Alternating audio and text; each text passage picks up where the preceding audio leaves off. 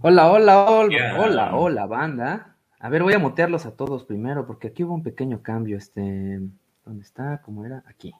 Este, el día de hoy hubo un cambio en el tema debido a lo que ocurrió el domingo pasado. El día de hoy les hablaré de 11 héroes. ¿Y qué, qué héroes? Preguntaron ustedes. Pero no, no, ¿qué digo héroes? Dioses del pinche balompié mexicano, quienes entregaron todo y sacrificaron todo por cumplir el sueño de millones. El día de hoy les contaremos la historia de cómo mi Cruz Azul obtuvo la nomena y llegó a ser el pinche campeón de la liga. Güey, güey, güey, güey, no mames, vete a la verga, güey. No vamos a estar hablando del pinche Cruz Azul, no mames. Obvio que sí, córrela, mi calé. Nel y madres, güey. Además tenemos un pinche invitado internacional. ¿Tú crees que le importa estar hablando de tu pinche Cruz Azul? Me vale madre que la corras, dije. Ah,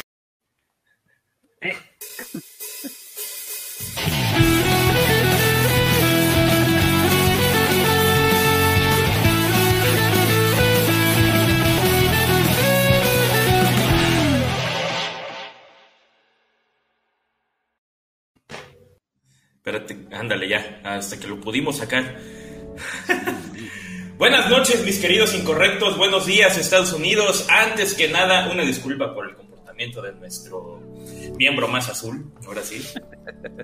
Esperamos que en cuanto se le baje el triunfo pueda eh, regresar con nosotros para la transmisión. Mientras tanto, les damos la bienvenida a una proyección más de su programa no deportivo favorito, El Incorrecto Podcast. Yo soy eh, su galeno y criminalista aficionado favorito, Touchdance. Y así me pueden encontrar en Facebook, Twitter, Instagram, eh, TikTok, Pistol Timer, Target Scan y Shooting Day. Y hoy les traemos un tema que sin duda les volará la cabeza y sin necesidad de mira telescópica. Desde acá puedo ver a uno, a nuestro super invitadazo, acá abajito como lo podrán ver. Pero antes, antes de presentarlo, antes que nada, eh, los dejo con mi querido amigo Cale Alcázar. Cale, saluda.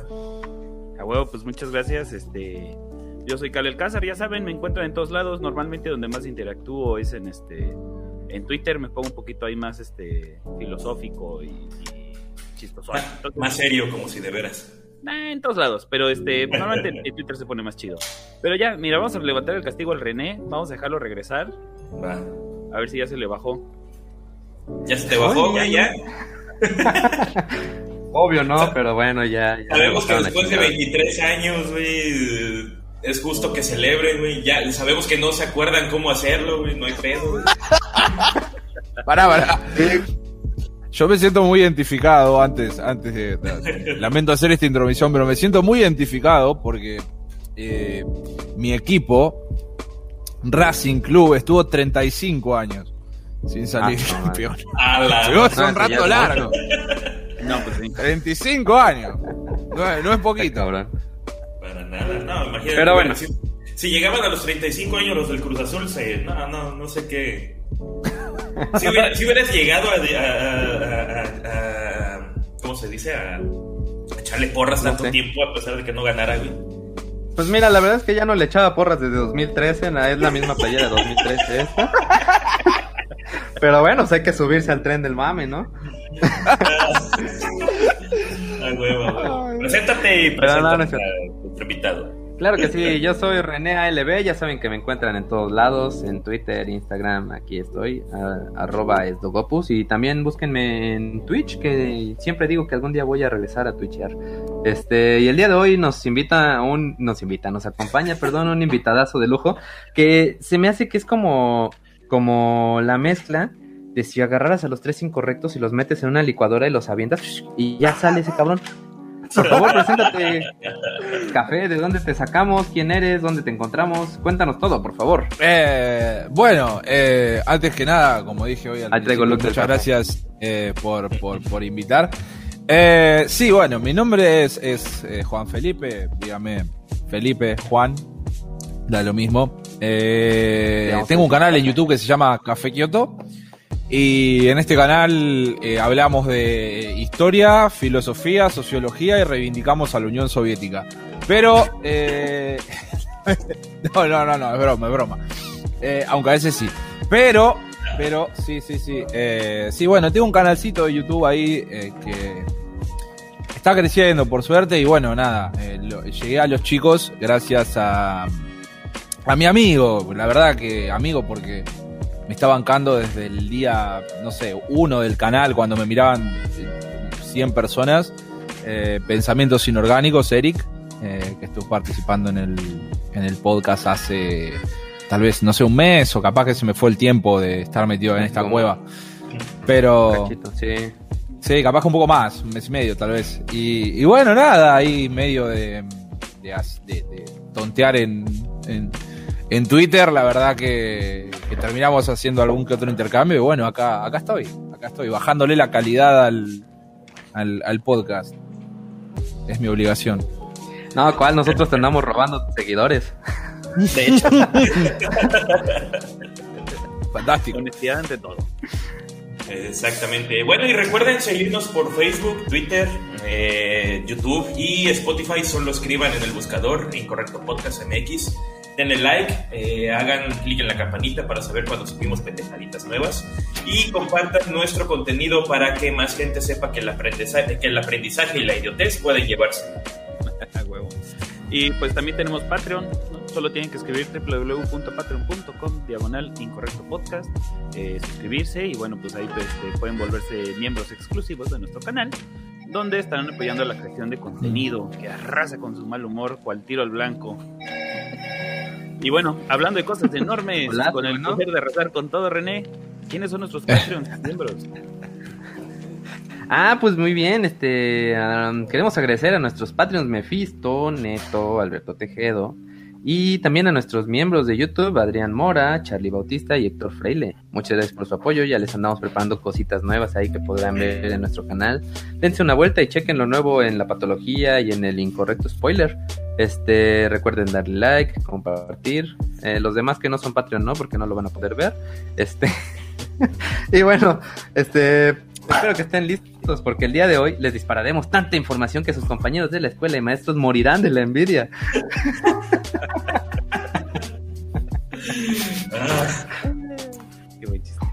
Pero bueno, oigan, antes, de iniciar, eh, queremos proponerles un reto eh, para todos los que nos están escuchando, este, tanto nuestros podescuchas asivos como los que vienen llegando, que le acabamos de robar a este, al Kioto.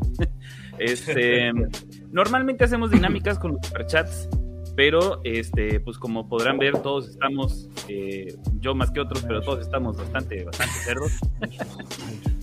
Entonces llegamos a la conclusión de que necesitamos hacer un pinche reto para eh, ponernos más viejos sabrosos.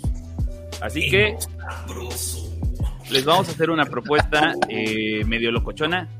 Vamos a poner un límite o más bien unas metas con superchats para que nos pongamos a hacer ejercicio porque nos hace un chingo de falta. No, no se preocupe el Kioto, no lo vamos a meter en el reto. Pero bueno, la cosa está así. Este, vamos a poner dos metas. La meta baja van a ser 500 mm, varos, ¿no? 500 pesos de, eh, eh, en superchats en este episodio o por episodio y con lo cual cada uno de nosotros se ha comprometido a una cosa distinta. Va a ser media hora de este media hora de bicicleta en el podcast, o sea, en el próximo podcast, la primera media hora sobre la bicicleta. Este Pato va a correr, pero ya no sé si lo vas a hacer en vivo. No, en la caminadora, pues sí, a ver qué tal. a ver qué tanto jodido ese día. Y René, como es pobre, pues va a tener que subir y bajar las escaleras durante el podcast.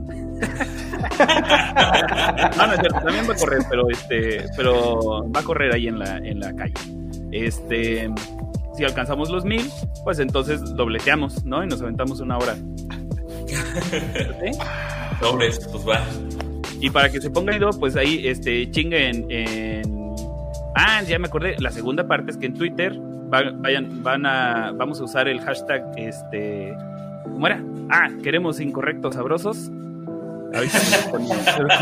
Comentarios. Queremos, queremos incorrectos sabrosos y cada semana vamos a contar cuántas veces se usó, eh, cuántos tweets hubo con el hashtag y este y pues los tweets que haya se van a convertir ya sea eh, cada uno en una sentadilla, una abdominal o una lagartija y pues ya cada quien lo subirá a su Twitter y lo, y lo compartimos, lo editamos desde el incorrecto.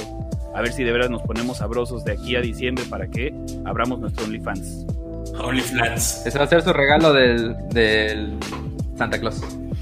Entonces ya saben chicos, este 500, eh, 500 pesos mexicanos, que son que como 25 dólares eh, para los internacionales, este, acumulados el día de hoy, significarán media hora haciendo ejercicio en vivo en el próximo podcast. Mientras podcasteamos, obviamente.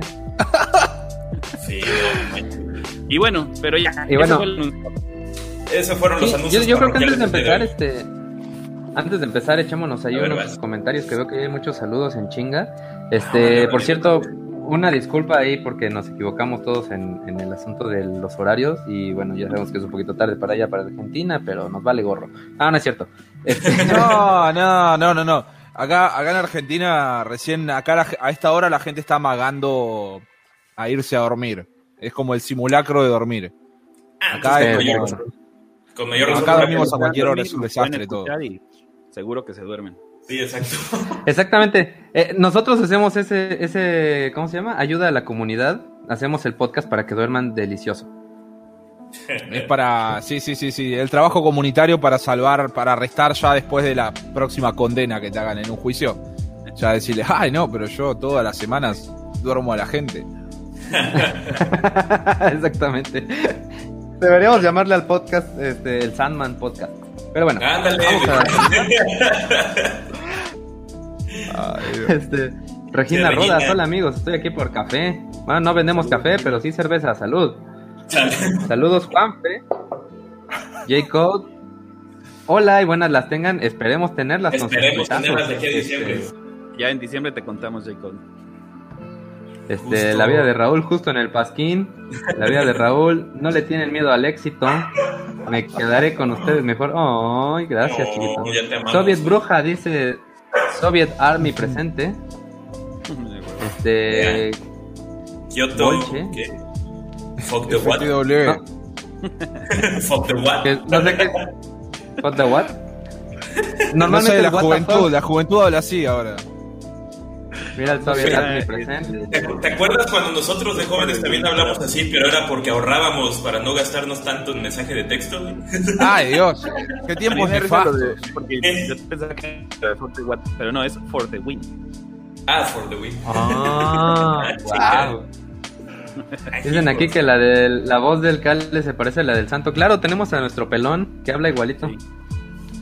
También tenemos Eddie Vargas, buenas noches. También tenemos a Wikisebas allá arriba. Wikiseba. ah, es que no has visto, espérate, mira. ¡Ay, no tiene el pelo como Wikiseba! ok. Yo igual, igual a Wikiseba eh, lo conocí pelado, bro. O sea. Ah, ya. Oh, sí, sí. Fue como. Fue como. Era todas las referencias que buscabas de Wikiseba en la vida. Yo en realidad había visto un millón de videos de Wikiseba, pero imagínate que el loco venga y te diga, hola, soy Wikiseba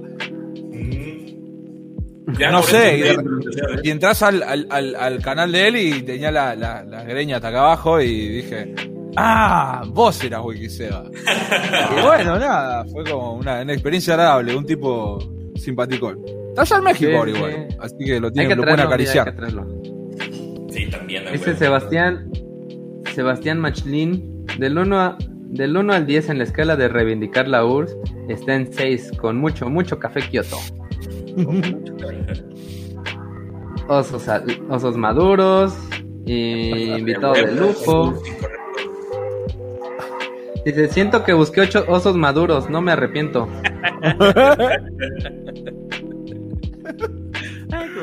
Cuidado con el mareo, Kiotito. Mira que te estamos vigilando. Mira, aquí está el Tacho, si va la Ahí está. Tacho Alternalga. Acá está el, hashtag. Queremos ser correctos sabrosos. Buenas noches desde Ecuador. Buenas noches, Michael. Café Kioto, TV fresco, che. Miren, ya llegó el primer. ¿Dónde está el banner? Ahí está, vaya super.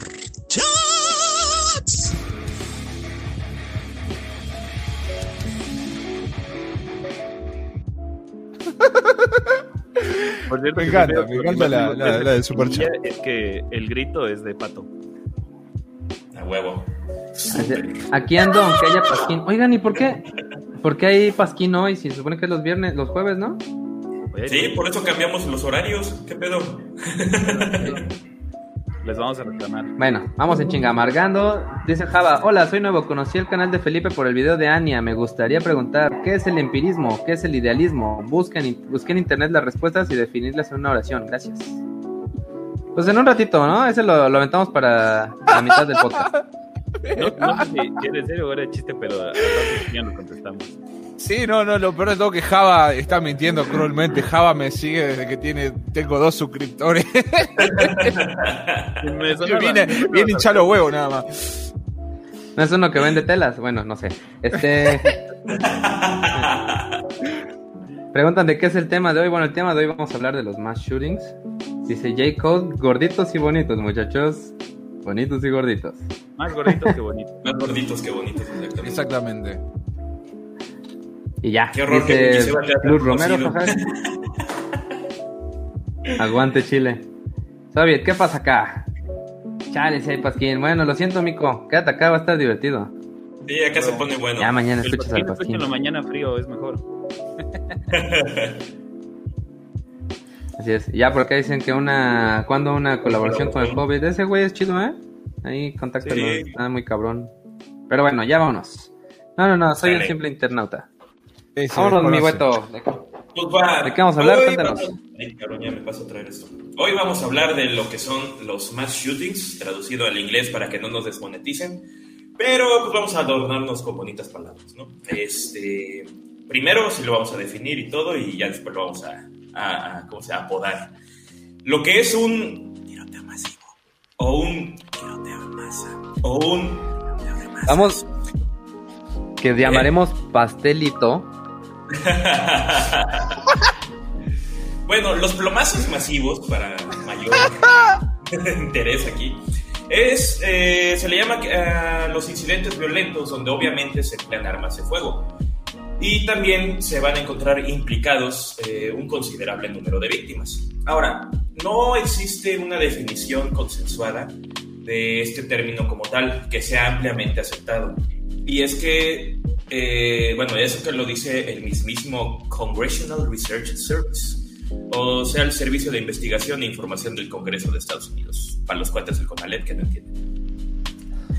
Así que ellos mismos propusieron como definición de tiroteo masivo en público a la acción con armas de fuego, en la cual resultan muertas cuatro o más personas elegidas al azar. Pastelito. Esto sin incluir, obviamente, bueno, en este caso, al autor o autores del suceso. Eh, ¿Son muertas o heridas? Eh, no, no, no, no. Primero, el término que se tenía era cuatro muertos, así como tal. Mínimo cuatro muertos. Aunque el sitio de crowdsourcing con mucha, con mucha, mucha, este, con mucha, mucha, este, mermelada de fresa. Ándale. Aunque el sitio crowdsourcing menciona que pueden ser esas mismas cuatro personas, pero sean, como dice Kale, heridas o muertas, en todo caso. Ya para el 2013, el mismo Congreso de Estados Unidos lo redefinió como la muerte de tres personas o más a causa de arma de fuego en un intervalo de tiempo relativamente breve. Otra definición un poco más específica, aunque sádica, refiere, se refiere al evento como aquel que involucra al menos 10 personas, sin importar sean heridos o muertos. Obviamente, pues estas nociones como tal eh, comprenden y engloban lo que es al, al pastelazo escolar, ¿no? a los plomazos escolares. Ahora, podemos notar que la ausencia de una definición universal y las diferencias entre las definiciones que existen pueden crear incertidumbre o alarmismo, sobre todo dependiendo de la fuerte que lo informa. Aunque no veo por qué no alarmarse un vato que está disparando. Pero bueno. En este caso, el rol cumplido por los medios de comunicación en relación a ese tema y su cobertura mediática son sin dudas eh, los que tienen una gran influencia y repercusión en la población y en las reacciones de las mismas autoridades. Las respuestas a los plomazos en masa pueden adoptar variadas formas eh, en función del contexto en el que se desarrollan, ya sea por el número de víctimas, el tipo de víctimas que sean, el país o región en donde se dan, la sensibilidad o la percepción por parte de la población, etc. De nada. Uh, países, por ejemplo, como Australia o Reino Unido, ya han modificado sus leyes sobre armas, incluso algunas pasando de la venta libre a la prohibición total, como es el caso de Australia. Todo por la consecuencia de los tiroteos ocurridos en su territorio. ¿En qué se defienden a los canguros ahora? no, deja, esos vatos de por sí todo lo que hay ahí los A madrazo limpio. No, te imaginas que todo lo de ahí es potencialmente mortal, cabrón, y todavía le das armas a las personas, güey. No mames, son vatos como Bondi o Steve Irwin, güey, con armas. No mames. La única especie en Oceanía inofensiva, la armas encima. Exacto. Es, para equilibrar, era para equilibrar ahí las. es que había que bufear a la humanidad. Es lo que te decía, había que bufearlos.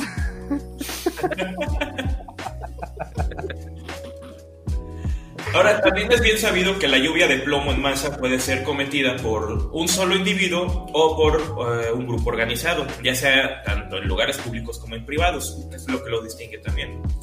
Y en los últimos años, diversos grupos terroristas han realizado tiroteos como forma de presión y como medio para difundir y alcanzar sus objetivos político-ideológicos. Pero también han sido realizados eh, por individuos aislados, motivados por razones estrictamente personales o por desequilibrios mentales.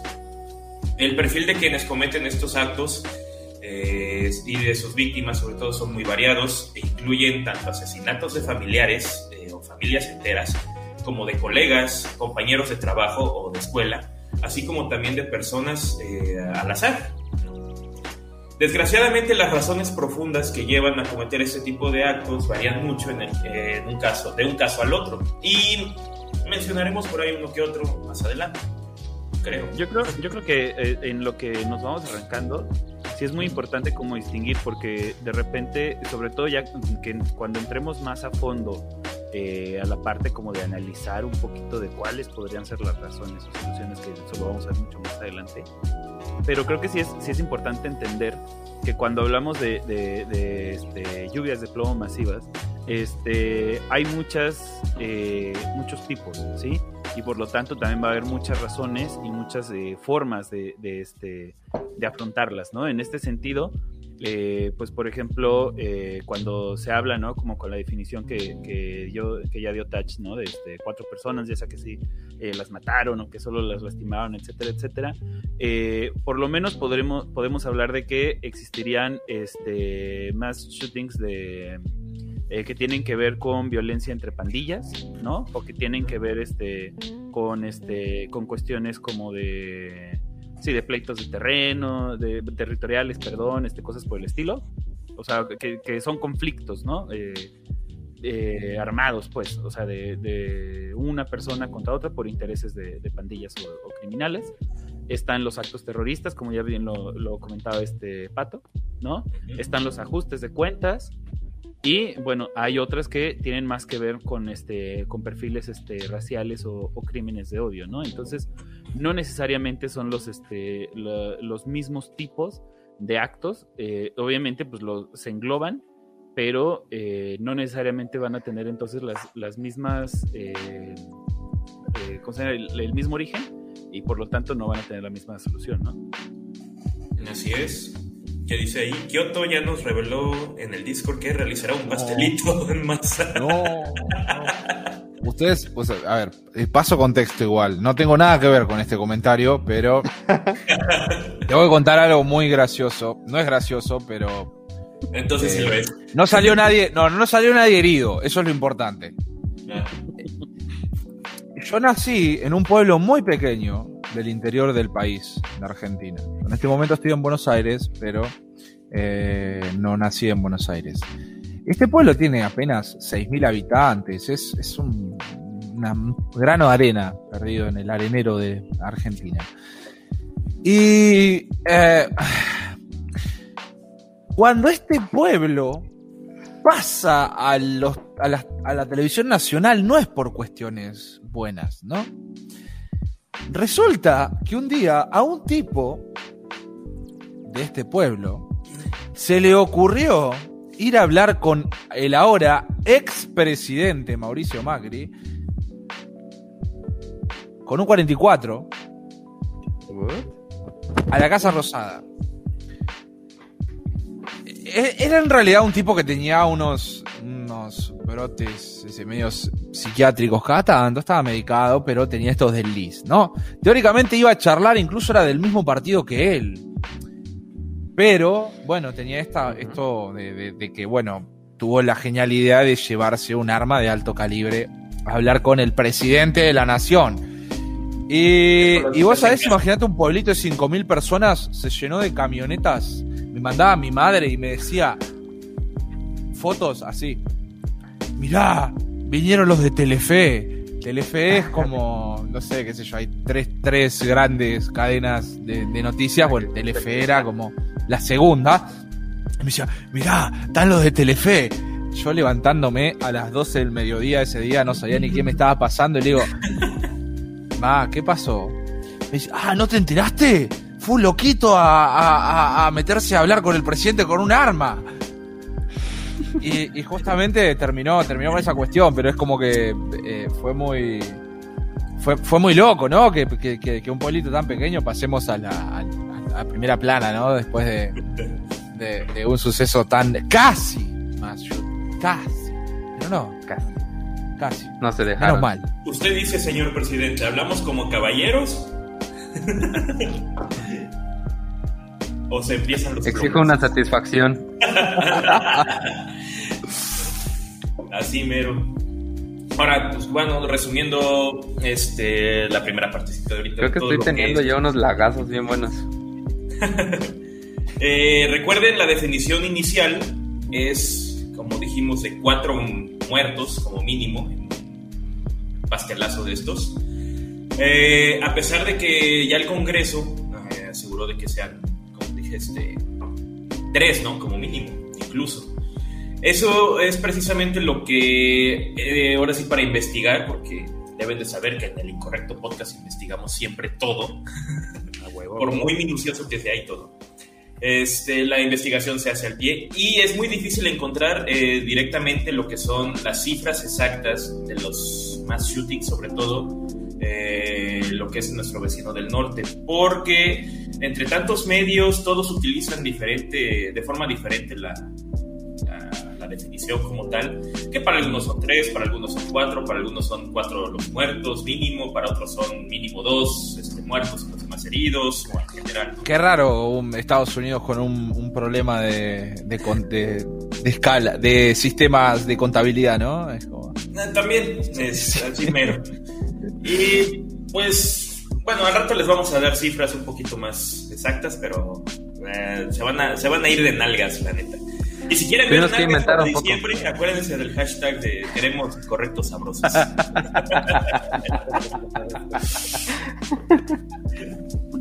¿Alguien más quiere agregar algo?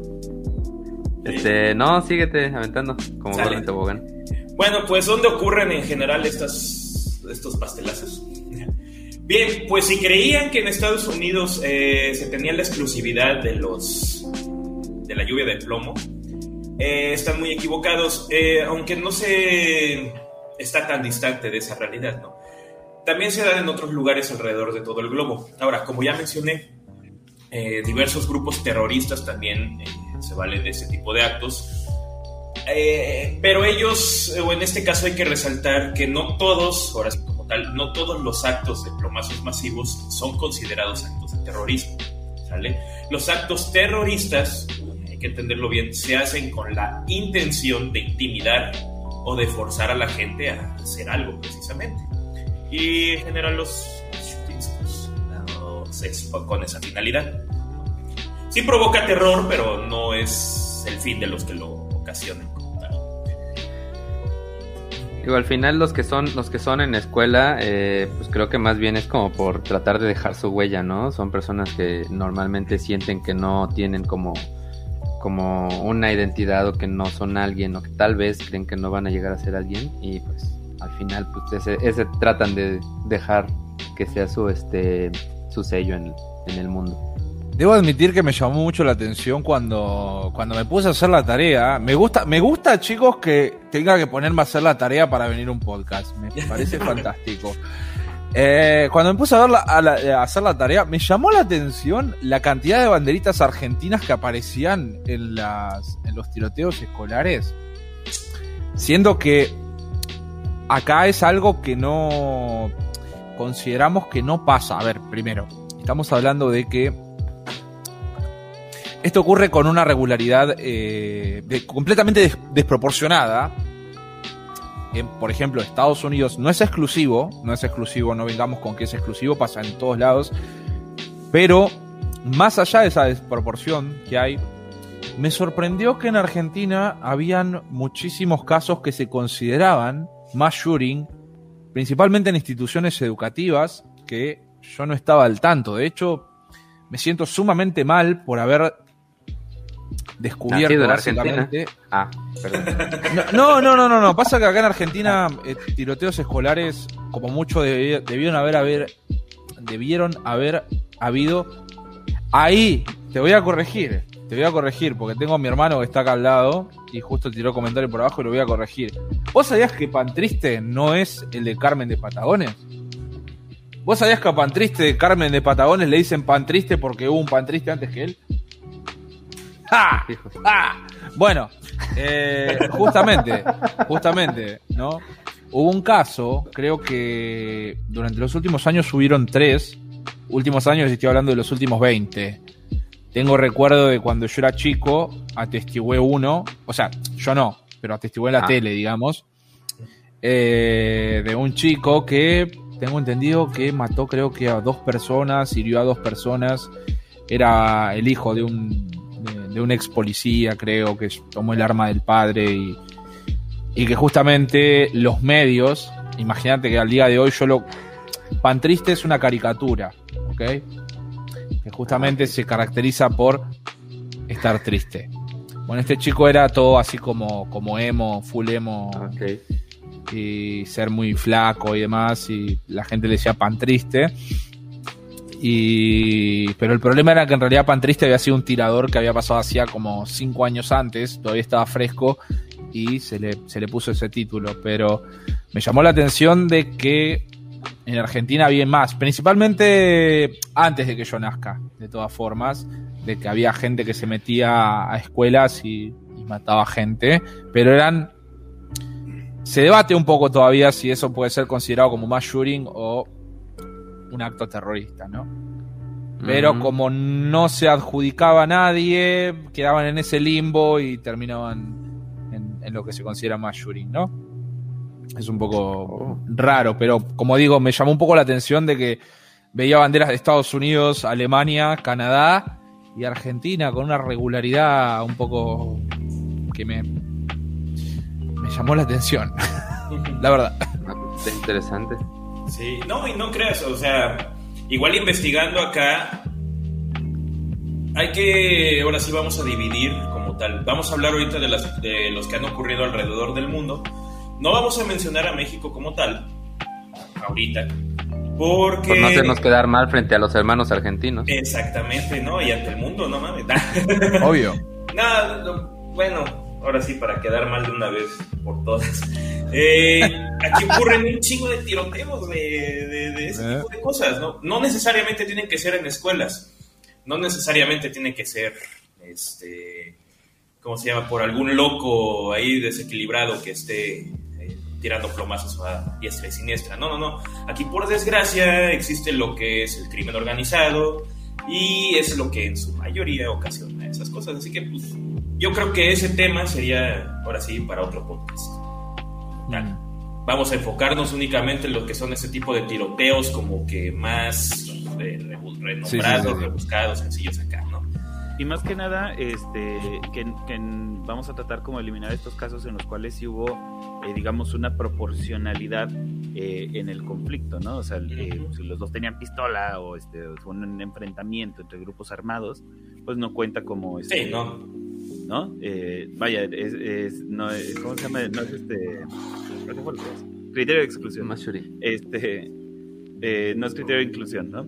Pero, este, pero eh, estamos hablando de que de un solo lado había, este, había armas, de, armas, este, de fuego y, que además no había una intención clara de, entablar este, un conflicto, ¿no? Como para poder ir ahí eh, distinguiendo un poco.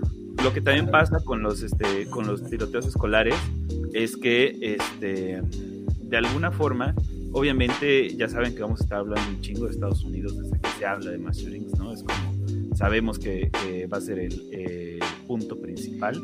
No sé si, eh, si vas a decir el dato más adelante, creo que sí, o sea, de, porcentaje, ¿no? De, proporción. Pero lo que sí quería aclarar es que eh, lo que pasa mucho en Estados Unidos es que son los mismos alumnos atentando contra sus compañeros. A diferencia de otros casos que han pasado, este, como en Japón, como en China, donde más bien son adultos que no tienen que ver específicamente o necesariamente con la eh, comunidad eh, escolar eh, y, simplemente atacan contra los niños, ¿no? No es lo mismo como, como entre compañeros que un adulto que viene y se mete en una escuela y hace una cagazón, ¿no? Exactamente. Eso es lo que más va, pues, ahora sí, a, diferenciar de todo lo que ocurre aquí en, en y por cierto que creo que en México solo ha habido dos eh, tiroteos escolares perpetuados por compañeros. Al parecer sí, ahí tienen por ahí el dato. Eh, ahorita los mencionamos. Eh, vamos a empezar con el continente africano. Ahí se han dado unos cuantos tiroteos masivos Ay, ya lo dije, perdón. No me digas. No me digas, pelearon por comida. Valió verga la monetización. Ándale. Justo este que nos iban a ver porque invitamos a Kioto, este no lo íbamos a monetizar. Este no lo vamos a monetizar, ándale. Y los más renombrados, los más, este, ahora sí, que resuenan más han sido unos siete aproximadamente.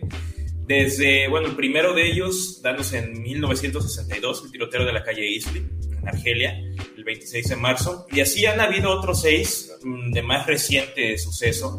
Desde el 2015 han habido, han, estado el atentado de Susa en Túnez, el atentado del Hotel Radisson Blue en Mali, el tiroteo del centro comercial Westgate de Nairobi, el ataque guiadista en la Universidad Grisa en Kenia, que creo que ese sí lo vimos que tenían ahí a varias niñas tomadas de rehenes y cuánta cosa. Creo que sí acabó no madre. Sí, no, estaba medio feo, eh, el ataque al Hotel Back, eh, Beach View, perdón, de Somalia y el atentado al Gran, al Gran Bazán de Costa de Marfil. Estos últimos ocurridos en el año del 2016. También no puedo evitar de pensar en el chiste de los amigos Pero bueno. Oye, fíjate que, que... mencionaste, perdón, pero curioso de todos los que mencionaste que solamente el primero eh, no ocurrió en esta década, ¿no? Todos los demás ocurrieron en, la última década y este y que pues probablemente tenga tintes más de, guerrilla, ¿no? Este o terroristas. Así es. Ah, yo iba a comentar nada más hay un, un dato ocioso, este que creo que traigo lag este, que gracias a una cuestión de, de estos tipos de pastelazos, este, fue que se empezó con el problema de que estos güeyes se estaban comunicando por medio de teléfonos BlackBerry, me parece. Y gracias a eso se, tuvo que empezar a abrir el código para que las policías estén este, investigando los, los mensajes de texto de este tipo de, de aplicaciones porque como tenían un cifrado muy extremo esos güeyes, no había forma de ver qué, qué estaban diciendo entre ellos. Y gracias a eso, pues así se, se tuvo que avanzar, eh, digamos que en el espionaje en ese sentido. Ahora, pasando a lo que es el megacontinente de Eurasia, ya los englobé aquí porque pues, Rusia echa todo a perder cuando quieres dividirlo. Está guay. Eh, malditos, malditos, malditos rusos y, turcos que rompen todo. Lo echan a perder. mándenos los Eurasios a Eurasia.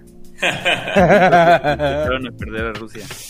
Imagina que llamen asiáticos a los europeos, se morirían de, de, dolor los europeos. ah, justo en los genes. Justo, ay, justo en mis genes. Ahora, increíblemente también allá han ocurrido varios tiroteos, sobre todo en Medio Oriente. Eh, entre los que más cuentan la masacre de Suyama en Japón en el 38, 1938, así que... 38. ¿Qué, qué no esa fue en Bolivia? ¿O en Perú, el de Suyama? Perdón, continúa. eh, ¿Está buscando hacer un chiste o un error? Sí, no. Nació muerto. No, vamos. Eh, la masacre del templo de Pas... Ay, Pashupatinath en India en el 83. Eh, la masacre de Hangford en Inglaterra. Aquí en Europa, ahora sí ya en Europa. Eh, la masacre de Puerto Urraco en España en, los, en 1990, el tiroteo de Chongqing en China y otra vez en China el de Tiananmen, eh, la masacre de Zug en Suiza, Suiza, Suiza. What the fuck? Suiza. Exactamente. ¿Qué? Suiza. Eh, la masacre de Erfurt en el Liceo de Gutenberg, Alemania, ya en el 2002. ah, yo estuve en Erfurt. Wow. ¿En el tiroteo? No. Qué aburrido. Seguro, seguro que esa ciudad fue aburrida hasta ese día. Eh, de haber sabido hubiera ido a visitar el liceo. Mira, vale madre. De hecho, no quería interrumpir, pero este Suiza sale en, los países con mayor este número de atentados y este y tanto en, cantidad por país y mucho más eh, cuando lo dividen por población. El caso de Suiza es un poco particular igual, porque es un ejemplo que se utiliza mucho cuando se habla sobre el, desarme de Estados Unidos. Obviamente, el, país número uno en, tenencias de armas es Estados Unidos, principalmente por la cantidad de gente que tiene, y segundo, porque tienen el 40% de todas las armas civiles del mundo. Suiza es un país que, a ver, lo tengo por acá, si no me confundo. Sí, ahí está. Eh, Suiza es el segundo país con mayor cantidad de... Depende de la fuente, pero se debate entre Yemen y Suiza. Yemen está en una guerra civil hace seis años. Entonces es como... No vale. No vale, no vale. Entonces siempre vamos a Suiza porque, bueno, Yemen, Oriente Medio... Están en una guerra civil, no cuenta. Suiza es el segundo y Suiza tiene la particularidad de que tiene números altos, porque a ver, partamos de una cosa. Está bien que en estas estadísticas, cuando se habla de 100.000 habitantes, el hecho de subir una persona ya es mucho, ¿no? Pero Estados Unidos tiene, eh, un, tiene 12 asesinatos por arma de fuego cada 100.000 personas. Suiza tiene 7 muertos por cada 100.000 personas. Y Suiza tiene la tercera, como dije, sacando Yemen y después Estados Unidos, eh, portación de armas por cantidad de habitantes. Pero tenemos que entender que Suiza no son muchos habitantes tampoco, no es México. Eh, estoy seguro que ni, loco es Argentina tampoco. O sea, México indiscutiblemente no lo es de cantidad de habitantes. tampoco Estados Unidos. Y intuyo que no debe estar muy lejos de Argentina.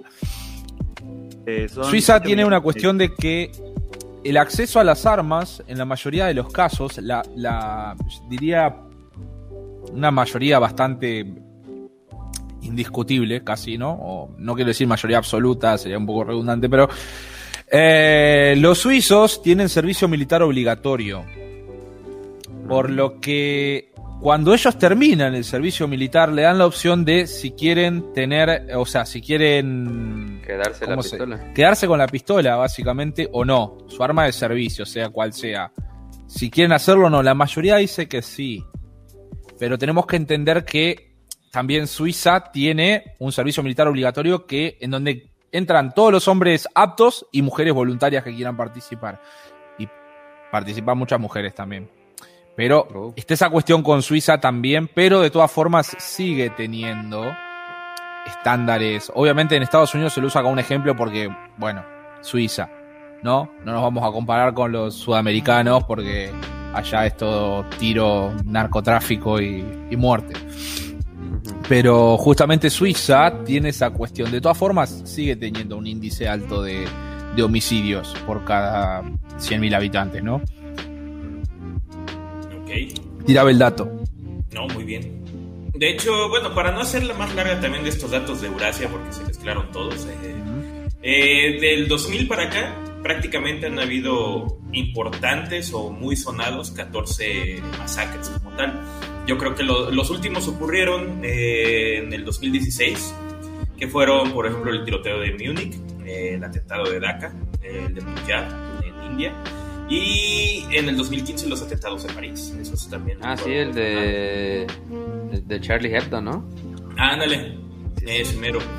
Francia y Alemania tienen muchos casos de tiroteos de, ese, de esa índole. Ajá, es lo que iba a comentar, que allá sí hay como muchas cuestiones de terrorismo más que este de mass shootings en escuelas, ¿no? Sí. el viejo mundo es más susceptible al, terrorismo, acá el nuevo mundo es más susceptible. Nos odiamos entre nosotros. Ándale. Ahora, el... ¿Perdón? Están más cerca, digo, por eso también es, es más susceptible. Anda. Y en lo que concierne a Japón, por ejemplo, prácticamente se reportan solo dos homicidios por año ligados a armas de fuego, por lo que se considera que ningún eh, pastelazo masivo ha tenido lugar en dicho país. Güey, ¿qué se sentirá vivir en un lugar así? No mames. O sea, se, me hace que el tipo se resbaló y se tropezó con su arma y ya se murió con eso, güey. O sea, se, enterró la, la pala, güey. Es que si hay dos muertes por arma de fuego por año, no pueden ser porque una persona quiso herir a la otra. O sea, indiscutiblemente de, de 2 a 100 es porque hay, un, hay un, una cuestión un poco así como, como importante y debe, pero sí, realmente creo que se resbaló y se pegó un tiro. Creo que conseguir un arma en Japón es imposible, me parece. Conseguir un, arma en Japón es prácticamente imposible. Creo que es el país que tiene eh, la normativa más cerrada en cuanto al, uso civil de, armas de fuego. Entonces, este, pues también ahí se refleja, ¿no? Ah, bueno, armas de fuego. Entonces puedo conseguir una katana a huevo. Pero Buscame la estadística de las katanas. ¿Cuántas personas mueren por año en Japón a katanazo? eso, eso, eso les iba a comentar porque, por ejemplo, en Inglaterra ya prohibieron las armas, bueno, en Reino Unido prohibieron las armas, pero si hay una buena cantidad de muertos a navajazos, güey. O sea, les se sobra barrio. Te cagan a puntazo. pero también les iba a contar, en, en Japón es sumamente complicado, pero también es sumamente innecesario, güey. Seguro tú te metes a una casa, no debe tener ni seguro, y llegas y le das dos cachetadones. Ya vengo a robarte tus cosas. Ah, está bien, llévese todo. Llévese todo. Mira, ahorita que usamos así de cuántos son, cuántos suicidios, suicidios este, muertes por katana hay. La última noticia es del 2017 y fueron tres personas en un templo. No. Eh, y seguramente ya mataste más que todos armas de fuego en un año. sí. Pero lo que no sabemos es si, fue este. ¿Cómo se llama esta madre? Seppuku. Eh, Ojo, me llamó mucho la atención cuando estaba haciendo la tarea la cantidad de suicidios. Eh, que dependiendo del país, incluso en Estados Unidos, que en todos relacionamos con el mass shooting, creo que dos tercios son por suicidios. O, incluso muchísimo menos, no sé si lo anoté por acá, pero me llamó la atención de que en Estados Unidos la cantidad de suicidios que hay, y por ejemplo en Argentina, a medida que vas más en, te vas adentrando más en Sudacalandia, la gente se suicida menos, pero la matan más. Es que no tenemos necesidad de suicidarnos, güey, no llegamos tan lejos en la vida. Es verdad, el suicidio lo puedes encontrar en en cada esquina tomando el, colectivo para ir a trabajar. Pero.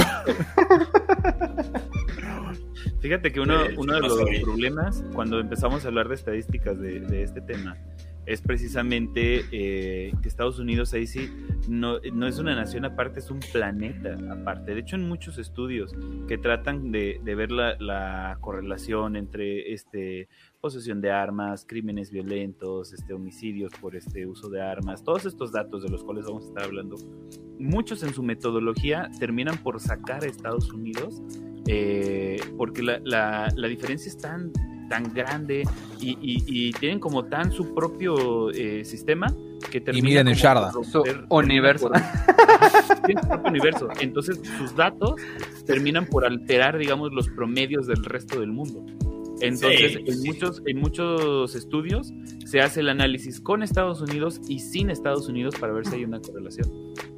Órale, qué intenso. Eh, pero en ese caso, en Estados Unidos, sí, a diferencia de otros países, se mantiene mucho la relación entre suicidios y homicidios. Y bueno, eh, los países tercermundistas, la tasa de suicidios es muy elevada. Esta idea de que es un problema de, este, de primer mundo, ¿no? Porque, porque luego dicen, no, este, en los países desarrollados este, se suicidan porque no tienen que hacer o porque están aburridos, es, es un mito. Realmente, este, los países tercermundistas... Es que es que, güey, eh, yo no pensaría viviendo en primer mundo porque habría que suicidarme, salvo que, no sé, le pasara algo a mi hija o algo así. No sé si a mucha gente le pasa algo a sus hijas, ¿no? Pero, pero pues si aquí en, en América Latina hay 500 mil este, situaciones por las que te deberías suicidar, ¿no? porque te podrías suicidar. Y el tema es que pues esa decisión la terminas tomando por el contexto muchas veces.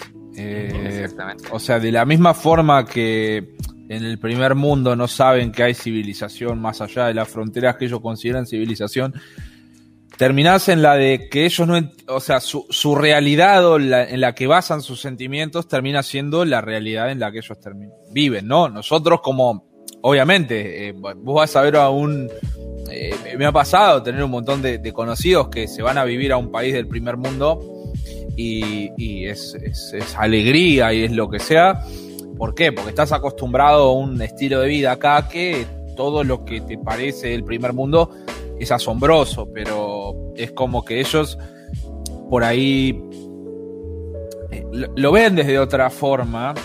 A lo que yo me refería de, toda, de, igual manera con lo de la tasa de suicidios, que me llamó la atención que en muchas ocasiones no baja de la mitad la tasa de suicidios eh, cuando porque se lo considera dentro de las personas heridas por, por arma de fuego, ¿no? Y es como que la mitad de las personas que se hieren por arma de fuego son suicidios. En lugar de. creo que deberíamos poner pastelazos a. a autopastelazos, no sé. Autopastelazos. Pero. No sé si está muy bueno decir esa palabra. Pero es llamativo y.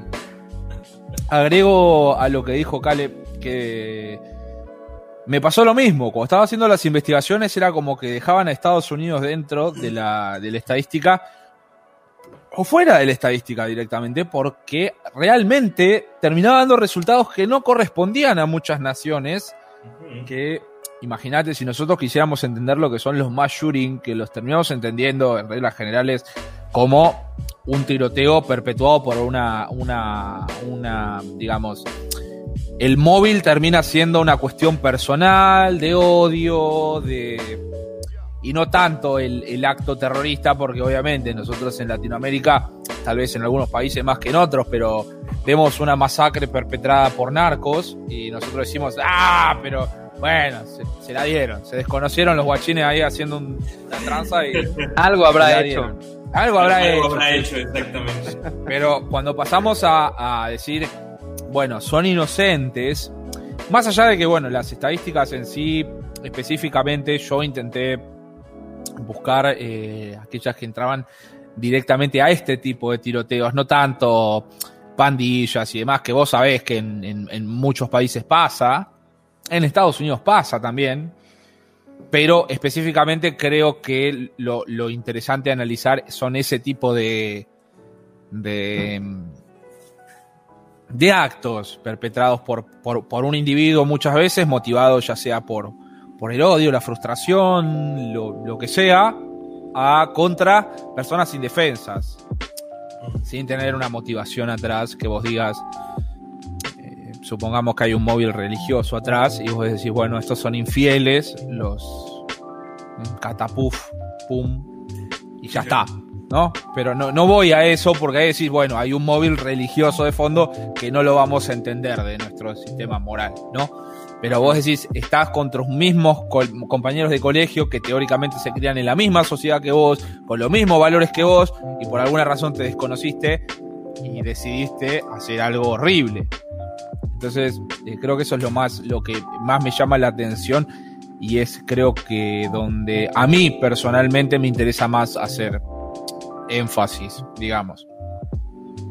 Es lo, que más a mí por lo menos me parece curioso y encima que los resultados terminan siendo desproporcionados, ¿no? Porque,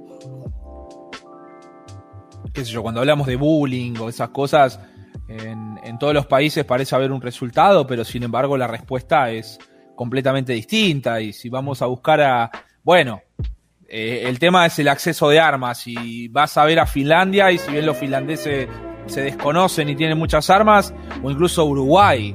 Uruguay creo que siendo un país de 3 millones de habitantes, porque no son nada, 3 millones de habitantes, eh, creo que deben ser la cuarta, quinta nación con mayor cantidad de armas por, por habitante y les puedo jurar que Uruguay se conoce porque no hay nada, es tranquilo, no pasa nada.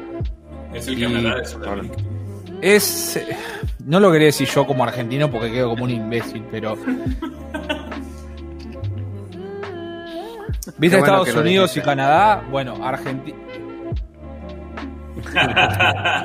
Vos me entendés. Pero justamente no se conoce a Uruguay por ser un país violento, sin embargo tienen armas. Entonces no podemos simplemente decir el problema está en las armas, porque muchas veces pasa que creo, estuve leyendo un par de, de artículos que hablaban de que Biden, uno de los grandes desafíos que tenía, principalmente por una estadística, una estadística que les, diría que me llamó la atención, pero no me llamó la atención. El repique por, por eh, personas muertas a partir de, pastelazos masivos o resultado de, incluso de, un pastelazo individual, subió a partir de 2015, pero abruptamente subió a partir de 2015. Y a mí me llamó la atención y dije, ¿qué onda? ¿Qué pasó acá? ¿No? Además que hay una mm, algo llamativo que a ver si la tengo por acá o no la tengo por acá. No, no la puse, pero hubiera sido muy interesante. Hay una desigualdad bastante importante en cuanto al dentro de la gente que estudia estas cosas, encontrar un patrón y que si entendemos que la población eh, afroamericana dentro de Estados Unidos es apenas del 10% o menos, eh, superan el 50% de las personas heridas por balas de cualquier lado. Y eso era lo, dentro de todo, lo más llamativo en todos los ámbitos, ya sea por balaceras, suicidios, eh, reglas en general. Pero ahí va, creo que lo, más interesante, y, y, por esa razón, cuando ustedes me propusieron este tema, yo dije: es por acá, porque no hay forma de entender esto de una forma sencilla. No es como lo decís, uy, bueno, es porque vende muchas armas. Uy, hay un país que vende cinco veces más armas que Estados Unidos y no matan a nadie. Ah, bueno, entonces ¿cuál es el problema? Y ahí está lo interesante, está cabrón. Lo que, lo que yo podría decirte, tal vez, de los pastelillos de chocolate. este. Se llaman brownies. es cierto, de los brownies.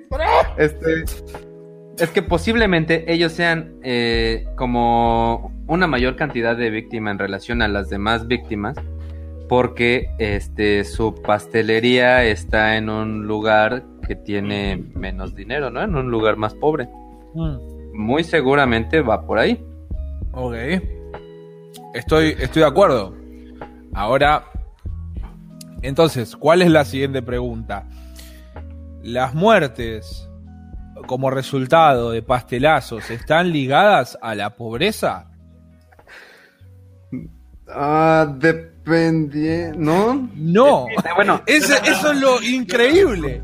No está ligado a la pobreza. Entonces, creo que si no está ligado a la, a la, a la al acceso de armas, no está ligado a la pobreza, hay una tendencia racial, pero creo que no es un factor determinante entendemos que hay otro factor atrás que podemos llegar a investigar. ¿Qué es lo que hace que tengamos que hacer un mundo aparte de esta estadística y qué nos diferencia al resto de los países de por qué no tomamos esa... Porque, a ver, creo que es fácil el resto de los sudamericanos que hay muchos países que tienen problemas de narcotráfico, decimos, bueno, son resultado de pandillas, eh, e incluso hay ciudades en Argentina que tienen mayor tasa de muertes por pastelazos y te pones a investigar y son ciudades que están corrompidas por el narcotráfico. Y vos decís, ah, ok, hay una en específico que se llama Rosario en Argentina, que está como a, ¿cuántos son? 200 kilómetros de Buenos Aires. 200 y pico. Es, es, es la, eh, o sea, es la capital, entre comillas, de otra provincia, una provincia que limita con la provincia de Buenos Aires, no con la ciudad de Buenos Aires, porque somos así de, eh, Buenos Aires, la ciudad de Buenos Aires es un estado aparte, porque no se puede juntar con esa chusma. Después está la ciudad, la, la, provincia de Buenos Aires, luego atravesar la provincia de Buenos Aires llegas a Rosario, que está en la provincia de Santa Fe. Y es una provincia que es conocida durante muchos años que tomó lugar estimo que porque no estaba sobre la, mira ¿no? del gobierno nacional o en Buenos Aires pasa algo, vamos a mirar a Buenos Aires. Bueno, hagámoslo en la capital de otra provincia. Eh, dije la capital, no me retes. Dije comillas, ya sé que no es la capital. Me está retando mi hermano que está al lado escuchándome. Eh, pero bueno, ese es el, tema. Creo que lo, más llamativo es que no puedo, o sea, sin caer un poco en lo especulativo y en la argumentación falopa, que no es algo que no me gusta hacer, pero eh, intentar entender por qué pasa, ¿no? Es, ¿Y qué tal si se lo podemos tal vez achacar a la educación? Ok. Ok. ¿No? Bueno, pero si lo, si lo vemos desde el lado de Suiza, oh. pues habrá que ver si los que cometieron los atentados en Suiza son suizos o son extranjeros. Si se educaron ahí o si no podría ser, ¿no? Ok, pero también podríamos debatir si eso no se debe a un una cuestión de odio producto de la xenofobia. Claro. o sea, que, parte del problema de, cuando analizamos esto es que es que no se no se tiene una tipificación y por lo tanto estamos eh, tratando de estudiar muchas cosas, o sea, como una problemática muy general. Entonces también por eso de repente no se, no se puede poner el dedo en un solo lugar, ¿no? Es como, este, eh, porque no siempre estamos hablando de lo mismo, ¿no?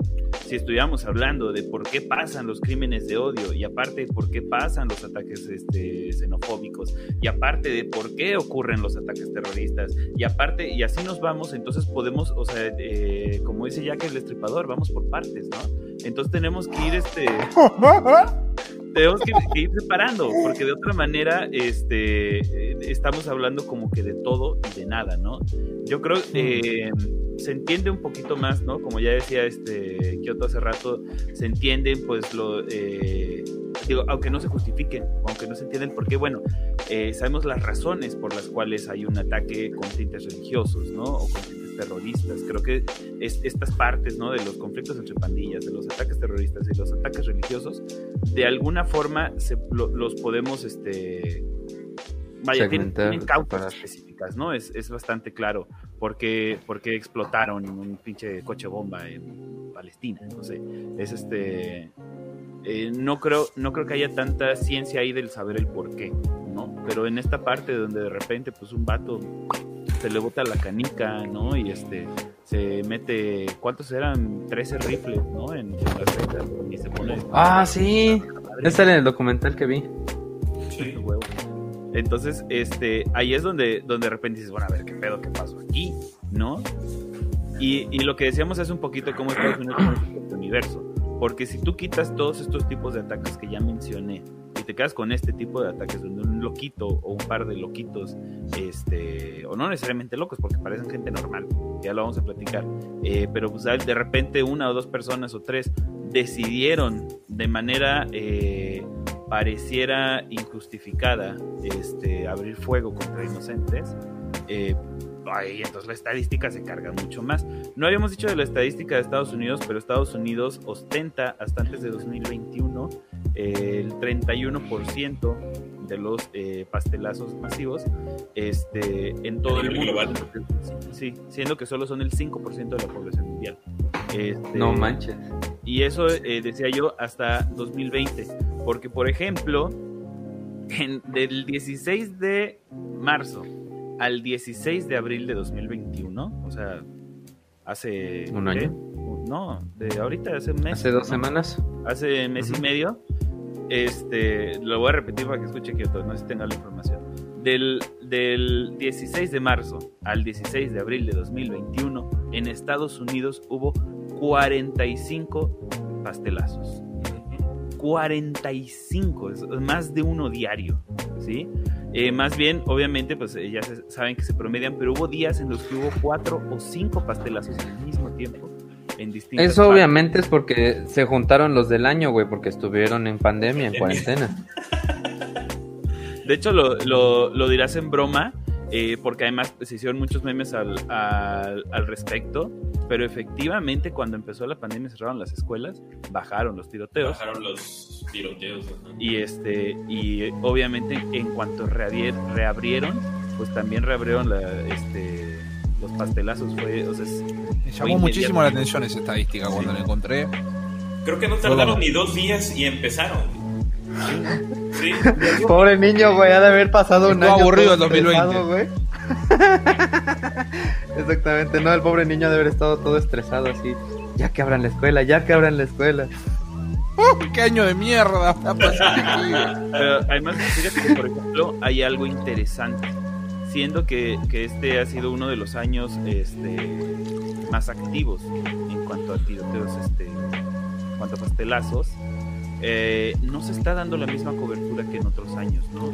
Yo creo, eh, no sé, desde Sandy Hook para acá, se, tomó la, determinación de que yo no sé quién dijo, porque no he visto un estudio al respecto, pero de repente eh, alguien dijo que darles cobertura a, los pastelazos este, promovía de alguna manera las repeticiones, ¿no? Entonces se determinó, este, pues de manera un poquito como acuerdo no, formal, que no se le diera tanta cobertura a los, este, a los pastelazos. Sí, en, parte bueno, entiendo esa, como esa ley. Tan solo mencionando los chavitos estos de Columbine, esos vatos eran, lo hacían por imitación, por ver que, por fama y todo el rollo. Una vez que vean, o eso, se espera precisamente, que varios vean de que ya no se les da la cobertura, ya no se les da la fama, ya no se les da la atención como se les daba antes ese tipo de pastelazos, pues se supone que en teoría, al ver que ya no llaman la atención, a la persona que busca precisamente fama y todo eso, pues ya no le latería hacerlo como tal. Pero pues, no sé, o sea, si es una medida, no lo digo buena, digo, si es buena, pero no es tan, tan, tan, tan excepcionalmente buena. Creo que es una medida que sirve un poco como para paliar un problema sin tener que ir a debatir el problema de raíz. Exactamente, eso mero. Yo, yo a ver, cuando a mí la... O sea, si creo que cuando veo un problema yo personalmente mi forma de analizarlo es desglosar la mayor cantidad de razones y causales, razones causales que pueden estar derivando en esa en esa situación. Como dije hoy, si yo estoy pensando, bueno, los pastelazos masivos ocurren porque una persona tiene un pastel para tirar, si no hay pastelerías, obviamente. Bueno, vamos por el primer caso y vos decís, bueno, si yo hoy, si entiendo que, ok, hay países que tienen pastelerías por todos lados y no hay drama con los pastelazos masivos. Y hay países que tienen problemas con los pastelazos masivos. Entiendo que el drama no está en la cantidad de pastelerías, sino lo que hacen con los pasteles. Ahora, me va, voy a lo siguiente. Yo digo, bueno, vamos a analizar entonces, eh, como dijimos hoy, eh, las, las, cuestiones socioeconómicas. Pasa más en países pobres, pasa más en países ricos. Sin embargo, en Estados Unidos creo que pasan 57 veces más que en todos los países del G7 juntos. Entonces, Creo que hay una desproporción en cuanto a los casos que hay algo puntual que yo no estoy viendo y que me está jodiendo todo el experimento. O el análisis. Ahora, yo personalmente, yo personalmente, lo único que me queda, como para poder contrastarlo en otros países, es entender, y que tiene un poco que ver con lo que vos dijiste sobre la, la difusión de los, lo que se dijo recién sobre la difusión de este tipo de, casos, es el por qué se cometen. y cuál es el contexto que produce que estos, estos actos horribles pasen. Que creo que tiene que ver por eh, cómo, cómo, uno, eh, y también eh, incorporando un poco lo que dijo Cala hace un rato, sobre esto de que es el mito de que en los países del primer mundo se suicidan porque están aburridos y, y bla bla.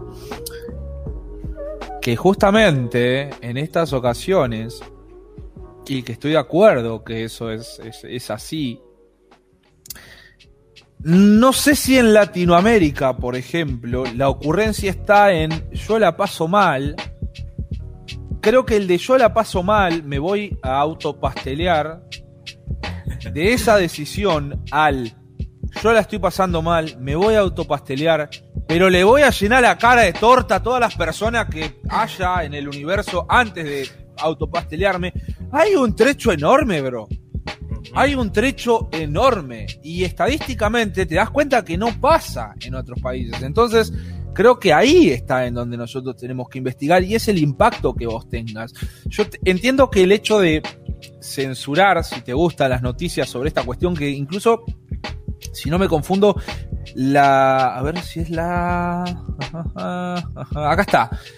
Uno de los artículos que leí, una advertencia de la CNN era que los informes sobre tiroteos escolares no mortales no siempre están disponibles en Estados Unidos. No siempre están disponibles. Porque puede haber tiroteos escolares adicionales a los que ellos consideran dentro de la estadística, pero como no hay lesiones mortales, estos no llegan a los medios de comunicación. Entonces, terminan siendo disueltos en otras estadísticas. Yo, personalmente, creo que tiene que ver con la trascendencia que vos le des a este tipo de hechos. Porque si, si, bien yo puedo pensar que. Yo, yo lo último que puedo creer es que si yo voy. De hecho, me llamó mucho la atención cuando busqué sobre esto. Y era un caso que no recuerdo, creo que pasó durante los últimos 5 o 6 años, de un tipo en Las Vegas, lo recuerdan, que había un festival de música.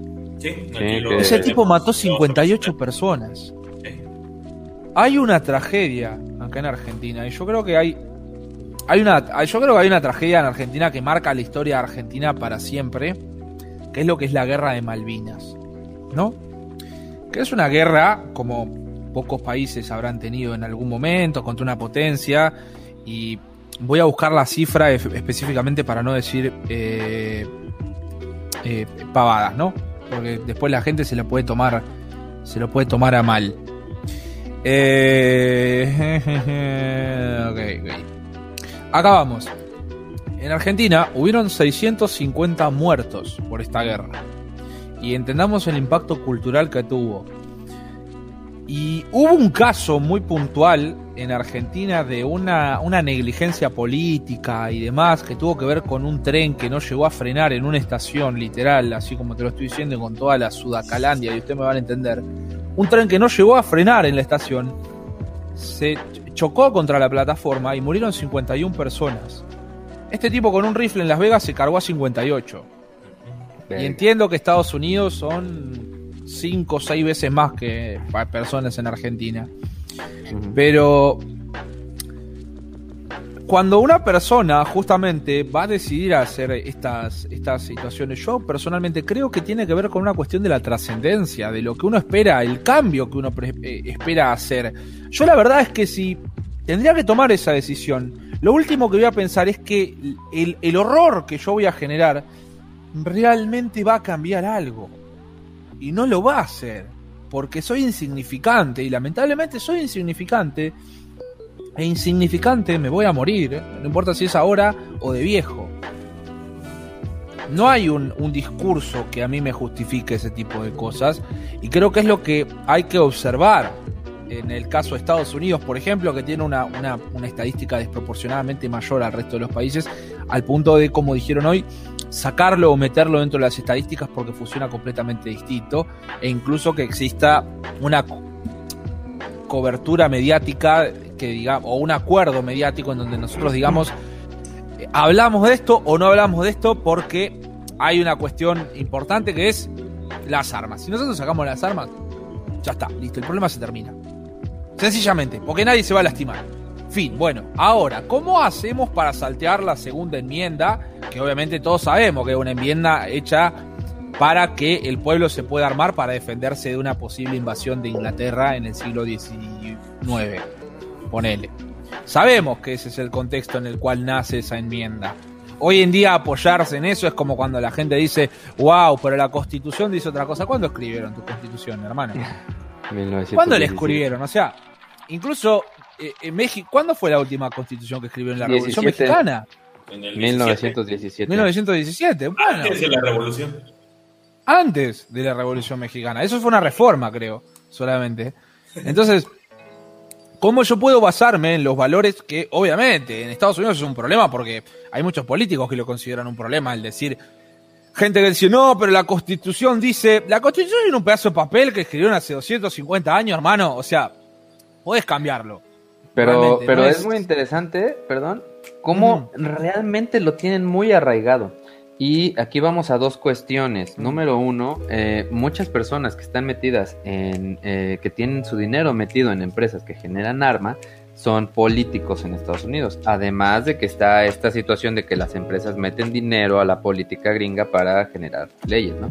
Entonces, podríamos, podríamos ver también este, cómo cada vez, pues sí hay, me parece que hace poquito sí hubo un repunte en violencia allá, pero este, normalmente ya había estado bajando la cantidad de, violencia en Estados Unidos.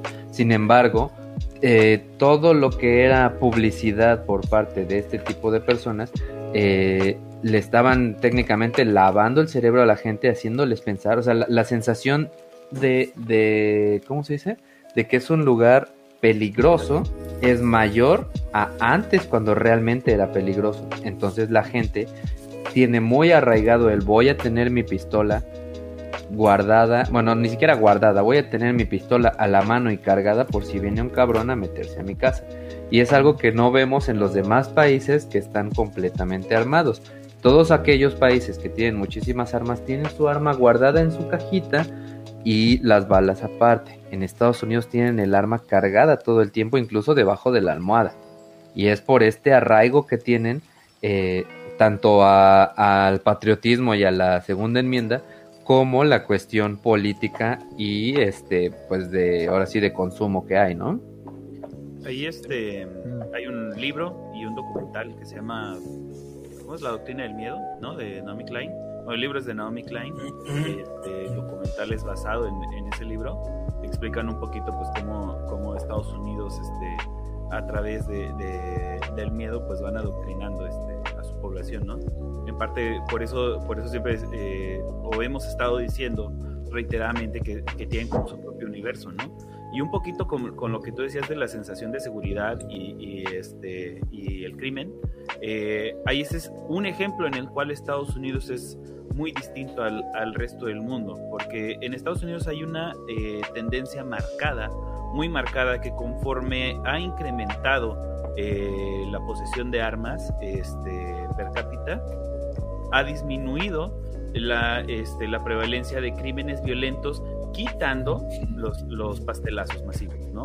Estamos hablando de, de, robo este, a mano armada, estamos hablando de, este, de, violaciones, estamos hablando de, todo tipo de crímenes violentos, excepto los pastelazos masivos.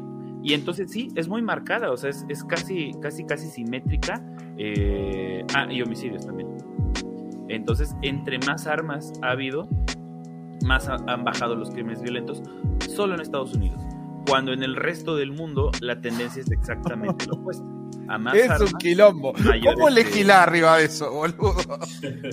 Eh, entonces, eh, en el resto del mundo, a más armas, más crímenes violentos, aparte de, obviamente, de los homicidios y de los, y de los este, autopastelados, ¿no? De los suicidios. Entonces, Oye, está genial que estás hablando de pastelazos y estás hablando de amasar más.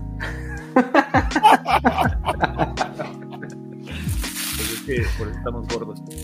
y este, entonces, eh, ok, para los que no sepan, que probablemente todos lo saben, pero para los que no sepan, en Estados Unidos, a diferencia de gran parte de, no sé si en todo este, Latinoamérica, eh, la política se hace un poco distinta, ¿no? Eh, por ejemplo, nosotros en México, el, dinero para hacer política se paga, digamos, del, mismo Estado, ¿no? El, mismo Estado el que le da el presupuesto a los partidos políticos, con el cual, eh, pues ellos se van a encargar de hacer sus campañas políticas, se van a encargar de, etcétera, etcétera. Y, digamos que, que todo el ejercicio político está eh, eh, sustentado por dinero del Estado. A diferencia de Estados Unidos, en donde... los donde ponen un tiro al blanco y escriben la ley arriba y el que reciba más disparos es la que gana. Pues básicamente en Estados Unidos. En el único momento que tenía que hacer referencia a pastelazo, no la hizo. Los partidos políticos no tienen eh, presupuesto nacional eh, por parte del Estado. Entonces, allá sí se permite precisamente, es todo lo contrario, lo que, se, lo que le llaman el lobbying, ¿no? Donde las empresas o, el capital privado va a ser el, el que eh, financie el actuar político. Por eso cada, cada político tiene sus sponsors, ¿no? Y cada político trae su agenda, pero no necesariamente su agenda ideológica, sino es que, es la, agenda de los intereses de sus patrocinadores o de sus sponsors. Entonces, eh, obviamente la NRA, que es la National Rifle Association, que digamos... Los amigos del rifle, creo que le bajaste la, gravedad a esto. La Asociación Nacional de Amigos del Rifle, amigos. ¿Cómo sos amigos de un rifle?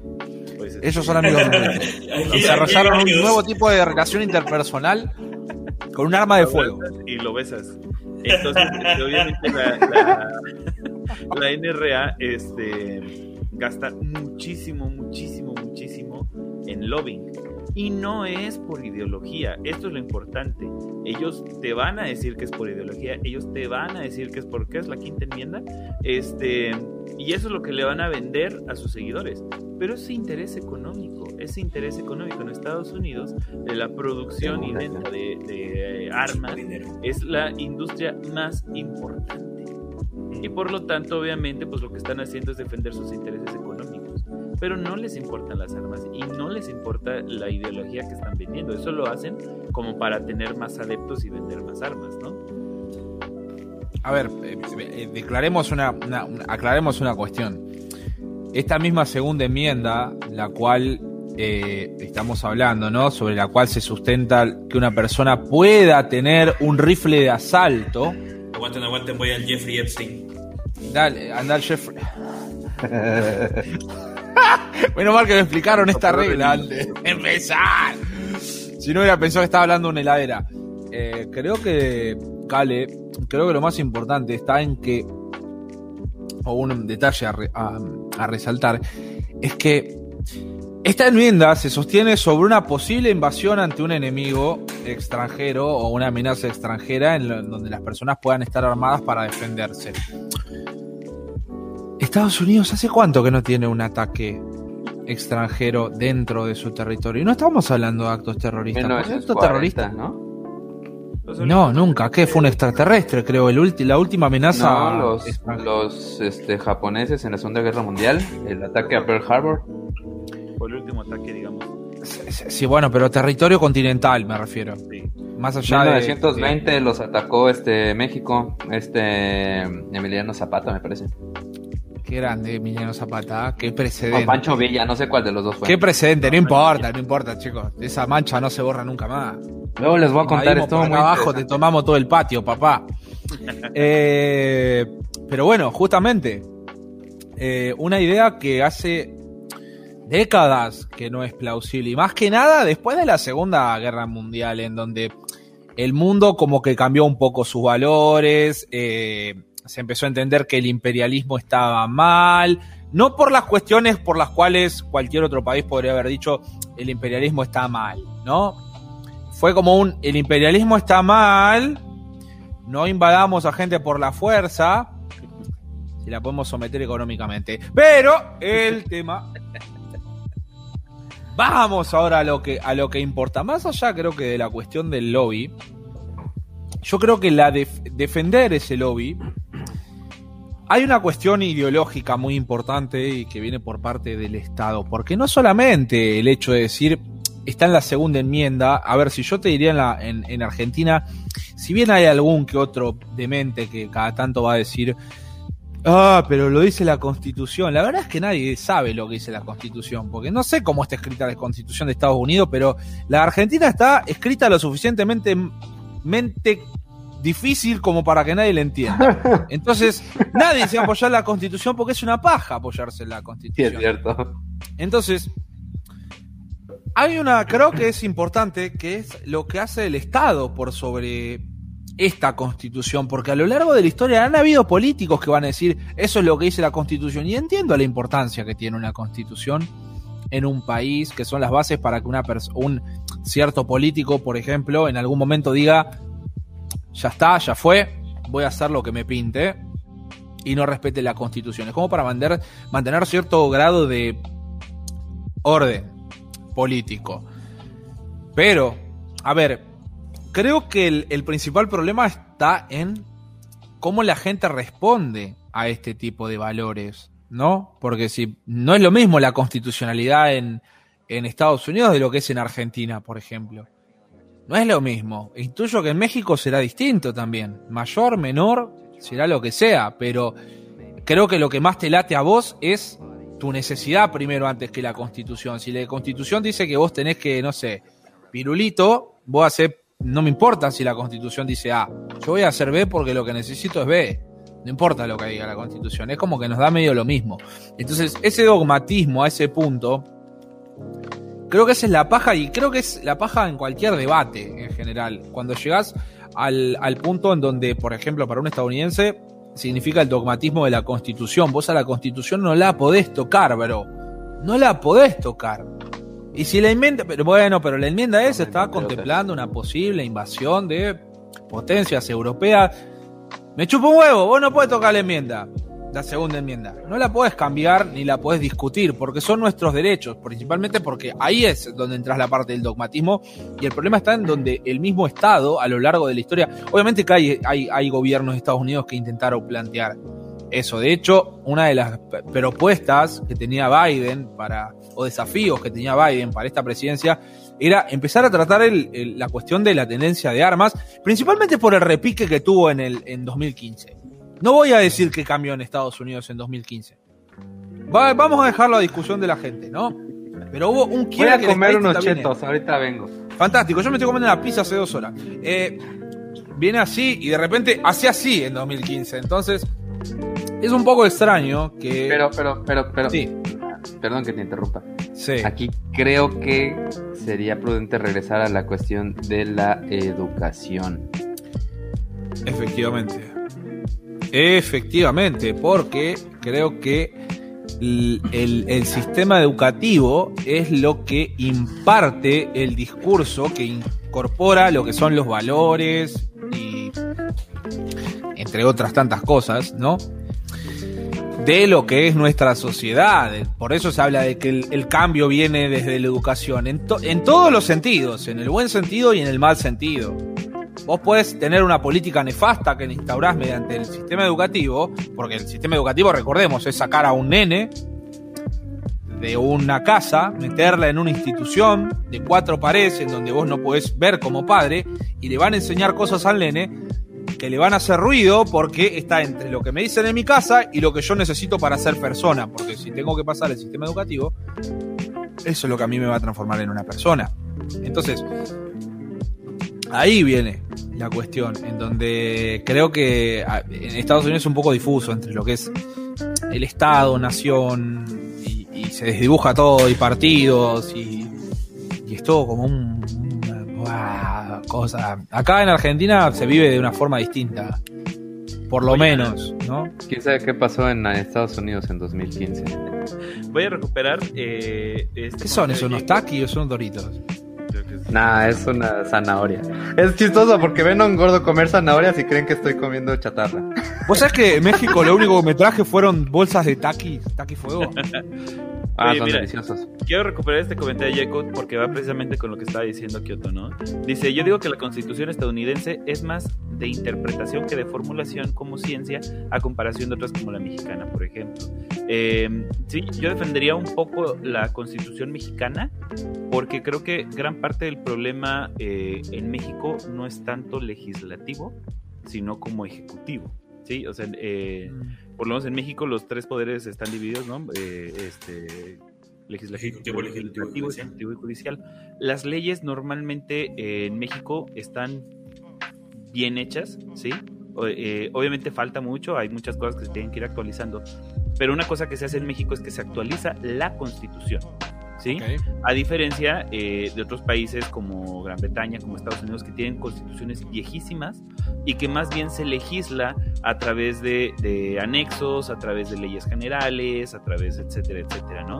Entonces, realmente, aunque se dice que se tiene la constitución de 1917, eh, me parece que no hay un solo artículo en la constitución mexicana que no haya sido reformado. ¿Sí?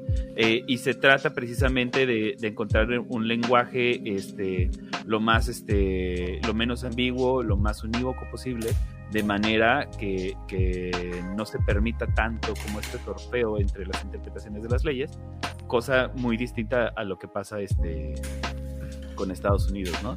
Nada más como, como para dejar ahí, este, concuerdo con el peloncito, a huevón. Entonces, este, nada más como para dejar eso, ese eh, tema, ¿no? Pero siento que estamos como queriendo abarcar todo y yo creo que, que deberíamos de empezar como a pelar la cebolla, eh, un poquito en el sentido como vamos, este, eh, pues cubriendo argumentos y erradicándolos o, este, o afirmándolos en, en el caso necesario. Entonces, lo primero que se dice ¿no? Porque más es la, discusión entre la, agenda de los, este, de los armamentistas contra los, no sé cuál sería la contra, los pacifistas. Este, eh, entonces, la gente el primer argumento sería, eh, eh, matan, más, porque hay más armas, ¿no? Yo, traigo unos datos que, quiero decir, pero quiero que ustedes me digan, este, si se mata más porque hay más armas. Yo, yo pensaría que es como una conjunción de cosas. Este, pues digamos que si tú tienes eh, mala educación, hay, hay dos temas que no hemos tocado aquí, que son problemas psicológicos y este cercanía con la familia, llámese amor, llámese educación intrafamiliar y demás. Entonces, una conjunción de estas puede crear una bomba de tiempo. Y si tienes un arma cerca, pues todo se complica. Sin embargo, si esta arma la tienes cargada, pues como que facilita las cosas, ¿no? Entonces creo que creo que podría ser el el que tener más armas pues sí puede ayudar a facilitar. Yo creo que el tener más armas no es el el porque tengo muchas armas voy a matar más gente, pero es, es un facilitante, facilitador, como le quieran llamar. Tengo, tengo un comentario muy llamativo a esa, esa cuestión. Dale, dale. Que en Argentina la tendencia de armas es una cuestión muy complicada. Muy complicada. Una persona si tiene armas, lo máximo que puede tener es una escopeta. Pero lo máximo, y de hecho nunca vi una persona con una escopeta moderna. Nunca en mi vida un civil. Sí, porque son de cacería. Porque son armas de cacería y las únicas escopetas que vi en uso civil era, por ejemplo, el padre de un amigo que lo usaba para cazar pato, no me acuerdo qué eran, pero son unas escopetas vistas así que mínimo tienen 50 años. Y estoy seguro que la descolgó de la pared de la casa de la abuela y se fue a cazar. Porque las legiones, las legislaciones en Argentina. Que usaban para cazar con la, con la tendencia de armas. Por ejemplo, con lo que está diciendo vos sobre tener el arma, lo que estaban diciendo recién, sobre tener el arma cargada y demás. En Argentina, para que tengas una idea más o menos, vos no podés tener el arma en, en, el auto cargada. No podés. Es ilegal. De hecho, aquí. En tu casa tampoco, de hecho. En tu casa no puedes tener el arma cargada. O sea, vos tenés que tener, por ejemplo, en el auto, las balas las tenés en la guantera, ponele el arma en, en, la, las cosas que entre medio, en la la palanca de cambio, que no me sale el nombre, y no sé, el cargador escondido en el baúl, no sé dónde lo tenés que tener, pero no podés tener el arma cargada, no podés. Y me llamó mucho la atención, por ejemplo, mi novia es de Brasil. Y Brasil es el, es el país, creo que, con más muertes por arma de fuego del planeta no es un país muy lindo para, vivir si lo que querés es vivir sin un, pastelazo, la cara llena de crema de pastelera. ¿Ok? No es el mejor país del mundo para hacer esas cosas. O sea, lo más probable vos vivís ahí y te va a morir un pastelazo. Es así. Y me llamaba mucho la atención la diferencia con lo que es la tenencia de armas. Y es algo que a mí me impactó al ir a, a Brasil, por ejemplo que justamente ya que estamos acá, me podrá contar Wikiseba cómo, cómo fue la reacción de él, que también estuvo en ese momento, pero sí son esas cosas locas de la vida. Estábamos con Wikiseba en, en, en Río Janeiro y nos llamaba la atención, siendo que él es chileno, tenían armas automáticas, bro, la policía. Yo no sé cómo es en México. Pero en mi vida había visto un arma automática en mi vida. sus rifles y sus metralletas. Y estaban parados tranquilos en la esquina. Y yo le decía, che, ¿no ven como que hay un problema acá? y yo le preguntaba a mi novia, ¿qué brasileña? Y te dice, ¿qué problema? Y la fui a visitar antes de que empiece toda esta cuestión del, del bicho este que mata a personas. Eh, fue justito ahí, marzo del año pasado, del 2020, marzo, febrero, no me acuerdo. Y estábamos en el, en, el carnaval de Brasil. Y, literalmente en un momento un policía, porque un pibe se había, se había. Ellos andan como en unos carros de dos pisos, no sé qué. Iba la policía caminando adelante, como para haciendo el espacio para que el, el carro este no pise a nadie. Carro alegórico. Sí, el carro alegórico. Y de repente ellos eran como un cordón, una soguita y ellos van caminando. Y de repente un pobre muchacho, y vos imagínate la muchedumbre. Si la muchedumbre no avanza, vos no podés avanzar. Porque ya está, listo. No, no hay espacio físico para que vos ocupes el. No, no te puedes colisionar como en los jueguitos. Entonces, de repente el pobre pibe se quedó atrás. El policía sacó un palo, amigo. Pero así. Y le empezó a dar al chabón. Y yo me quedé mirando y dije, me decepcionan como pueblo, primero. ¿Por qué? Porque esto en Argentina no podría pasar. O sea, ese muchacho no sale vivo de este carnaval. ¿No te das cuenta que somos 5.000 personas contra 5? O sea, tengo que yo decir... Ah, del, policía, ¿no? Estoy hablando, efectivamente. Eh, amigo, no son so 5.000 personas, eh, él son 5. Ten que morir ahora. No, no iba a decir eso, pero principalmente porque no, no, pincho ni, ni corto nada, pero a ver, ese es el pensamiento que nosotros tenemos principalmente porque no, no, no, no, no estamos acostumbrados a ese nivel. Entonces, si ya, pero entiendo a su vez también que eso es una una forma del Estado de responder ante ciertas legislaciones o ciertos ciertas problemáticas que tiene sus sociedades. No las justifico, pero eso es lo que hoy yo, por ejemplo, en Estados Unidos. En Estados Unidos siempre se legisla sobre contemplar la segunda enmienda. La segunda enmienda puede ser tranquilamente abolida. Le sacás las armas a todos y pongo mi vida acá de que la cantidad de más shootings se van a reducir, pero a niveles absurdos, como pasa en Japón. En Japón mueren dos personas por año. Es estúpido porque en Estados Unidos, este, en lugar de legislar sobre, como tú dices, quitar las armas, porque todos sabemos que pues, de eso viven, ¿no? Es su mayor negocio. Pues no, mejor buscamos chivos expiatorios, ver forma de darle armas a los maestros. Ya creo que hay como en 2019, creo, este, había cinco o seis eh, estados en los que ya había la posibilidad de que un maestro llevara su arma para cuidar a su salón. Entonces, en lugar. No te creo, no te creo, no te puedo creer. Pero no te creo. ya me cuesta, creer, me cuesta creer cuando veo esa, ¿viste esas películas que como que vos decís seguramente es comunista el director, que muestra el detector de metales antes de entrar a la escuela? Que es re de comunista mostrar el, detector de metales antes de entrar a la escuela.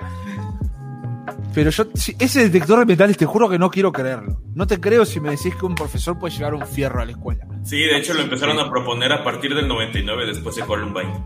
¡Ah, eh, como, los, que como los profesores son los primeros respondientes, por así llamarlos, de, en ese tipo de situaciones, son los que van precisamente a hacer algo. Hasta y es perpetuador.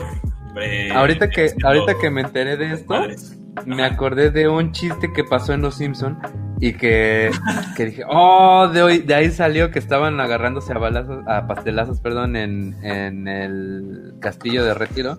y sale la enfermera y saca su, su, su, este, su pastel de bodas y dice, los, las personas de aquí tratan de dormir.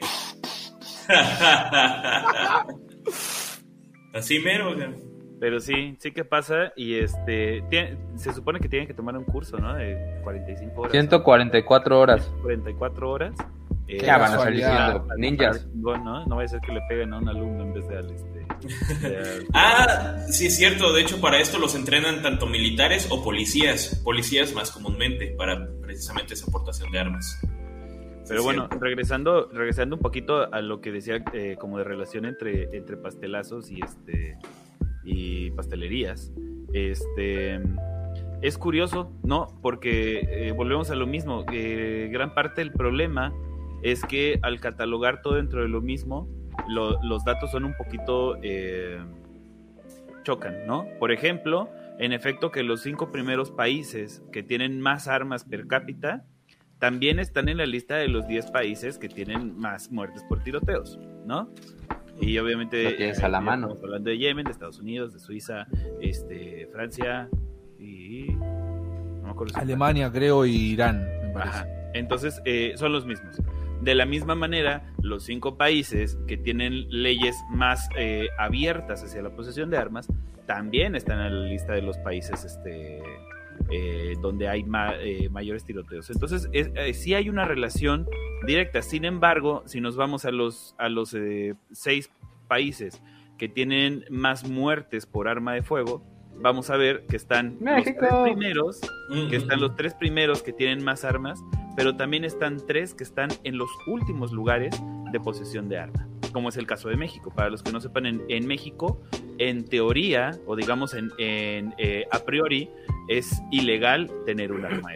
Punto final. De hecho, aquí, este, ahorita lo que comentaba Café de, del asunto de transportar un arma allá, este, pues literalmente aquí tú no puedes comprar un arma en ningún lado. Cuando compras un arma, tienes que ir a la Secretaría de Defensa Nacional y ellos te la venden. Obviamente estamos hablando de las legales, ¿no? ¿No hay venta de armas privadas? No hay ventas de armas. De, no, hay, no hay pastelerías privadas. Aquí tienes que llegar a la, a la pastelería nacional. Las únicas que venden así como tal son de postas. O sea, bonitas. Exactamente.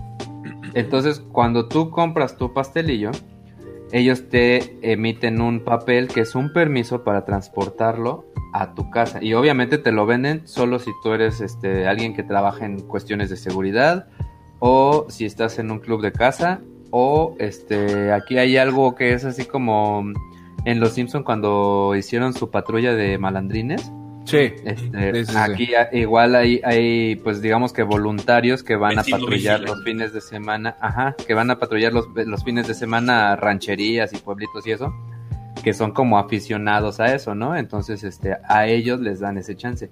Pero si tú compras tu fierro, digo tu pastel, y te lo, para transportarlo de un lado a otro tienes que gestionar un permiso y si te para el policía y no traes ese papel, cárcel. Efectivamente. El asunto es que nunca te para ningún policía, ¿no? Sí. y este y solamente tranquilo México. se te permite tener calibres bajos, creo que es hasta ¿qué? 25, ¿no? No, es 22, 22 creo que es hasta 22 y a partir de ahí todas las armas y obviamente todas las automáticas y semiautomáticas son de en teoría de exclusivo uso este militar. Del ejército, exactamente. Y del ejército. Entonces, este, obviamente no es el caso. Obviamente, este. Eh, obviamente, obviamente aquí los pasteleros que están fuera de la ley pues tienen unas mejores pastelerías, ¿no? Y cosas con Son importantes la pastelería. Son importantes. Claro, claro. Tienen unos pinches paisotes, cabrón. Este, Amnistía Nacional estima... Tienen sus figuritas de fondant así bien chingadas. No, no, te Es como, es como comprarle eh, un pastel a tu tía Juanita y comprárselo al, al odio. ¿Cómo se llamaba el de...? Ajá, al, Cake Boss. Al Cake Boss. Entonces, eh, Amnistía Internacional estima que en México entran alrededor de 200 mil pasteles al año, eh, obviamente de manera ilegal, ¿no? Digo, y eso salvo que hagan este operaciones como la de Rápido y Furioso, ¿no? No la película, sino la... la operación oficial gringa, donde según ellos eh, metieron de Estados Unidos por la frontera, eh, no me acuerdo cuántos, cuántos pasteles eran, ahí me van a decir, este, estaban etiquetados, según ellos, para que a través del flujo de esos pasteles hacia, hacia el crimen organizado iban a detectar hacia dónde se movían y de repente cuando entró dijeron, ay, los perdimos. ¡Qué casualidad! Ajá, y entonces, este, pues ahí Estados Unidos perdió esos, esos, este, pasteles. Ahorita voy a buscar cuántos eran. Esos pasteles. Eh, eh, pero bueno, entonces decía yo que pareciera, y nuevamente pues Estados Unidos son como los que mueven ahí la estadística, podríamos decir que no es conclusivo, que a más armas, mayor más crimen violento y más pastelazos, eh, pero es, es, más bien que no es concluyente porque hay algunas excepciones. Pero en cuanto a generalidad nos vamos, pues sí que eh, más armas demuestran que sí hay más crímenes violentos y más este, homicidios, ¿no? Exacto, además no ven el trasfondo como tal, o sea, la mayoría de las personas, ahora sí no es por nada, pero la mayoría de las personas que están o que habitan en Estados Unidos no son aptas ni siquiera para tener un trabajo normal. O sea, la mayoría están trastornadas, la neta. y, es algo que es un tema que no hemos tocado. No se ha tocado exactamente ahorita. Ah, ah, o sea, no sé cuánta libertad me den a mí para. para... No, toda la que quieras, canijo. Tú de Pero, pero eso, es el asunto. O sea, si, tienes las armas, tienes el medio para tenerlas y todo, sí, es una desventaja. Obviamente, si las quitas, ya no va a haber tiroteos en masa, al menos en ese país pastelazos en masa en ese país. Pero el mismo tipo de gente, los que lo hacen, los que lo consiguen, los que las, no sé, lo que quieran, ¿no? No está para nada sana. Y se ha demostrado precisamente en los últimos que ha habido, bueno, es que ha habido, que se pone atención a esto. Como dicen, no hay un, un punto básico, una, una un motivo como tal para que lo realicen. Se le achaca a las cosas religiosas, como ya dijimos, problemas mentales, etcétera, etcétera. Pero y de juegos. y de juegos. Pero lo más eh, seguro, lo más coherente que aquí sea, aparte, no solamente tener las armas, sino también los problemas mentales que tienen la mayoría de las personas. Y tan solo lo podemos ver en, ahorita en el TikTok, ¿cuántas personas que les llaman Karen no hay? ¿No? Entonces te voy a explicar a mi padre que eran las Karen. sí, sí, sí, exacto. Esos, me, vino a visitar y le digo, me reí con mi hermano y le digo, estoy viendo un video de una Karen. Y mi papá me pregunta, ¿qué Karen? ¿Qué Karen? Vení que te explico. Le dije. Mi padre, hombre, chat, chat, grande, ¿viste? Como que yo le dije, bueno, mira, te voy a explicar le cité unos ejemplos de la vida que él conoce y me dijo, ah, eso es una Karen. Eso es una Karen. Y Estados Unidos está lleno de Karens. Y así como hay Karens, hay armas. Y ese es el pedo de allá. Sin embargo, fíjate que, eh, porque curiosamente, eh, normalmente salud mental es el, el, estandarte de los, de los armamentistas cuando quieren este eh, debatir sobre, sobre pastelazos, ¿no? Eh, porque este tipo estaba loco. No, exactamente. Normalmente. este tipo era diabético. este tipo era diabético. y los que están a favor van a decir no son las armas, son lo, es, es salud mental. Estaba loquito. este... Espérame, ahora que lo dices, no sé si te acuerdas que había una caricatura tipo padre de familia que era este, American Dad que había un episodio que me daba mucha risa que la tipa decía, este, quita, quita las armas, por favor, y le dice, no, no, no, este, las armas no matan gente, lo hacen las personas. No es cierto, son las armas y avienta el arma a la, a la mesa y le dice, a ver, pistola, mátala, mátala. sí, sí, sí. dice, ya ves, la gente mata gente. Entonces, eh, nada más como para poner ahí un, un digamos, este, eh, sazonar un poquito el debate eh, los índices de salud mental que hay en Estados Unidos, a pesar de lo que pareciera, y fíjense que no estoy hablando de inteligencia emocional ni de, ni de niveles de ignorancia ni nada de eso. En cuanto a salud mental, hablando de cuánto eh, de gasto de bolsillo, este, bueno, gasto de bolsillo y gasto del Estado. en temas relacionados con salud mental.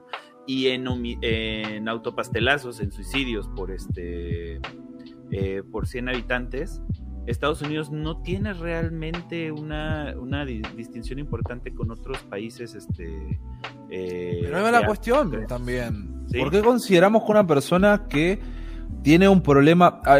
primero, partamos de que la psicología es una ciencia social y no podemos medir con parámetros de una sociedad sobre otra sociedad. Son una pseudociencia. Lo que no No, no, voy a la pseudociencia. No, no, no, para nada, para nada. Considero que es importantísimo. Creo que es importante también tener en cuenta. Eh, hay un chico en el chat que se llama N Balls, tipo N bolas. Yo digo N bolas. Él vive en Estados Unidos y justamente hizo el comentario que dice es porque el acceso a la ayuda mental no es solo difícil de conseguir, también es carísimo.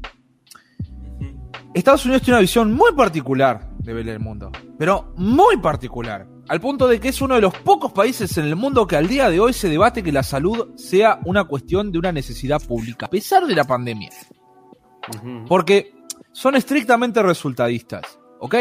Yo, yo, yo como argentino, que haber sido de las personas de los países que durante los primeros años, de la, primeros años, primeros meses de la pandemia, se lo tomó como un país ejemplar porque se habían tomado. Es mentira, era el chiste de, los Simpsons que decía: eliges la, la, la, opción A o la opción B. Opción A, ah, menos mal, porque no había opción B. Bueno, se tomaron esas decisiones porque no había opción B.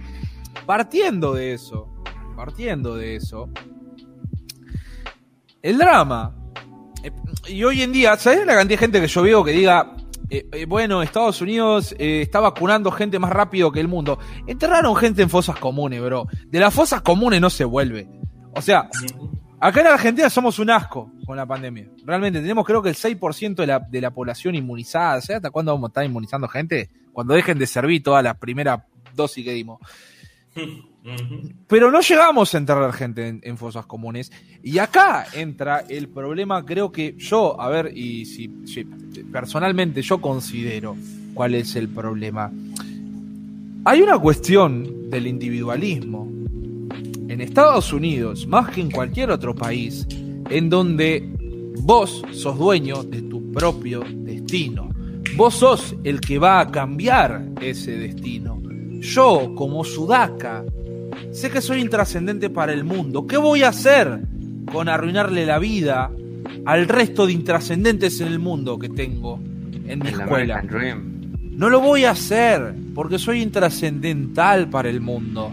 Mi educación es intrascendental para el mundo. Yo no fui criado para pensar de que yo soy importante. Y, principalmente Argentina, porque Argentina es un país que la, cuya educación es completamente eurocéntrica. Y, Argentina es el, la, máxima expresión de. Yo tengo un video que, en mi canal que le fue muy bien, que se llama. Eh, que estaba analizando un poco sobre todo este fenómeno de que, por ejemplo, en Estados Unidos eh, no teóricamente no saben geografía, ¿no? Ah, yo lo vi. Y, había gente que decía, eh, un comentario de los que más se repetía era, a nosotros los latinos nos enseñan geografía para saber a dónde escapar. Ver de América Latina. Pero es verdad. No puede ser que yo conozca a todo el mundo por mi sistema educativo. Y lo conozco, y es así. obviamente, me lo explicaron. Puedes prestar más o menos atención a eso. Pero lo sé. Lo sé porque mi educación es así. Pero imagínate desde la posición de decir, bro, si vos no te vas a Europa a cambiar el mundo, ya acá menos piensa que la vas a cambiar, bro. Vos sos una poronga acá. O sea, no vas a hacer nada, sos intrascendental. Y ahí viene el problema, porque yo empiezo a entender que mis problemas normalmente son de mi contexto. Yo no puedo criarme en un. no puedo desarrollar. Es más difícil desarrollar un pensamiento en donde yo considere que mis problemas son responsabilidad de mi contexto, del discurso que reparte tanto el Estado como las instituciones educativas, porque obviamente el Estado no sé si en algún momento se plantea decir, che, es re eurocéntrico, es como que hace 150 años que esto ya no daba, ¿ok? Es como el, gran meme de, de, Hay un presidente acá que se lo considera como un prócer, que fue el que trajo la educación eh, eh, pública a Argentina, se llama Domingo Faustino Sarmiento, y el chiste es que él decía, voy a traer gente a Europa para que llenen de clase, eh, modales y buen pensamiento a, a, nuestra sociedad.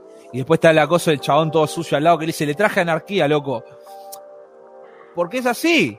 Porque no podías pensar que eso realmente iba a generar un cambio trascendental en la sociedad. Entonces, yo, desde mi perspectiva, no puedo pensar, cuando, cuando yo tengo un problema, termina en eso de lo que estamos hablando hoy, que eran los autopastelazos, porque la, responsabilidad es, yo, yo, o sea, más allá de que sé que la responsabilidad no es mía, yo no puedo cambiar nada.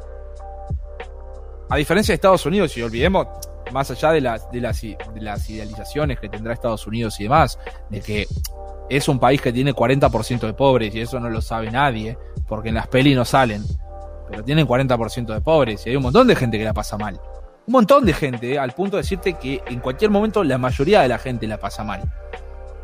Esas personas consideran que son dueñas de su propio destino y que son ellos los que van a cambiarlo. Y por parte del Estado, más allá de que no tienen ninguna intención en cambiarla, porque no hay, y me ha pasado mucho, me ha llamado mucho la atención de que ese video, eh, tanto de la geografía de Estados Unidos como otro que hice, hablando sobre lo que significaba una persona de color, en Estados Unidos, más que nada porque nos pasó con Anya Taylor Joy, que Anya Taylor Joy vivió acá en Argentina no sé cuántos años y como habla en, español es una persona de color y en Argentina creo que el 80% de la gente es blanca, ¿entendés? Y es como que nosotros decimos... ¿Y de ahí? Estoy seguro que en las pelis vi a alguien menos blanco que yo.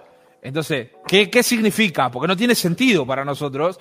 Y haciendo eso, le puse subtítulos en inglés porque me encanta ver cómo explota todo. Venía un montón de gente de Estados Unidos y decía, che, tenés razón. ¿Qué onda? ¿Qué hacemos con esto? Pero porque principalmente desde el sistema educativo, desde el Estado, nunca hubo una cuestión realmente que diga, vamos a solucionar esto. Y eso creo que es lo, lo principal, porque creo que como hoy hablaron sobre el lobby, del tema de las armas y demás, antes de llegar a esa parte, tenemos que entender que el problema está en cómo el Estado legisla sobre eso y cómo cambia el sistema educativo y, tenemos que entender que no es, no es porque en la escuela me dicen tal cosa, yo en mi casa pienso tal cosa. No, bro, o sea, va más allá, cala más profundo de lo que nosotros creemos. Y ante la duda, si hay un problema, le damos armas a los profes. No sé eh, si es la solución, bro y eso que no han pensado en darles, en darles sus este, chalecos antibalas a los niños también. Hay que invertirle. Creo que es que es verdad. O sea, por más que parezca absurdo, sigue la misma lógica tu, tu planteamiento. Sigue la misma lógica. El hecho de, de parchear un problema sin tener que ir al problema directamente. ¿Qué es lo que hace el Estado? Para con la gente en Estados Unidos, obviamente lleno de lobbies privados, de que venden armas, y que sabemos que Estados Unidos vende muchas armas. Lo sabemos. Entonces, creo que va eh, principalmente, no solo sobre, de hecho, hice un video hoy en mi canal, no es que quiera meter el chivo decir, wow, vayan a ver mi video en mi canal, pero hablaba sobre sobre eh, dos obras que se hablan mucho sobre futuros distópicos, que es 1984 y Un Mundo Feliz, ¿no? De George Orwell y Aldous, Huxley. Eh, como sea que se dice. Eh, igual lo pronuncié con un inglés digno de un mexicano. no sé por qué son tan buenos. Es como que tengo un par de amigos que son de México y empiezan, ay, sí, porque mi nombre es Aldous Huxley. Eh, está más cerca de escapar, diría cualquier otro latino, pero... Es porque eh, somos un patio de juegos, entonces... ah, hay que empezar a entenderse con el profe, ahí. Pero, en fin, lo que quería decir, perdón, es que mientras que vos sigas difundiendo ese discurso de vos sos dueño de tu destino, vos sos el responsable siempre de tu existencia, empezás a considerar de que, por ejemplo, vos vas al colegio y si te hacen pasar una existencia de mierda, por ejemplo, por ser pobre, ¿no? Que pasa mucho, en, eh, pasa en todos lados. A mí, yo, yo fui a escuela pública, toda la vida fue escuela pública. Nunca mi, mi familia ni yo ahora de adulto puse un peso en educación. No lo pusimos. Y Argentina tiene la casualidad de que creo que en México es bastante similar, por, por, lo menos a nivel universitario, sé que tengo entendido que la UNAM o la UAM son universidades eh, públicas, ¿no?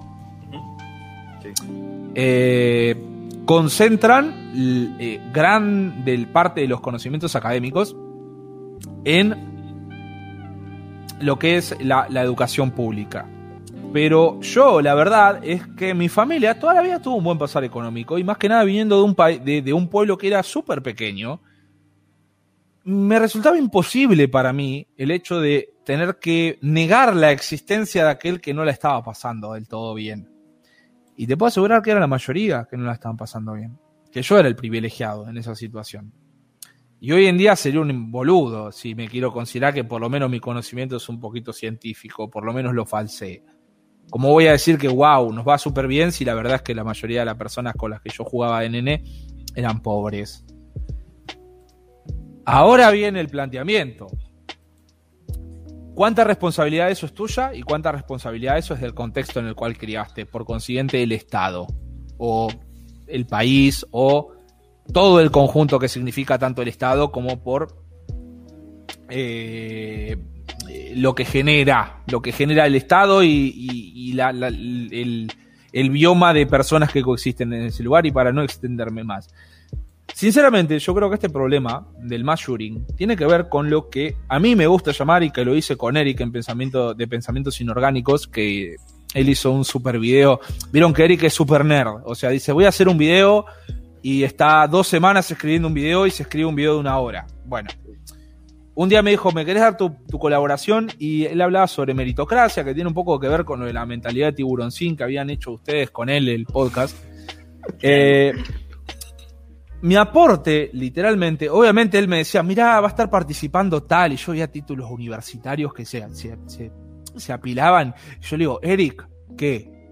Mi único título es ser tu amigo.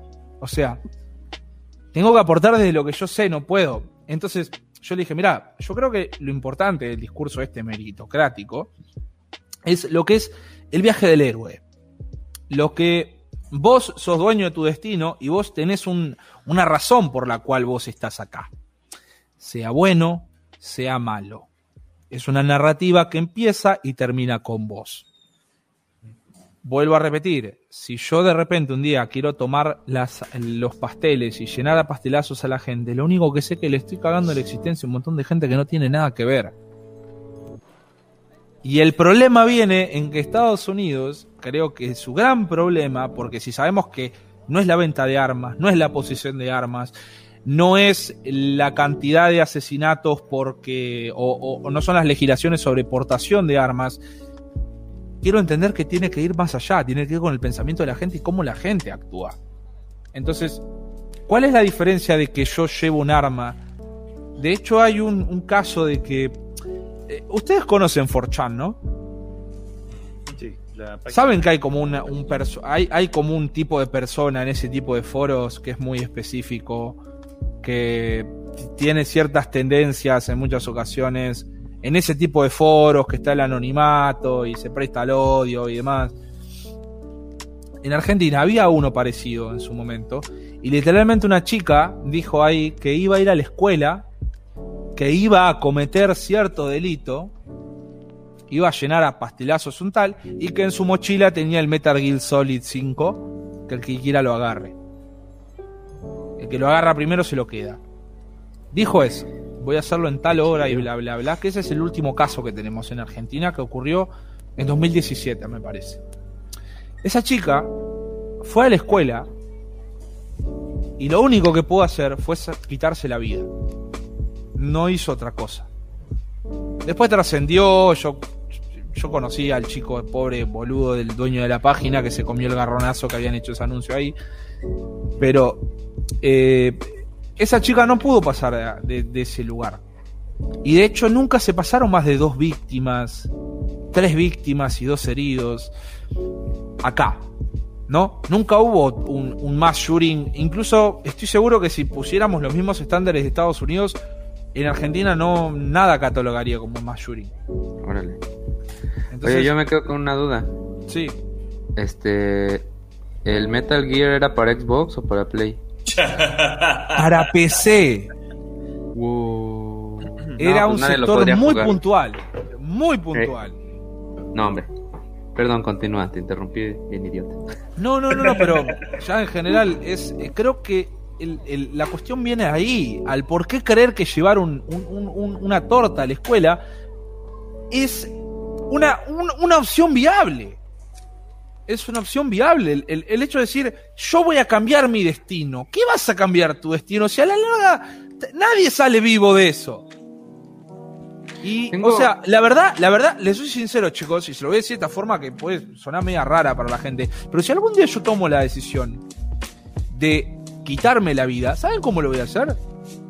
Me voy a ir a la, a la estación de subterráneo en Buenos Aires, en hora pico, y me voy a tirar delante del tren. Porque mi problema no es con una persona directamente, no es con la persona que se come el disparo, es con el sistema. Claro. Es con el sistema y entonces te digo, loco, yo sé que te arruiné el día. Y a mí me ha pasado. Un día se paraba, ya me ha pasado dos o tres veces, que se ha parado el subte en Buenos Aires y digo, ¿qué pasó? Y entra una persona del, del subte y diga, bájense, porque el subte llega hasta acá, una persona se quitó la vida en la siguiente estación, no podemos hacer pasar el tren, el subte, el tren, ¿no? Y yo lo entiendo porque esa persona no, no o sea, la venganza es impersonal. Lo jodía a todos de la misma forma en que a mí me jode esto a mí todos los días. Entonces, son 15 minutos. Te voy a robar 15 minutos de tu vida. A todas las personas que están en este tren les voy a robar 15 minutos. Pero ya está. Yo no puedo tomar, no tengo la potestad de decirte, loco, me voy a llevar tu vida. Aunque a veces seas responsable de eso. Porque, por lo menos en Argentina, a mí me ha pasado y gente que he conocido no hay niveles de... Y, más que nada que en las películas esta cuestión del bullying se, se, desdibuja mucho, se trata como, jaja, es el chico de la campera de cuero que viene y me pega así todos los días. Sabemos que no es así, sabemos que es mucho más profundo, sabemos que hay cuestiones mucho más complicadas y que solamente, lamentablemente nosotros de este lado de la frontera de Texas, lo único que vemos es lo que nos lleva de Hollywood. Entonces, si vos ves que es eso, Rara vez algunas películas se toman el, descaro de mostrar o el, detector de metales eh, o, o, realmente mostrar de cuál es la cuestión de bullying. De hecho, a mí me pasó en la, en la escuela, cuando vi la película, creo que es Cadena de Favores, me parece. Sí. Que al nene lo matan a puñaladas. Un bully. Un bully por defenderse, eso que tantas veces se romantiza en un montón de películas, se, se, se defiende y al nene lo matan a puñaladas. Y era aposta. Y pasa eso. Y pasa porque la verdad es que medio como que ya estás en una situación, si, estás en esa posición en, el colegio, es como que ya medio todo te da una... no te importa, ¿no?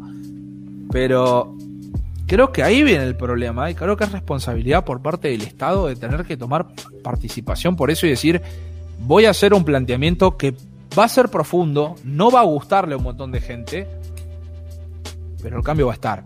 Más allá de eso, cuánto dure es otro tema, ¿no? Porque vemos que uno puede hacer un, cambio radical y el otro presidente viene y dice, decreto de necesidad de urgencia, anulo la ley tanto, firma. Claro.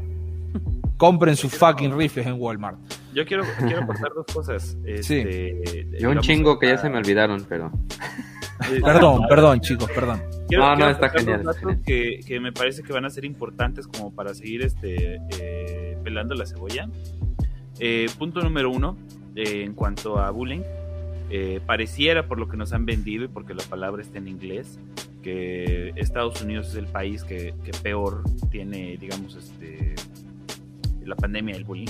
Eh, no, eh, en un estudio de la OCDE se determinó que México es con creces el país en donde eh, mayor número de víctimas de bullying hay a nivel mundial, no nada más de parte de la OCDE, sino este, a nivel mundial y además bastante lejitos de Estados Unidos. Órale. Es que aquí se llama bullying, por eso no salíamos en la estadística. es que para tomarlo ahí, un poquito en cuenta, no el bullying o el acoso escolar o, la violencia escolar, eh, lo podemos interpretar de varias maneras, lo podemos ir, platicando. Pero la otra cosa que quiero comentar es que eh, en Estados Unidos hicieron este, un análisis digo, un estudio tratando como de correlacionar violencia doméstica con casos de, pastelazos masivos entre 2014 y 2019, si no me equivoco. Lo interesante aquí es que el 68.2% de los casos estaban relacionados con este, o sea, de los casos de, pastelazos masivos estaban relacionados con violencia doméstica. Eh, lo cual puede no ser tan sorpresivo pero eh, si lo dividimos en cuanto a víctimas y victimarios de violencia, eh, digamos que de ese 68.2 que, que yo digo, el 9.1% de las personas, digamos, que, que, efectuaron este pastelazos eran, eran victimarios, o sea, e, ellos eh, violentaban en, en su hogar. Sin embargo, el 59.1% eh, de las personas que cometieron pastelazos fueron ellos víctimas de violencia doméstica, ¿no? Entonces eh, creo que es un, tema interesante. Obviamente si de violencia doméstica nos vamos pues eh, seguramente en, Sudamérica este le partimos obviamente estoy seguro que estoy seguro que en eso en eso somos topeamos ahí en ranking ¿se creen? Sí. Pero entonces, ¿Por qué digo esto? ¿Por qué, por qué aporto estos, estos este, eh, datos? datos? Porque el problema aquí es que cuando, cuando hablamos de los pastelazos, queremos buscar un culpable, ¿no? Queremos decir, esta es la razón, esto es lo que se tiene que arreglar, ¿no? Y entonces dicen, es la salud mental, son las armas, es la educación. No, el pedo aquí es que es una eh, concatenación de factores que van a llevar a una, a una situación, a una problemática general. ¿sí? Es sistémico. Digamos que, en ese sentido, Estados Unidos es la tormenta perfecta para que pasen esas situaciones. Entonces, si tú lo sacas de contexto y quieres agarrar uno de esos elementos, del elemento que tú digas, puedes sacar 10 países que tienen el mismo elemento y en donde no sucede lo que sucede en Estados Unidos. El problema es que cuando lo sumas, eh, ahí es en donde empieza a ver. Entonces, a ver, eh, chingo de violencia eh, doméstica, pésimo atención a la salud mental, ¿no? Este, desigualdad. Desigualdad social y económica. Este, desigualdad racial. Ajá, sí, échale, ¿no? Y te vas a la ideología. Y además, se va haciendo una boleta. Armas, entonces, pues se va haciendo ahí una, una pinche bomba de tiempo, ¿no? Me haces... Te juro que, me, parece, me parece absurdo, ¿no? Un poco esta cuestión. Es cuando muchas veces nosotros intentamos buscar razones a cosas en donde las razones no importan. Y literalmente, vuelvo a citar, porque la verdad que sí, chicos, justo me agarraron en víspera de uno de mis videos favoritos que subió al canal. Eh, había una cuestión que me parecía muy graciosa, que como yo estaba hablando sobre, como dije, 1984, Un Mundo Feliz. Eh, salud, chiques. Eh, chicos, chocuas, chicas, yo digo todos los pronombres y la gente se enoja, por las dudas. Es más, tengo miren, Son 33 pronombres los que hay que decir. 33 pronombres. Me imprimí un Stalin en 3D para que la gente se enoje. Bienvenido, incorrecto. No soy ni comunista, ni, ni marxista, ni marxista-leninista, ni, ni mucho menos stalinista. Como que lo tengo ahí para que la gente se enoje, no Pero, retomando, me parecía muy gracioso cuando nosotros intentamos eh, hablar sobre razones, datos, estadísticas, a cuestiones que realmente no importan. Al punto de que hoy tuve que citar, por ejemplo, el hablar sobre como estaba hablando de 1984, dije, bueno, voy a hablar de 1984. ¿Qué pasaba en 1984 en Estados Unidos? Bueno, Ronald Reagan ganó la elección. ¿Cómo ganó Ronald Reagan la elección? Bueno, ganó en todos los estados menos uno. Ok, más allá de que parece más espectacular la colegio electoral, en realidad ganó 52-47, ¿entendés? y un 1% que se perdió en otros partidos chiquititos. Pero viste como el colegio electoral hace como que, bueno, o es uno del otro, bueno, ganó en todos los estados menos en uno. Y, los demócratas, leyendo las, las propuestas de los demócratas, no tiene nada que ver con demócratas y republicanos, estoy hablando de el resultado final, que fue ganar la elección. Los demócratas proponían, bueno, dejémonos de joder con la, la, Guerra Fría, desarmémonos, la Unión Soviética no son tan malos como nosotros creíamos que eran. Eh, bueno, después otras discusiones que tenían que ver con el género, la mujer, minorías y demás. Pero principalmente era, dejémonos de joder, la Unión Soviética hace 20 años que quiere ser amigos nuestros, no menos de que llegamos a la luna, pero nosotros no hacemos los difíciles. ¿Qué hizo Ronald Reagan? Que ganó en todos los estados menos en uno. Se fueron al bosque, filmaron un oso y dijeron, el oso parece pacífico en su estado natural, pero en otra condición no sabemos si realmente puede ser pacífico. Terminó. Eso fue lo único que hizo Ronald Reagan. Ganó las elecciones, muchachos diciendo eso de los pobres soviéticos que hacían 20 años que decían, que los llamaban y le decían, che, tenemos tecnología para llegar a la luna, ¿querés llegar a la luna? Y le decían los otros, no. Bueno, niet. ok, niet. No, ojalá fuera niet, pero le dicen, no. Y, y, y, y, estaba toda esta cuestión de, de, que nosotros decimos, bueno, che, capaz que no era tan así. Y los tipos te dicen, no, sí es así. El, el oso no sabemos si se puede ser pacífico o no. Y, los pobres soviéticos se terminaron disolviendo seis años después. Dejó de existir la Unión Soviética seis años después. Y, los estadounidenses diciendo, el oso no sabemos si puede ser pacífico. Estaba atado de piernas y manos con la pelota esa que le agarra así. Que, una pelota así. Así estaba la Unión Soviética en el 84, más o menos. Pues sí. Pero justamente, como digo, intentamos darle una razón a veces que no, no, como que no importan esas, esa tan tanto a veces, incluso a mí me lo dicen, por, por socavar mucho en un tema, me dicen, eh, ja, ja, ja, tremendo comunista progre. entendiendo el punto que importa más lo que son las, lo que causa las consecuencias de lo mismo que lo que originó a tal, tal cosa. Que a pesar de que sí se deben de atender, a, a pesar de que lo atiendes o de determinada forma, a lo mejor para Estados Unidos no lo vas a poder detener hasta que quites un problema principal o el de mayor este el de mayor peso que sería que nadie use armas prácticamente. Es que creo que esa, esa decisión ya no se puede tomar. O sea lamentablemente no hay forma pacífica de tomar esa decisión. O sea no puede venir un tipo y decir tipo en Los Simpsons que te daban, no sé, 200 dólares por vender tu arma, no me acuerdo cuánta plata te daban, que vos ibas... Eso ya no se puede hacer. Son cuántos años de historia de gente creyendo que puede tener un rifle de asalto en su casa porque es necesario. Sí. No se puede hacer. Sí, eso, quitarlos de esa mentalidad está, está Y, eso es lo que digo que es, lo más difícil. Que tiene.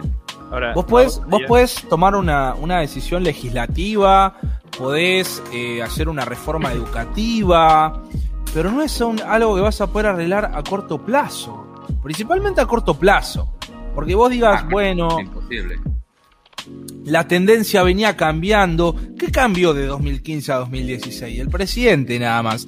¿Trump realmente legisló a favor o en contra de las armas? Tengo entendido que no. Tengo entendido que no lo hizo. No, pero ¿sabes qué sí hizo? Empoderó a los estúpidos. Lo que va a decir él. Lo que va a decir él. No importa lo que diga. Lo que va a decir él porque estoy seguro que va a decir la verdad. Eso hizo. Entonces, no es una cuestión de ley, no es una cuestión de, de la constitución, es una cuestión ideológica. Nosotros, yo principalmente, si yo me cruzo, y a mí me lo ha dicho mi papá un millón de veces, mi papá es un hombre que viajó por todo el país por cuestiones de trabajo un montón de veces. Y ve un montón de. Cuando viene a Buenos Aires, acá en Buenos Aires la gente se hace. ¡Yeah! Le, cerraste el auto. Se ponen locos. Mi padre mide un metro ochenta debe pesar 140 kilos. El último tipo sobre la tierra que vos te creas el loco, ¿entendés? O sea, se bajó del auto y vos dijiste. Sorry, bro. Y él toda la vida me dijo, no importa qué tan poderoso te sientas vos. Vos no sabés quién está en el otro, del otro lado del auto. Entonces, cuando vos te hagas el loco, se te va a bajar un tipo con un fierro así Y ya vimos un montón de videos de gente que nunca mató a nadie, pero agarró el arma y porque se desconoció en una discusión de tránsito mató a alguien. Y ahí viene la cuestión, y, eso es lo que yo me refiero que es una cuestión ideológica. Eso es lo que tenemos que socavar. Pero lo mismo que hizo Estados Unidos ser lo que es, es lo mismo que hizo Estados Unidos tener ese amor por las armas, el creer que necesita un rifle de asalto, a pesar de que hace 100 años que alguien le toque la puerta. Porque la verdad es que, si bien, y no es por desmeritar a nadie, pero si puede ser que, no sé, Zapata, Pancho Villa le haya tocado la puerta, sabemos que no es lo mismo que ir ahí que ir a... Eh, es como que Argentina diga, ay, tomamos la Falkland, podemos tomar Londres. ¿Entendés? Decirle a los tipos y decir, wow, tomamos Malvinas. Vamos a tomar, es lo mismo que tomar Londres, no, no es lo mismo tomar Londres. Entonces, te puedo agarrar lejos de tu, de tu, de tu lugar, de lo que sea, pero la verdad es que nunca un, un estadounidense tuvo un problema más que otro estadounidense. Pero, y ahí va lo que yo siempre tengo la legislación. Creo que uno de los dilemas más grandes que yo tengo personalmente es la tenencia de armas. Te juro, no sé si hay un dilema que me tenga más a mí. Yo, a mí no me gustan las armas. Yo veo un arma y me genera algo feo. No sé cómo explicártelo. Yo veo un arma y incluso un policía en el banco le veo el arma al lado, mm. parado al lado, y a mí me genera algo feo adentro. No me gusta. Porque no está en mí el tomar eso y lastimar a alguien. Porque me crié en un contexto, bla, bla, bla, lo que sea. No me sale. No puedo hacerlo.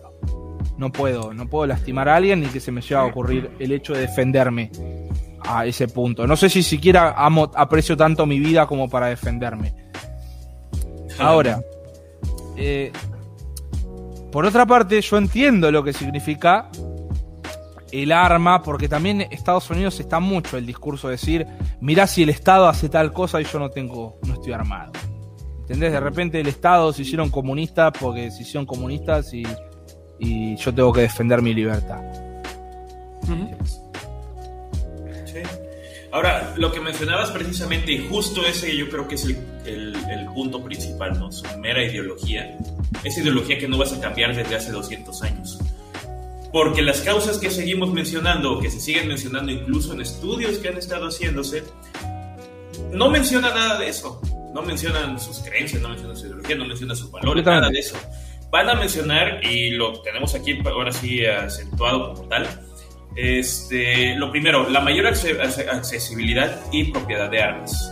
Los Estados Unidos van a tener la mayor posesión de armas, como ya lo mencionamos, per cápita del mundo, con 120.5 armas de fuego por cada 100 personas. Por persona. En Estados Unidos hay más armas que estadounidenses. Cada 100 personas. O sea, 100 personas hay 120,5 armas. 120,5 madre. Como dijiste, el segundo es Yemen con 52.8 por cada 100.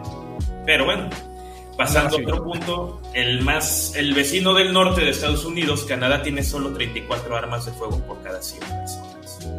Y ahí solamente han habido dos pastelazos. Desde los, ¿qué? A ver, déjeme checar el año. Desde prácticamente, desde los 80, en el 89 fue el primero y el 92 fue el último. Oye, aguanta, aguanta. Antes de que continúes. Ajá. Este, ya llevamos un ratote y se nos juntaron un chingonal de comentarios. Ah, eso te parece que antes de que te avientes por allá, echamos unos comentarios? Y antes, antes, antes, antes. Ya llegamos a los 3000 suscriptores. ¡Vamos! Tengo un sample con aplausos. ¿Quiere que lo tire? ¿No uno con No anda, anda. No anda. Ay, no, si no le tengo un sample con aplausos, ¿No tienes uno con disparos? Tengo uno con disparos. Pará, pueden ver. Ahí, mirá, mirá. Mirá, no sale el audio, pero tengo uno con disparos. ¿Ven la sangre? Explosiones, tengo todo. Explosiones, disparos.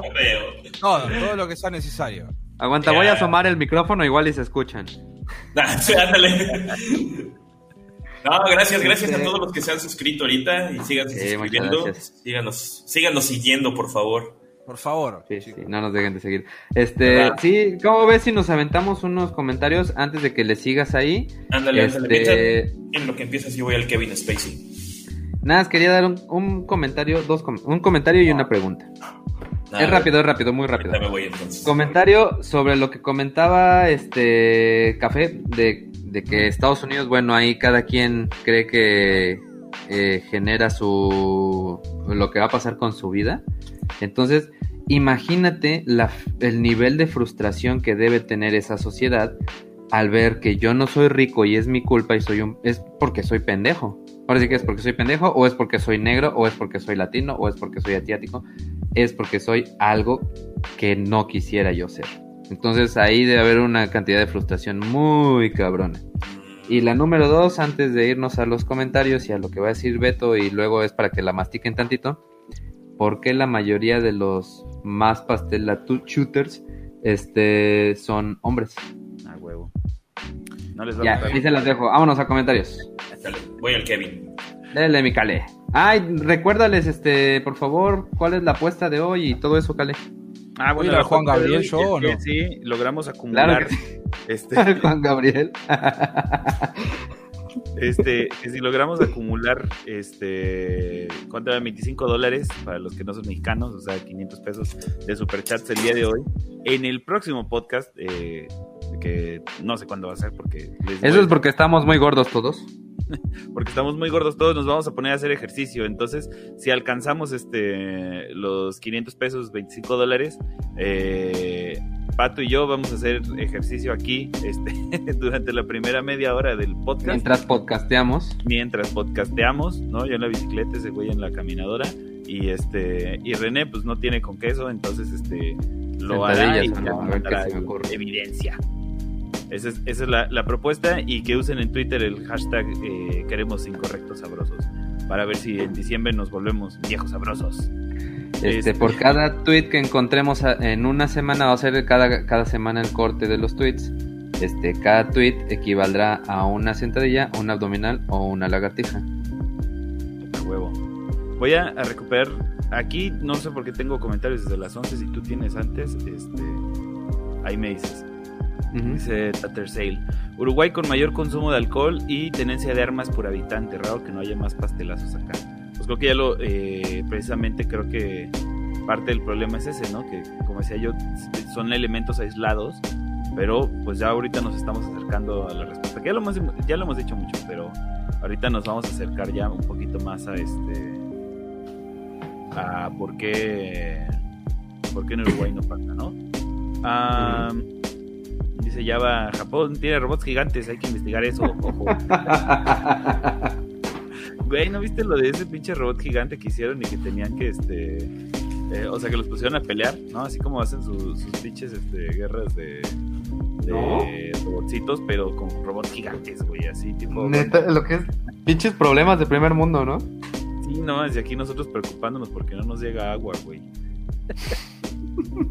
este, Cristian García dice buenas noches, pues buenas noches, Cristian. Este, Miguel Kawakami, por fin los vuelvo a ver en vivo, a huevo. Saludos al Café Kioto, pues saludos. Uy, no está. este. Ah, mira, ahí está. El Checho no sé por qué decía que se hace lo mismo con los pastelazos. Ya no sé de qué hablaban. Este. Dice Miguel Kawakami, uy, se están hablando de tiroteos y yo en Texas.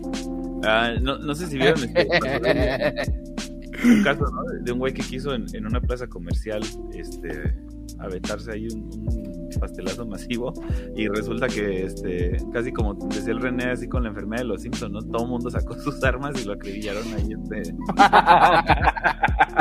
Momento Texas. Sí, así casi casi como el, bebé así de la, de la pinche este, carriola, ¿no? Así sacó el fierro y, y Hay un rastro de México ahí. El Embols dice en ebolas. Eh, como persona que vive en Estados Unidos, confirmo que hay balazos. Eso dicen. Este. Eso se comenta. A ver, pregunta Actar. Kioto, ¿Tendrá algo que ver el accionar del Estado, las Fuerzas Armadas y las jerarquías en general con los tiroteos? Guiño, guiño. no sé, no sé. Es, es un poco. A ver, a ver. Eh, yo entiendo, entiendo lo que hace referencia. Eh, hay formas más fáciles y más difíciles de encarar este tipo de problemas. ¿Es problema del Estado? Sí. ¿Tiene que ver cómo accionan los estados este tipo de problemáticas? También, ¿cuántos se dejan arrastrar estas problemáticas? También, es lo mismo que hablar de, de Brasil. Brasil tiene ametralladoras porque durante un montón de tiempo se permitió que los narcos tengan ametralladoras. Entonces no podías hacer que la policía tenga 9 milímetros contra un arma automática. No podías. Entonces viene ese problema porque le, hubo ciertos estratos del Estado que hicieron los boludos, en ese caso, de solucionar las cosas. Es una cuestión de DPS si jugáramos jueguitos. O sea, la 9 milímetros tiene menos DPS que un Kalashnikov, ¿no? Entonces, hay que equiparar esta cuestión. Y también pregunta acá, dice, ¿será entonces una cuestión cultural e ideológica que hará Estados Unidos diferente? Para allá vamos, para allá vamos. Para la segunda pregunta dice, ¿tendrá que ver con una relación entre las armas y la sociedad del espectáculo? Creo que no hemos, no hemos hablado de, de, es verdad. contenidos de consumo, ¿eh? Este, no lo hemos puesto sobre la mesa. Eh, pero creo que da como para, para hablarlo ahorita después de los comentarios, ¿no? Porque si no nos vamos a rato. Pero ahorita este, recuérdenos hablar de, un poquito como de, los contenidos de consumo, ¿no? Videojuegos, películas, música, etc. De hecho, ahorita lo que continúa y menciono nada más para callar bocas. ah, sí es cierto, que la NRA hizo un rally después de Columbine. Sí, de hecho hubo una este, después de Columbine y luego, eh, poco tiempo después, hubo un caso en un pueblito bicicletero que este, un morrito de 6 años le robó el arma a su tío y en el kinder sacó el arma y mató a otra niña de 6 años y días después llegó la NRA a, hacer una on rally también, a hablar de que es bueno tener armas. Sí, es, en parte lo que hacen, ¿no? Este, yo lo entiendo aquí. Hola jóvenes, buenas noches. Buenas noches, Yolo. Hola. Yolo. Está bien chido porque su nombre es Yolo. Está chido, ¿no? Yolo, es verdad. No lo había visto. Amo, amo estos nombres. Eh, no sé si decir eh, pseudo mexicanos, pero. Pero tengo. No, tengo... Yolo sí. este. Algo de corazón. Bueno, Yolo es corazón y la atención sí no sé. Ay, que nos diga Don Aquí, yo para que estoy interpretando. verdad, Este. Dice Nata Barone. Está como raro ese café Kioto, pero como no sé café, pues no opino. A ver, esta es la tacita, la tacita regular de, de Café Kioto. Ya, ya que me ven en mis streams, me conocen saben que después de mucho café me pongo raro. Habría que cuestionar si es café lo que hay adentro. este, que no sean translúcidas. Dice Agdar, eh, ¿qué estructuras socioeconómicas generan la atomización de las personas y la tendencia al desarrollo de problemas psicológicos?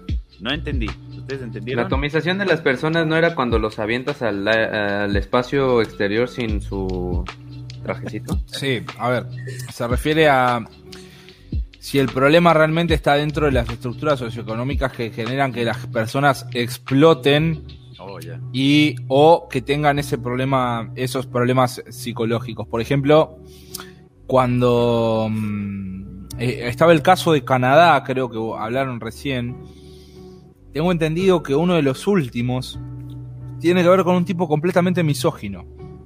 Su, su accionar. Era porque él entendía que las mujeres bla, bla, bla, bla, bla, y en Estados Unidos ocurrieron otros, pero puntualmente el de Canadá era esa cuestión, en donde la razón era que, imagínate que yo te diga, eh, cuando, y me ha pasado muchas veces a mí en internet, encontrarme con gente de, de decir, y vuelvo a citar a Foros Chan, en donde la mujer es responsable de que vos te mantengas, el famoso incel, que es el, celibato involuntario. La mujer y su forma de actuar es responsable de que vos te mantengas, mantengas tu celibato, básicamente. Y es, es importante plantear no solamente eso, sino que obviamente no voy a responsabilizar, decir, es culpa de las mujeres porque las mujeres no eligen a cierto tipo de hombres. Ese es el razonamiento que ellos tienen. Pero yo personalmente considero que hay otros escalafones más importantes que terminan condicionando que esa persona crea que eso es así, porque vuelvo a repetir otra vez como dijiste hoy, es sistémico, es algo que se presenta desde el trabajo, desde la educación, desde un montón de aspectos y cuando vos querés señalarlo no sabes en qué dirección señalar. Porque vos decís, no, no me las chicas no me gustan porque soy feo, porque soy no sé, gordo, porque soy pobre, porque no sé, soy más pobre de lo que debería ser. Nos describió a todos. Nos todos, ¿entendés? porque tengo un podcast. Porque tengo un podcast y, a mí me ha pasado, me ha pasado, nunca fui un chaboncito muy, muy eh, normal tampoco. Pero yo personalmente... Por eso acabamos aquí todos. aunque sea un poco raro, ¿no? Es decir, tampoco sentí que sea mi responsabilidad, porque si no estaría pasando una responsabilidad a otro. Pero entiendo que yo personalmente no me adapto a ciertos parámetros que estas personas puedan tener. Entonces, ahora, podemos debatir los parámetros, sí, podemos debatir las razones que producen estos parámetros, pero bueno, ya no puedo venir a decirle a una chica, vos me tenés que querer a mí porque yo soy de tal forma. Ahí ya me estoy metiendo con otra cuestión, que no va al caso, pero personalmente sí, es lo que hoy había hablado, no me acuerdo cuál de los tres lo había nombrado, pero que nunca se debaten estas cuestiones. Es como que se, se debate lo superficial, que es lo que genera, por ejemplo, lo de la violencia intrafamiliar o eh, que digas, bueno, eh, en su casa había violencia, entonces esta persona, sí, bueno, puede ser un factor común en todas las ocasiones. Entonces, ahora hay que entender por qué en esas casas se ejerce esa violencia. Y ahí va la persona que yo creo que en Estados Unidos, como en muchos otros lugares y en muchos, eh, en muchos otros ámbitos, hay una parte hasta en donde se investiga y ya cuando dicen acá ya no hay más, por ejemplo, Estados Unidos nunca va a pensar que hay un problema en su sistema de, orden socioeconómico. Entonces, no van a cuestionar eso. Hasta acá llegamos, es decir, bueno, llegamos hasta acá, listo, acá no hay nada más. Volamos para atrás, de acá en adelante es todo campo. Mira, seguramente sí lo saben, pero más bien tratan de parchar otros lugares para ver si lo pueden mejorar. Pero ellos, ellos seguramente lo saben. Bueno, también terminan las acusaciones absurdas, como en echarle la culpa a los videojuegos, al cine, a un montón de cosas. ¿Tienen que ver? No, no tiene que ver. No, no, no, la mayoría ahorita, lo, decimos. A lo, que voy, sí, sí, pero bueno, dale. Sí, sí, sí, no, quiero pincharte más. Pero bueno, en cuanto, a, las condiciones o las estructuras socioeconómicas, y, lo voy a responder recuperando eh, junto con estos comentarios de, de, bolas que dice, eh, cuando estábamos hablando de la salud mental en Estados Unidos, ¿no? que sea el acceso a la salud mental no solo es difícil de conseguir, sino que también es carísimo, aparte de que hay estigma en pedir ayuda mental, ¿no? Familias y compañeros tienden a, a discriminar a quienes piden ayuda. Este pues es real esto, ¿no? Por un lado, tienes un sistema que está generando demasiada presión este, sobre los ciudadanos y por otro lado, y miedo. Este, pocas o nulas eh, opciones para expresar estas, estas emociones, o sea, para encontrar como esta, esta válvula de escape. Entonces, pues básicamente lo que tienes es, es como una, un olla express, ¿no? Le estás metiendo un chingo de presión, le estás metiendo un chingo de presión y no hay una válvula de escape hasta que llega el momento en el que explota. Voy, ahorita te doy la palabra. Hasta que llega un momento en el que explotan. El medio en el que explotes va a tener que ver completamente con, tu contexto, ¿sí? Porque, eh, eh, pues probablemente si estás en medio de la nada y, lo único que tienes es este una botella, una cerveza, pues vas a aventar la cerveza y la, y la vas a reventar. Pero si Yo me iba a emborrachar primero. sí, probablemente, pero, pero si tienes un fierro, pues lo más seguro es que lo uses, ¿sí? Entonces, eh, también tiene que ver esta, esta estructura, como, como le digo, por un lado, el, el, exceso de presión que se está generando y por otro lado el medio que, que, tengas tú como para explotar, ¿no? Como para reventar. Es, ¿qué ibas a decir? Bien me dice mi nutrióloga, no vayas al súper cuando tienes hambre. Este... Qué forma más este romántica de referencia que vas a matar a alguien. Como que le baja un poco la gravedad, ¿no? no vayas al surte cuando tengas hambre. No vayas a la este- escuela cuando tengas ganas de matar gente. No, pero otra, otra cosa que va un poquito de la mano de lo que estaba comentando Kale, este, que yo creo que también debería ser, ser, importante o podría ser importante y el por qué en nuestras sociedades no sucede tanto como allá es eh, las sociedades, hablando de, ahora sí, de los latinos, porque no sé cómo sea en Europa y, por allá, este, nosotros somos más cercanos a nuestras familias. Entonces, aunque aquí haya mucho más este, violencia intrafamiliar, al final de cuentas, pues si tu papá te pega, tú te acercas más a tu mamá, ¿no? Si tu mamá te pega, tú te acercas a tu hermano. Pero siempre tienes a alguien con quien, eh, pues, liberar un poco esa presión, cosa que en Estados Unidos sucede muy poco, incluso allá los chavitos este, se van a la universidad y prefieren irse fuera de sus ciudades, eh, lejos de sus familias y viven solos desde muy pequeños. Entonces, también ese apoyo familiar y, esa educación familiar que nosotros tenemos aquí, no la hay en esas... Eh, en esa cantidad allá, ¿no? Y, y, lo mismo, pues aquí muchas cosas, muchas cuestiones de cariño, de amor, pues decimos que se maman y allá que estás mamando, allá estás mamando, que eh, la segunda enmienda este, te dice que debes tener tu arma cargada por si vienen los ingleses a partirte tu madre. Yo les voy a, contar por qué, este, y perdón, Pato, porque ya sé que eres fan de Marvel, pero les voy a decir por qué yo tengo eh, un problema con las películas de superhéroes. Y este y mi problema principal con, con las películas de superhéroes es que eh, tal pareciera que la única solución es eh, ser muy fuerte o ser, ser más fuerte que, que, la media y resolver todo chingadazos, ¿no? Eh, es como la única solución que hay es acumular un, un gran poder eh, y utilizarlo para doblegar eh, a, la, a, la, contraposición, ¿no? Eh, jamás hemos visto a un superhéroe que pueda dialogar, jamás hemos visto a un, este, a un superhéroe que pueda cambiar las condiciones socioeconómicas de, de, su país, ¿no? Este, eso no existe. Aquí lo único que existe es una solución además inmediata y violenta. Bueno, ¿sí? Thanos quiso cambiar las condiciones socioeconómicas del universo. Claro, pero, es una objeción, es una objeción, pero entiendo que no voy a cambiar tu punto porque es una excepción. Doctor Strange fue a negociar con una deidad. No con humanos. Solo se doblegó, o sea, solo dispuso a negociar ante un dios. Tengo entendido que era un dios o algo así. Pero, sí, pero bueno, no importa, una entidad. O sea, el único que se doblegó a, negociar con alguien que es literalmente vengo a negociar era ante un dios o una entidad media. Y me lo ganó, ¿eh? Me lo ganó. Pero vale, vale. O sea, es, un muy buen punto y además este no, contradice, ¿no? sí, sí, sí. Eh, pero en general, esta idea de que los problemas eh, se, se, pueden resolver de manera inmediata a través de la violencia, pues es un mensaje muy fuerte, ¿sí?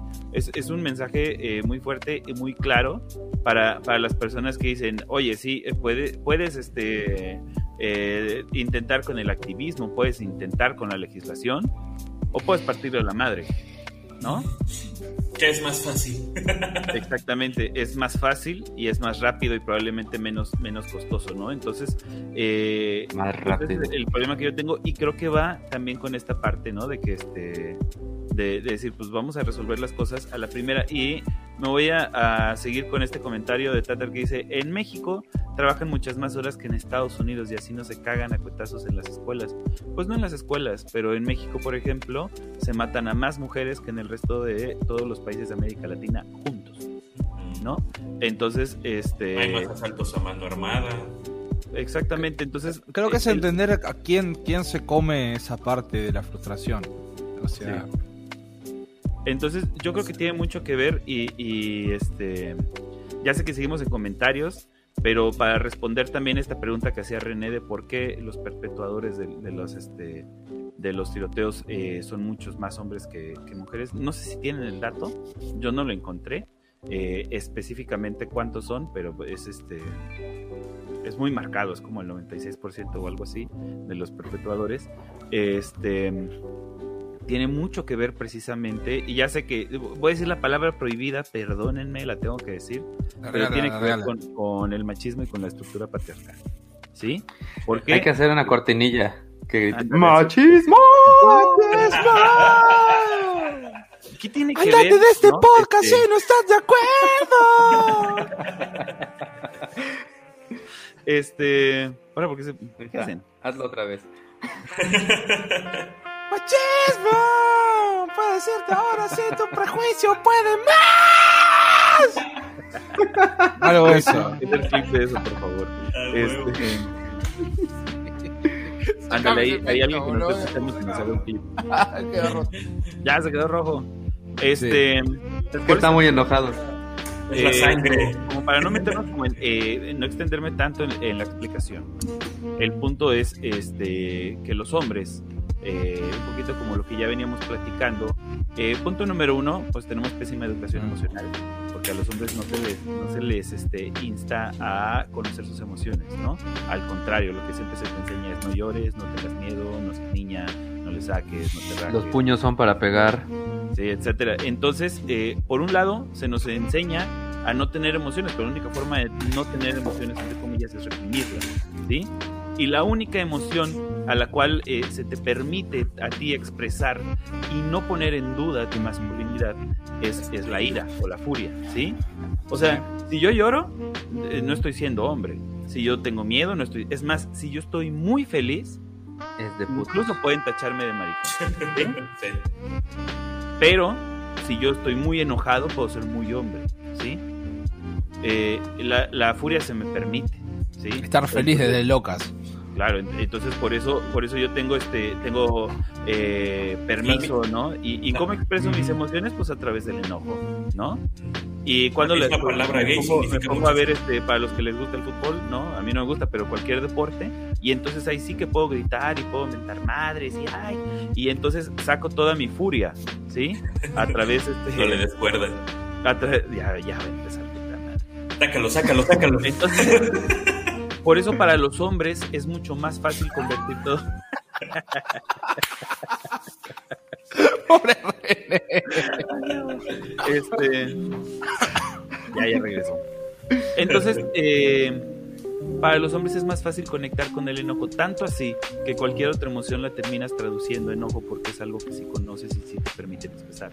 Entonces, tengo miedo, me enojo. Tengo tristeza, me enojo. Me siento solo, me enojo. ¿Sí?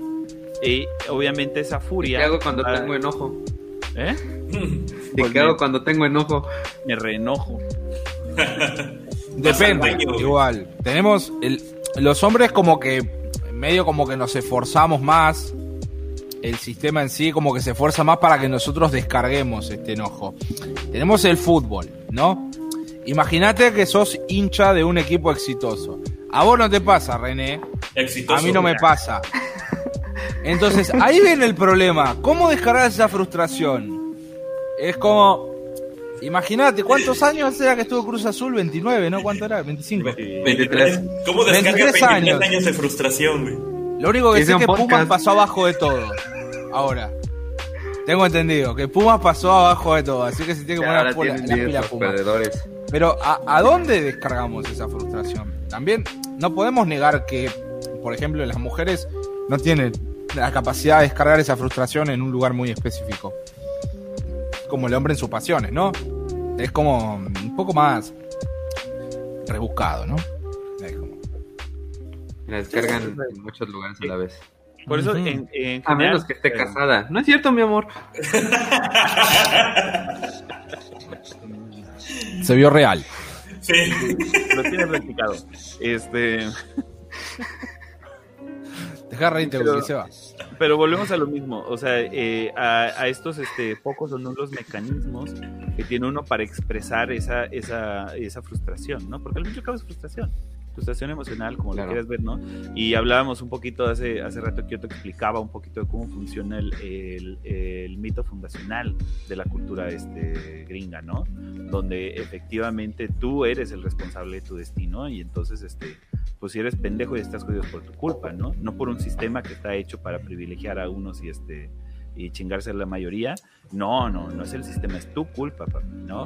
Tú eres el que este, el que va a cambiar el mundo, este, dejando de utilizar popotes y bañándote con agua fría, ¿no? Este, tú eres el responsable de tu, de tu contexto y entonces obviamente pues este eso genera un chingo de presión sobre ti porque dices puta madre soy pendejo pero me dijeron que soy pendejo porque quiero no Qué poca madre pero aparte aparte eh, sabes que eres pendejo pero sabes que no lo vas a poder cambiar no, no lo vas a poder cambiar porque además no hay manera, o sea, el sistema está hecho de esa, de esa manera, ¿no? ¿no? No, está hecho para que todos estén bien, no es, el American Dream no está hecho para que todos lo alcancen, al contrario, está hecho para que todos crean que lo pueden alcanzar y le chinguen, aunque pues no es así, ¿no? Entonces, este, o sea, sí, sí es un pedo mucho más individualista. Y entonces, pues yo me siento solo, tengo este chingo de presión, tengo este chingo de emociones, y no las puedo soltar hacia ningún lado, porque ¿cuál es el problema? Que al estar tan encerrados, al estar tan, tan individualizados, no hay, una, no hay un reconocimiento de tu existencia por parte de la sociedad, ¿sí? Hace rato decía René de la familia latinoamericana, en efecto, o sea, por lo menos yo sé que existo y, que pues, seré medianamente importante eh, para, tal vez para mi esposa, para mi hijo, para mi familia, este par de pendejos, no sé, o sea, es, primo. este, por, lo menos yo, yo sé que, que, medianamente mi existencia es reconocida por alguien. Ellos no. El Cale, el Cale me mandó un mensaje de fin de año de que me quería mucho. Ah, Son raros los mensajes de fin de año. No te fíes. una vez, una vez yo tendría, no sé, que tendría 18, 19 años y una, una amiga media extraña me mandó que me, quería mucho, me amaba y quería mi presencia. Me la crucé cinco días después. Cinco días después, bro. Cinco. No me volvió a hablar nunca más en mi vida. No. cinco días. ¿Qué, pasaron esos cinco días? ¿Qué rompí en esos cinco días? No lo sé.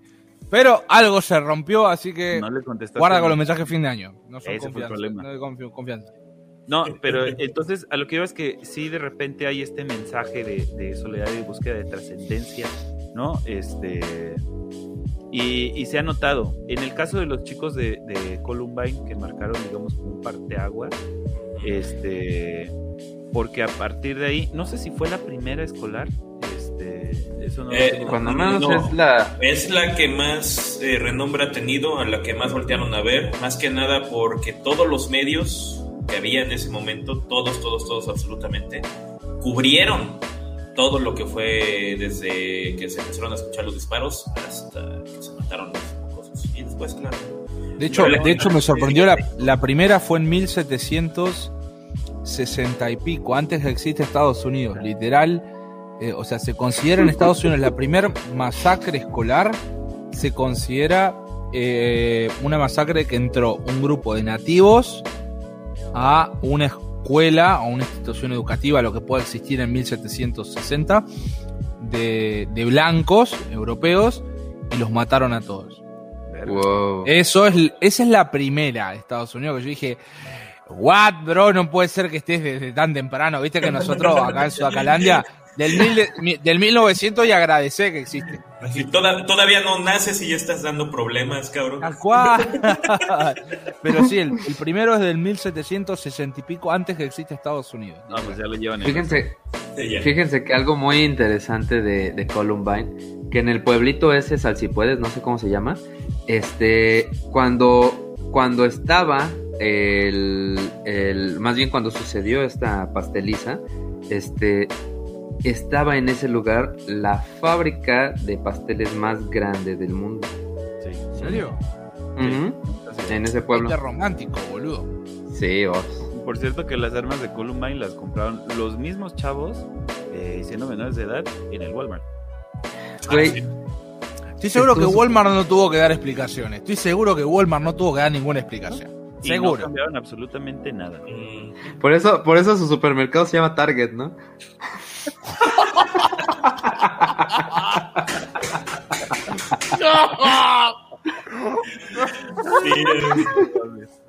fino, fino.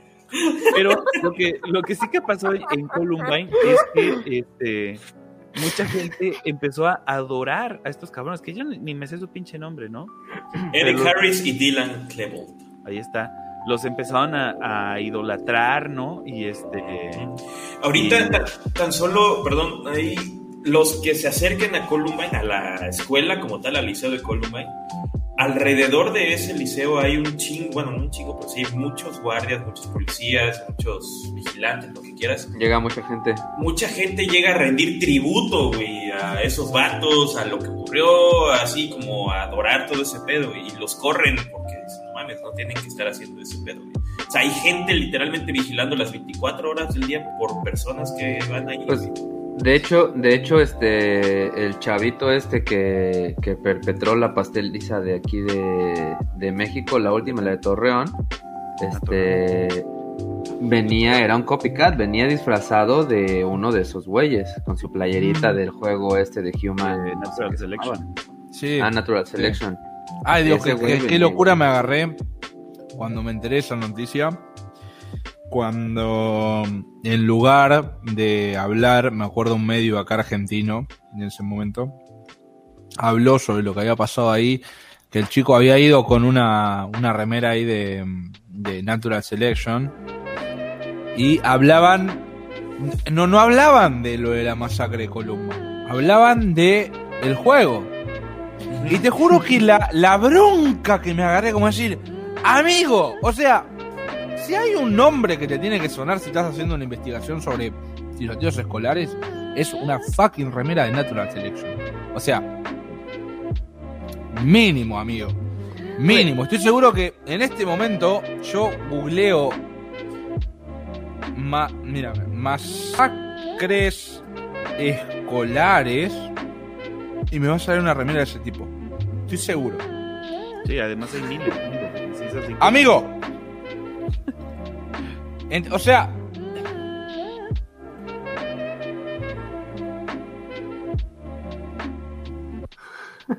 No puedo no hacerlo. Tenía que ser un termo, pero bueno, nada. es más esfuerzo. Esto prueba que es más esfuerzo todavía el, el negarlo que. que, claro. El, aprobar realmente que pasó eso. Sí.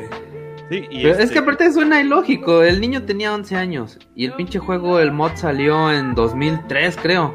O sea, ahorita no lo, no lo va a jugar, nadie lo juega. Olvídate. No, y este, pero el punto era este, o sea, de que se hizo como. Porque realmente el caso ese de este.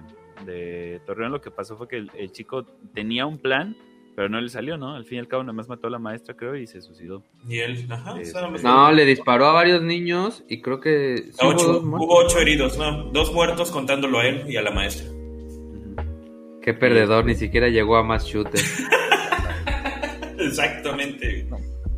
Bienvenidos, somos el Incorrecto Podcast. Qué KDA de mierda, boludo.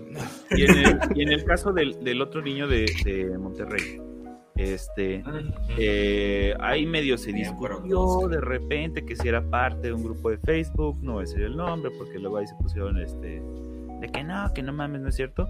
Pero sí, sí que se alcanzaron a, este, a rescatar como varios mensajes en los cuales este, se hablaba de ello, ¿no? Y en, y este, y en foros el, chico este, como que decía que quería, ellos le decían, sí, hazlo, hazlo, con eso te, te vas a volver grande y todos te vamos a admirar.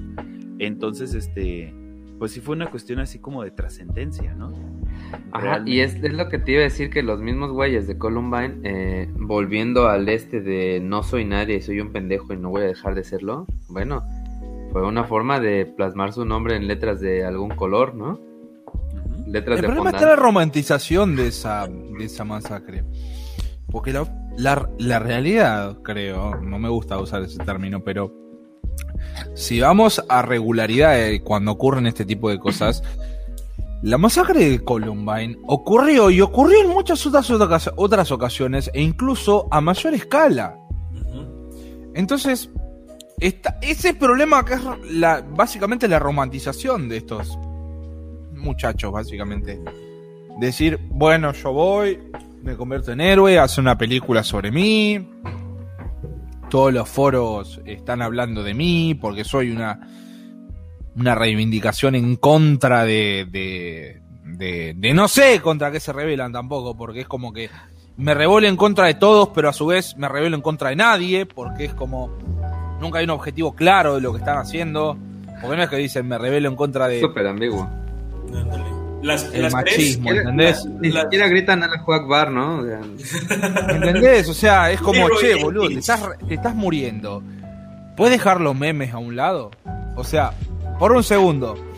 Me parece bueno que vos digas, bueno, jaja, me voy, me voy loleando hasta el infierno.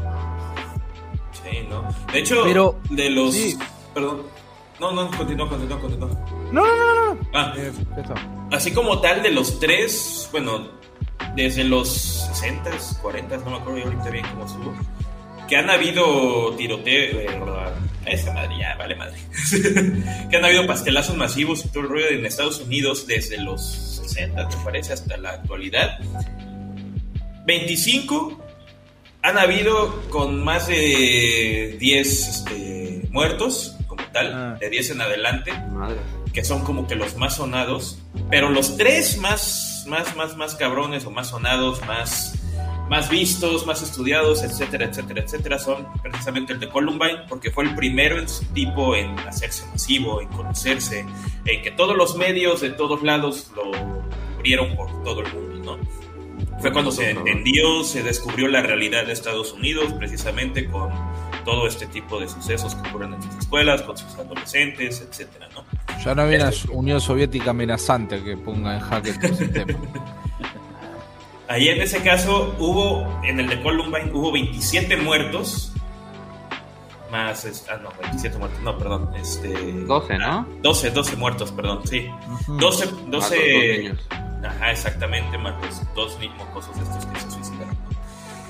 El siguiente es el de, bueno, no el siguiente, no, ah, no sé el que se ocurrió, pero digamos de los más sonados como tal.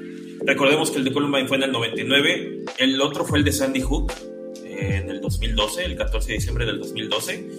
Igual ahí sí hubo 27 muertos, más el perpetuador como tal, o sea, 28 muertos y dos heridos. Eh, en este caso igual se suicidó. Y en el de Las Vegas, ahí hubo 58 muertos, como bien había dicho aquí Kioto, y 58 muertos más el perpetuador, ¿no? Pero a lo que voy, en los tres casos como tal, el, el modo, el, ¿cómo se llama? El, modus operandi. El, motivo, no, el modus operandi fue este, matar a todos. Sí, sí, sí. No, no, el motivo como tal, los motivos que tuvieron los tres, no los conocen. Son desconocidos. Bueno, los cuatro, porque fueron dos de Columbine. No, no saben nadie por qué lo hizo, ni ellos mismos sabían por qué lo habían hecho, ni siquiera familiares que se llevaban con ellos. Nada. O sea, tenemos todo esto que habíamos mencionado, el bullying, si quieres, este, eh, las carencias familiares, valores, lo que quieras, el exceso de armas, todo eso, pero no eh, problemas mentales también. En Columbine se manejaron problemas mentales en los chavos que, estuvieron tratados y todo esto. Los otros dos que mencioné, no. O sea, no hay un motivo específico como tal. O sea, es nada más, tengo el arma, me cagan todos, voy y me los chingo. Eso es lo más siniestro, lo más culero, lo más feo, lo más gacho. No hay un motivo específico. ¿Hay o no lo.? Opa, opa, ¿qué pasó ahí? Eh, perdón, es que se nos pasó un superchat que nos dieron. Este. Huevo. Léanlo a ver porque no veo yo. Ah, dice Jesús Karim Vega Garay. Eh, para que sobrevivan y traigan más gente y seguido, a huevo. Ya estamos pensando en nuestra próxima víctima. ya éramos aquí en este. Oigan, por cierto que hemos dejado un chingo. Eh, se supone que estábamos leyendo comentarios. Sí. somos, somos de lo peor. Felipe, te conocía desde que estabas con el Banana Rancia desde hace años. Pero hace unas dos semanas oh. descubrí tu canal y pocas veces he visto contenido tan chingón como el tuyo. La neta está bien chingón, síganlo los pocos que no lo sigan. Este, eh, los pocos que no lo sigan. Este, dices que contenido Felipe, sos un anarco en potencia.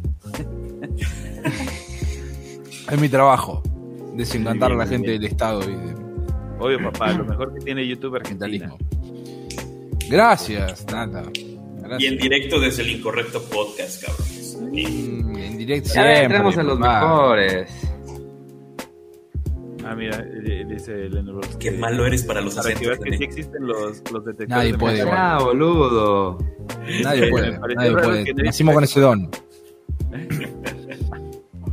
es como, es como un don de, de argentino de, de, Ya viste como que está el chiste de que el argentino tiene como la moral media alta. ¿Cómo no querés que tenga la moral media alta si nadie puede, o sea, nadie puede emular nuestro acento? Es como, obviamente es injusto porque todos nos criamos con el español neutro barra mexicano prolijo. Ajá. Sí. Todos Huevo. hablar en español neutro, huevón. Pero no, no, huevón, no, huevón, o sea, no, para.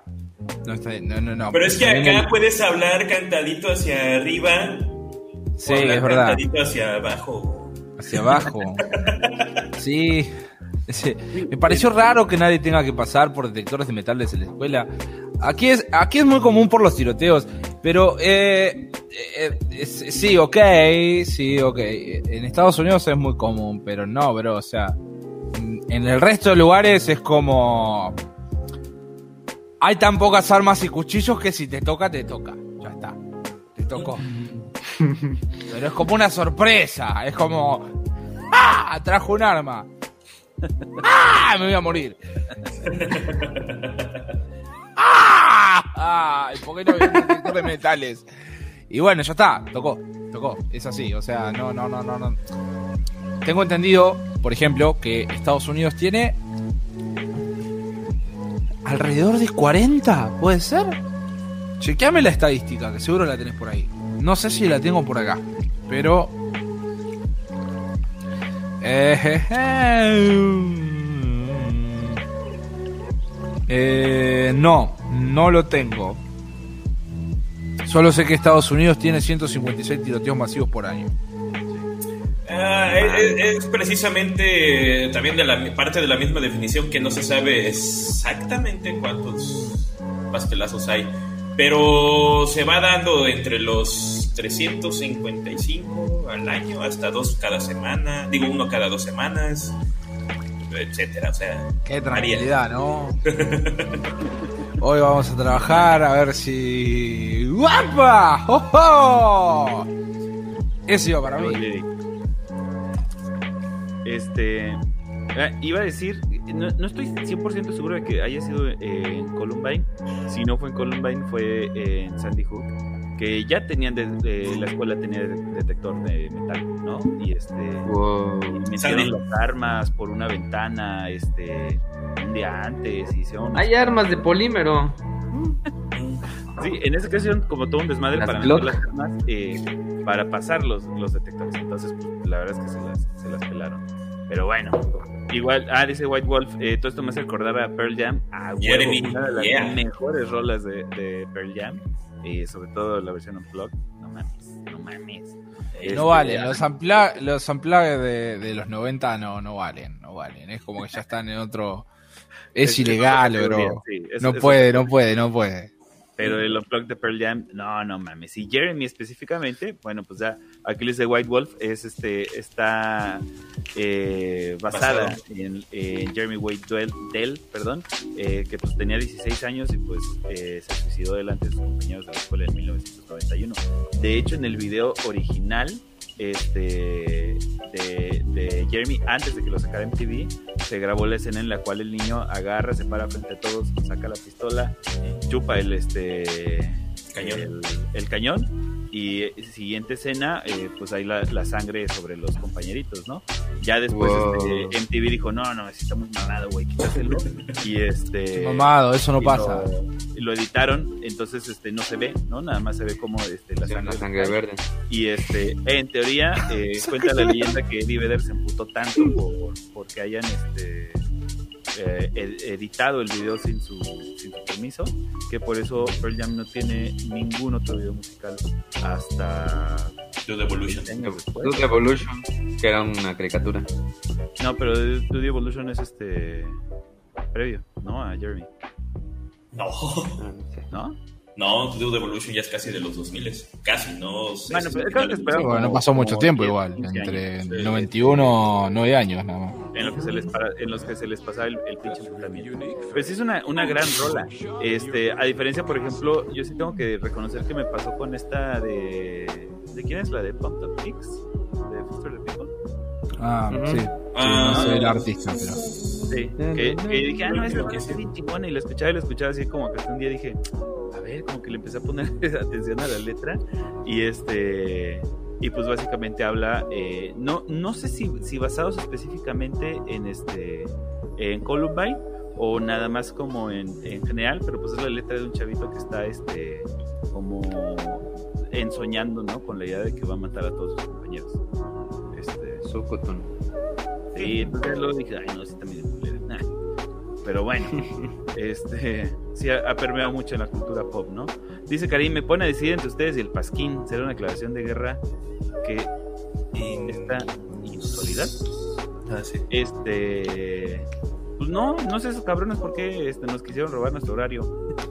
Pásenme, pásenme la descripción de lo del Pasquín porque no entiendo la mitad de los ah, comentarios con el Pasquín. El, Pasquín es un, es un este pues podcast. que hacen también en vivo sobre política nacional. Ok, ok. Pero pues los, los que han estado en el Pasquín han estado aquí con nosotros en ahí medio. Ah, ya está, los tenés ahí como tipo, puede ser muy grande, bro, pero yo te traje acá. Es, este. Es con discusión. Pero normalmente ellos, ellos transmiten los jueves. Seguramente el pendejo del santo de haber perdido otra vez contra los güeyes estos de los inmamables y apostaron el día. Es posible, pero bueno, este. ¿Qué más? ¿Qué más? Aquí está, que dice, me quedaré con ustedes por una distribución de los medios más justa. A huevo. Oh, te amamos. Ah. Fabián Valdelamar dice, hola muchachos. Hola Fabián. Hola Fabi. Este... Hola Fabi. hola Fabi. Cae Luna, si no era suficiente el trauma de la adolescencia, ¿vam? Pastelazo cada dos semanas. ¿Eh? Es un promedio que se tiene. Me perdieron un chingo de este Sí. Comentarios, se. Sí, porque tenemos como que se corta cada X tiempo. Pero bueno, ya llegaron eh, los del Pasquín, llegó la corte del búho, este. Ya no hay ratiza, ¿verdad? Qué feo. Este... Llegó el pensamiento inorgánicos. Sí, va, va. Nuestro querido amigo Azul. Dice René con la del Cruz Azul. Sí, no mames, lleva una semana sin quitársela. la cabeza. El tiene. Pregunta, pregunta, que estoy viendo tu remera. Cruz Azul es una cementera, ¿no? Sí. También es ah, un En Argentina tenemos un caso igual. Nomás que tiene un logro que Cruz Azul nunca va a tener. Ya no existe el equipo igual. Uh. Le ganaron a la Unión Soviética. No. Ah, no manches. Sí, te juro, es una historia muy hilarante de Resulta que la, dueña de la, empresa era una de las personas más ricas de Argentina. En los 80 aprovechó que había venido, la, o sea, era un club súper inmundo, de que no, no obviamente Cruz Azul que está en, juega en primera división, compite y demás. Este era un equipo que a billetazo eh, contrataban jugadores de equipos importantes y un día dijo ella, bueno, vamos a contratar gente. Contrataban gente a billetazos jugaban en una división super baja y un día vino la Unión Soviética en los 80, como en el 82 creo que era, a jugar contra Argentina. dijeron, bueno, ya que están los soviéticos, les pagamos plata y vienen a jugar con nosotros. Y fueron a jugar y los soviéticos habían jugado con la selección argentina hacía dos días, estaban re cansados, no querían hacer más nada. Y estos tipos fueron a jugar como si fuera el último partido de sus vidas y les ganaron y es una historia súper como Ganamos a la Unión Soviética en el 82. y después nada, ganó ese partido, se le subió la moral, al año siguiente perdieron todo otra vez. Mi equipo Racing vengó a la Unión Soviética, los mandó otra vez a, a la baja, a la segunda, tercera división, no sé ni dónde era que estaban jugando. Y era medio raro la distribución en ese momento de las ligas y, y ya está, listo, tipo, creo que no sé si siquiera que existe hoy en día, porque es un pueblo que se llama, llama Loma Negra, el lugar. Loma Negra. Loma Negra, así. es una cementera, tengo un video al respecto, pero es una cementera, es un pueblo cerca de otro pueblo, de una ciudad grande, y es un equipo de fútbol, así que cumple todos los aspectos de, Cruz Azul. Solo le falta vencer a una ex superpotencia que ya no existe. Qué loco. Qué cosas de la vida. Cosas de la vida, sí. Ah, bueno, ya nos explicaban que los del Pasquín es porque como hay elecciones, este, eh, no les ah. permitían hacerlo. ah, lo de finales de campaña, ¿no? Con el INE. ¿Qué este, ustedes? Sí, el domingo. Dice Alex eh, Valdés, ¿qué opina el café de los de los poco amigos de Miley y Laje? ¿Qué opinas de Miley y Laje? Mira, eh, Laje me parece uno de los pocos, o sea, uno de los personajes más nefastos de la, de la historia de, de, la, de Argentina reciente. Miley, no te voy a mentir, bro. O sea, vamos, déjame, déjame buscar una cosita. Javier Milei. Tengo el número de teléfono, o sea, no se ve, pero. o sea, eh, la verdad es que la verdad es que son, son personajes así como un poco. Eh, Laje me parece de lo peor, de lo peor del universo. Son esas personas que, de hecho, en Argentina no se les da mucha más cabida. O sea, ya no, no. Creo que literalmente creo que sacó nacionalidad, no sé si es guatemalteca nicaragüense, un país de Centroamérica, para ir a llevar la batalla cultural allá porque acá perdió. Es como. Ya, Pobre.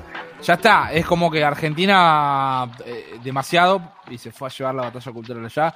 Laje sigue ahí cada tanto. Obviamente hay gente que lo celebra todavía. Y Milei, Milei es una persona que tiene mucho, mucho, mucha influencia hoy en día. Es un economista, pero es un mediático, la verdad. Anda por, por, por los los programas de televisión hablando de prenderle fuego al Estado. Es re fácil, en la Argentina todos le queremos prender fuego al Estado, la verdad. O sea, tener la mitad que le quiere prender fuego al Estado, la otra mitad no. Es re fácil comprarse la primera mitad. El tema es que, ¿qué queda después, no? Es como, se queda con el anarquismo a la mitad. ¿Es popular? Sí. ¿Qué opino de mi ley? Me hace divierte, me, divierte. No creo que sea una, un problema, mi ley. O sea, me divierto, se enoja y tiene lindos, lindos, lindos clips para YouTube. Eso es lo que opino de. Yo de, de mi ley no tengo opinión. A, la que la verdad es que este, nunca lo había seguido hasta hace poco que eh, dio una conferencia de cómo, de, sobre el patriarcado, cómo afecta a los hombres. Y quería yo saber cómo este qué dicen este, los este los punteros ideológicos, ¿no? De, quienes este, defienden al patriarcado y me puse a escucharlo. Y me da mucha risa porque el 100% de los argumentos que usaba, según él, para explicar por qué no existe el patriarcado, todos, todos, todos, todos esos argumentos, yo los uso para explicar por qué sí existe el, patriarcado. Entonces es, curioso, ¿no? Porque este, era así como, oh sí, ya te humillé en el debate. Y tú así como, no, güey, te estás dando la razón. Digo, no, pero, este, pero pues sí, eh, no, no se hagan eso, no sigan a la. No se hagan eso. Y ya, eh, Mico Cubota dice, hoy hablamos de tiroteos y si donan estos gordos hacen ejercicio. Sí, por favor, nos hace Fantástico, por favor. Me vendría joya. Un detalle nomás. En mi canal no se puede decir la palabra de Agustín, o sea, el apellido. Siempre hay que decir Agustín, hay una palabra similar a su apellido, Agustín L. A. Laje. Está prohibido porque ya dijimos, al hablar mal de él, estamos favoreciéndolo en el algoritmo si ponemos su nombre. Entonces, mm. hay que matarlo con ignorancia, chicos. Con la indiferencia. Agustín Canje. Agustín Jarraje. Agustín A. Cangre. Cangre, ¿entendés? O sea, esa es la, esa es la, esa es la, la, excusa que tenemos en los muchachos. Y más o menos muchos suscriptores lo van entendiendo. Y, y me da gracia porque vas leyendo los comentarios y dicen, para mí, Agustín Traje eh, tiene unas opiniones muy basura, y lo van entendiendo, y está bueno, está bueno, van entendiendo la dinámica. Igual, ya como les digo, de 2016 hasta ahora, vamos bien, va desapareciendo, cada vez menos, cada vez menos. Ya se hizo guatemalteco, no sé qué se hizo, pero se nacionalizó algo para llegar allá en, el easy mode, ¿no? Porque es como. Agustín Masaje. Pero sí, sí, sí, se fue al easy mode, se fue a donde decís, wow, mi esposa no me cocinó, le voy a romper los dientes. Agustín Masaje. A huevo le dicen. Y le rompe los dientes. Bueno, se fue a pelear por allá, más o menos. Obviamente sé que en Nicaragua, no estoy diciendo Centroamérica, pero es más complicado donde sos una figura mediática en donde todos están pidiendo tu opinión sobre las cosas. Dice nuestro buen amigo Pensy, mis amigos tienen música muy fuerte y mañana tengo que editar video temprano. Debería iniciar un una pasteliza. De todas formas, soy de Tijuana. Tijuana, bien ahí. Híjole. Híjole. Me pasó algo muy gracioso igual rápido. Me subí al ascensor soy un tipo sin, sin. En mi edificio es como que son súper cuidadosos con el tema de la pandemia, ¿viste? Eh, todos con, con cubrebocas cuando subimos al ascensor. Nunca hubo un ascensor tan poblado. Éramos seis adentro del ascensor. Gente que fue subiendo a medida que bajamos del piso. Y el último tipo se sube sin, sin cubrebocas. Se ve que conocía a dos de los chicos que están ahí y dijo, hey, ¿qué haces? No sé qué. Le dijeron, ponete cubreboca, si no, no subí. Conocido. Y se pone, medio que tardó en ponerse cubreboca y dice, no sabes, ayer estuve en una fiesta, 45 personas, la policía no nos dijo nada. A la madre. Y yo le miré como diciendo, bro, no me invitaste a la fiesta y me voy a pegar tu fucking COVID. Vas a morir. Boludo. Boludo, rajada acá. Hoy, hoy me pasó, así que si muere de COVID ya saben. Fue el boludo del ascensor. el boludo del ascensor. Mira, aquí dice Dice Yolotzin Donají, oh, el de Torreón había hecho una publicación en un grupo que en su tiempo pertenecí, bla, bla, bla, y de verdad todos lo incitaban y después del hecho todos lo idolatraban. no me sorprende. Sí, pues así fue. Eh, por eso decía que era como foros, este, grupos de Facebook, ¿no? El de Legion Hulk. y igual el niño de Monterrey fue el, el de Salón de la Grasa. Mira, aquí dice Karim, ¿será posible que el estrés de tratar de cumplir parámetros o sueños rancios del capitalismo gringo y los estragos que traen la pubertad y la adolescencia sea el detonante para los impulsos pastinarios y suicidas de los estudiantes? Sí, en parte. Pues, sí, pues es lo que comentábamos, ¿no? Es como una, un cóctel de muchas cosas. Es un cóctel de varias cosas, exactamente. Listo, acabamos ah. con los comentarios. Vamos en chinga antes de que continúen. Decían aquí uno de. Espérate, había uno de Marilyn Manson. Ah, sí, ah, sí. Este, sí. Bueno, el caso es que decía que le habían echado la culpa a Marilyn Manson por los atentados de Columbine, ahí está, precisamente. No nada más a él, también a los videojuegos de entonces, porque precisamente me parece que jugaban el Doom estos chamacos, el mejor juego de violencia que ha existido en todo el puto mundo. Literalmente, el último tiroteo que hubo acá en Argentina como dije, hubo tres últimos. El último solamente la chica fue a matar gente y se mató sola. El anteúltimo, que fue el último en donde hubo víctimas de terceros, lo persiguieron a Manson también, a Marilyn Manson. Eh, porque él era, él escuchaba esa música y lo fue a perseguir a Manson porque, porque sí, porque se podía. Ándale, exactamente, puro chivo expiatorio. ¿Quién más fácil echarle la culpa? Aquel que escribe de sangre, muerte, demonios y destrucción en sus canciones y los que se la pasan matando en videojuegos o, a los papás. Lo peor es que no conocen a gente como Cannibal Corpse. Son más literales esos muchachos. ¡Brujería! Sí. No mames, brujería tan solo, güey. Pero bueno, el caso en este punto, por ejemplo, Marilyn Manson eh, se defendió en ese entonces diciendo precisamente no mames, no me echen la culpa a mí, porque no mejor se ponen a escuchar a sus hijos, se ponen a hablar con ellos, a entenderlos, ver qué es los problemas, cuáles son los problemas que tienen, por los que están pasando, y a partir de ahí se van pues van calmando ahora sí ese tipo de situaciones, ¿no? O sea, Marilyn Manson tuvo que abrirle los putos ojos a todos los demás. Marilyn Manson, güey. Para que vieran el meollo de la Literalmente, les dijo, yo no les diría nada, o sea, le preguntaron qué le dirías a los chicos de Columbine y él dijo, no les diría nada, simplemente escucharía lo que tienen que decir. Eso fue lo que las personas no hicieron. Y me viene a la mente, este, hace, me parece que hace un año, este, también hubo otro intento de, de pasteliza y este y un maestro llegó y abrazó al chavito. Ah, sí, no mames. Este, y ya el chavito se puso a llorar y lo abrazó y ya le quitaron el, el, el cohete, ¿no? Que estuvo chistoso porque en el video tú ves Le salió bien, ¿no? Sí, está chistoso porque yo vi el video y, y, vi un brownie y este y dije, ah, ese es el malo. Y luego, no, ese era el maestro. Ah, no mames.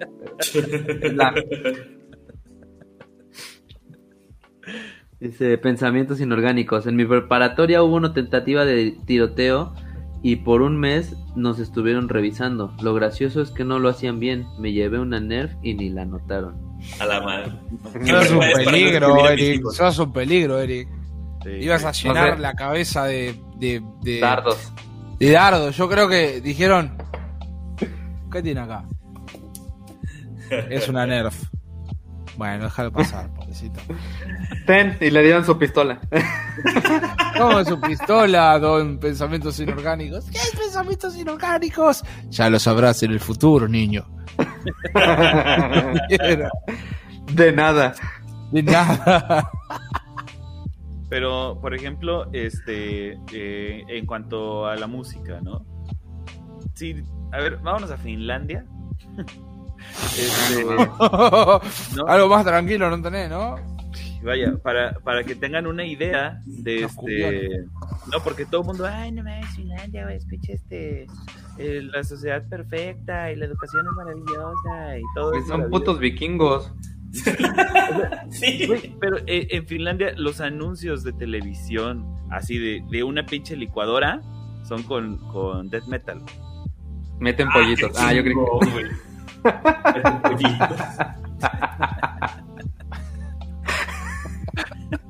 Sí, no, o sea, pero como para que veas que realmente no hay ninguna relación estadística entre el consumo de cierto tipo de, música y este y la y la violencia, ¿no? Lo mismo que pasa con los videojuegos. Eh, en Japón, por ejemplo, se consumen muchísimos más videojuegos violentos que en cualquier otra parte del mundo. Es, es más, la mitad de los juegos los hacen ahí y este y sin embargo, pues ya hablamos de los índices de, crimen y de seguridad de, Japón. No más los que se caen encima de la bala, Y tenés que hablar sobre, sobre la gente que va al baño en Japón, ¿qué onda? Ah, te comprometo ahí, ¿no? ¿Eh? Japón no tiene problemas con, con, con, la violencia. Japón tiene problemas con la gente que va al baño. ¿Por, el retrete que les dispara ahí el chorrito o por qué? Eh, eh, eh, no, por los. por los. los. los tocadores de los, los, los, los, los, ah, esa gente, ¿no? a Japón lo tenés que correr con esa. A Japón lo tenés que correr con esa. Justamente una de las cosas que iba, que iba yo a decir es que. Ay, sí, ay, sí. No, porque hace rato que estaba hablando yo de los feminicidios. Cada país, o, por lo menos en cada cultura, la, violencia se está expresando de forma distinta, ¿sí? Y, tal pareciera que de manera eh, contextual es que estas personas que están requiriendo de la violencia como para poder descargar su frustración, lo, lo están haciendo, ¿sí? Entonces, eh, eh, pareciera que es como, como cultural, ¿no? Entonces, por ejemplo, sí, en efecto, en Japón, que casi no hay este, asesinatos por arma de fuego, pero sí hay un chingo de violencia sexual, un chingo de violencia doméstica, que no está siendo este, eh, Y también hay un chingo de suicidios, ¿eh? ¿Eh? También hay un chingo de suicidios. Sí, entonces, sí, o sea, el hecho de que no haya crímenes, por ejemplo, de que no haya homicidios por arma de fuego, o de que no hubiera eh, homicidios en general, no significa que no sea una sociedad violenta, ¿no? Simplemente significa que están eh, eh, expresando su violencia o están, están siendo violentos de otra forma, ¿no? Y, y, son, creo que vienen aquí lo que habíamos platicado, los dos tipos de educación. Una educación es, este, no tomo lo que no es mío, este, como, como todo lo que decía la Lady Coral Blanco, ¿no? Este, no corro, no empujo y no sé qué. Y, la otra educación, que es la educación de familia, pues es mucho más machista, ¿no? Sí, exacto. O sea, para los japoneses, la neta es que sí, eh, eh, pues son así como los hombres y hasta abajo las pinches Y, parte de que no se tengan datos reales, por ejemplo, de, violencia doméstica en Japón, es porque está tan naturalizado que no se denuncia. No porque no existe, sino porque es como pues, No estaba al tanto de eso. ¿no? Es normal, entonces, pues, este... Interesante. Mira, ya aprendió algo. Eso, chingado. Eh, no, a ver, a ver, a ver, a ver, a ver, a ver. No hay que socavar muy profundo para saber pues, ciertos, ciertas cuestiones de... No sé si voy a decir problema, no es que yo no los considere problemas, sino que no soy quien, yo desde mi visión completamente, como dije hoy al principio, eurocéntrica, a juzgar una sociedad que recién durante los últimos 60 años recién percibió cultura extranjera.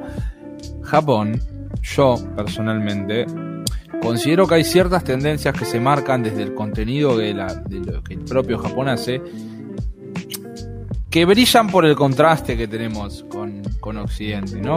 A mí me llama mucho la atención, vuelvo a repetir, la fetichización de ciertos estereotipos que en Occidente los consideramos como eh, estereotipos de personas menores de edad hay una cuestión ahí, o segundo, eh, la objetivización y, el abuso y demás cosas que si aquellas personas que romantizan la cultura japonesa las acatan, ¿por qué vos, desde tu visión completamente occidental, las acatás? Yo entiendo que en Japón haya, haya algo roto lo que yo no entiendo es cómo vos como occidental acatas eso, sabiendo que al momento de presentarte ante la, ante la ley vas a defender eso, o, o decís defender esos valores. Es un poco extraño. Para mí, por lo menos. Y Japón y me hace un ruido enorme. A mí, a mí me pasa muchísimo cuando estás viendo, qué sé yo, anime. A ver, yo, yo no miro anime personalmente, pero entiendo que hay un montón de gente que mira anime. Entonces, caigo en la de la de que realmente decís, guacho, no, te das cuenta que hay algo mal acá, o sea, hay algo que me está dando una incomodidad horrible. No lo ves y el otro dice, ¿qué está mal? hay algo que está mal, bro. Hay algo que está muy mal. Y no es por moralista. Estoy seguro que sí es por moralista. Pero si la otra gente se puede dar este tupé, puedo dármelo yo también. No es por moralista, te juro que no es por moralista, pero me parece como cualquiera que esté fetichizando a una persona de 13, 14 años. Con, o peor, con conductas infantiles y demás. Y es como que, ay, bro, no sé. Y me recuesta separar al, al, autor de la obra, ¿viste? Cuando es Japón, ¿no? Japón es el autor, la obra es el anime. No, no es por ahí, bro. Pero bueno, qué sé yo, hay gente que incluso lo fetichiza eso como dicen, ajá, vamos a... Pero mira, yo estoy seguro de que el anime es un invento del gobierno para ahorrar agua, güey. justificación, justificación porque nunca la pasé tan mal como en México ahorrando agua. Contame. Eh, ¿Qué los hace a ustedes menos peores que los japoneses? Es, la mejor forma de la, del control poblacional, güey, la neta también. El anime. es, es un método anticonceptivo. Ah, ok. Vienen por ese lado. Ok, está bien. ¿Y ustedes México cuál es la excusa de que no haya presión de agua? ¿O es solo por los loles? Se me hace que fuiste a un lugar pobre. Condesa. ¿En la Condesa? Condesa. Donde están todos los argentinos. ¿Qué querés que haga? No sabía que era eso, boludo. O sea, me hubieran dicho que era un meme, boludo. Yo busqué lugar para hospedarse dos días. Condesa. Lo, más sugerido para, para ellos, ¿no? Tengo un amigo que se fue a Condesa. No, no, no, pero es porque. Es que, es que, este. Va a sonar feo, ¿no? Aquí hay como una zona, este, pues, fresa, eh, donde hay muchos, este, antros, muchos restaurantes y demás. Y muchos meseros, y están en Condesa, y muchos meseros de ahí son argentinos.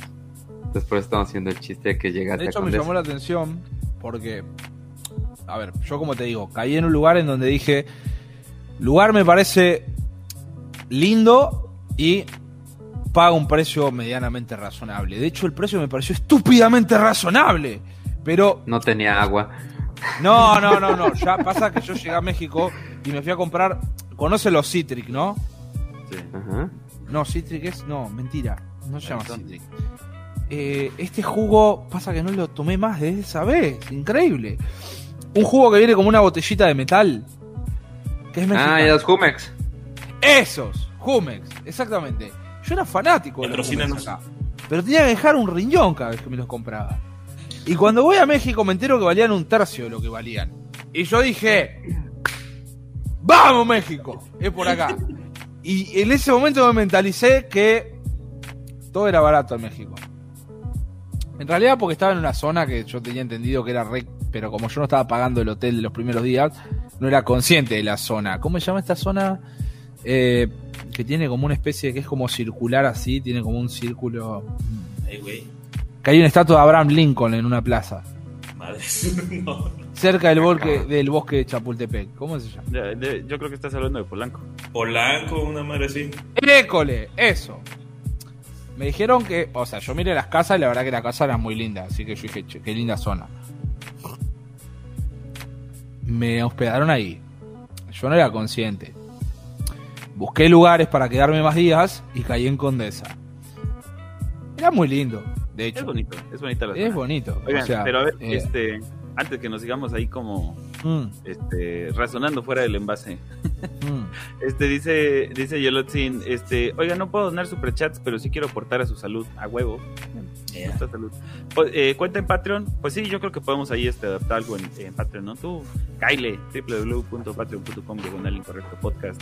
Y este, y ahí vemos cómo lo adaptamos. Y gracias. Ayúdenos a, a volvernos viejos sabrosos ahí con sus superchats.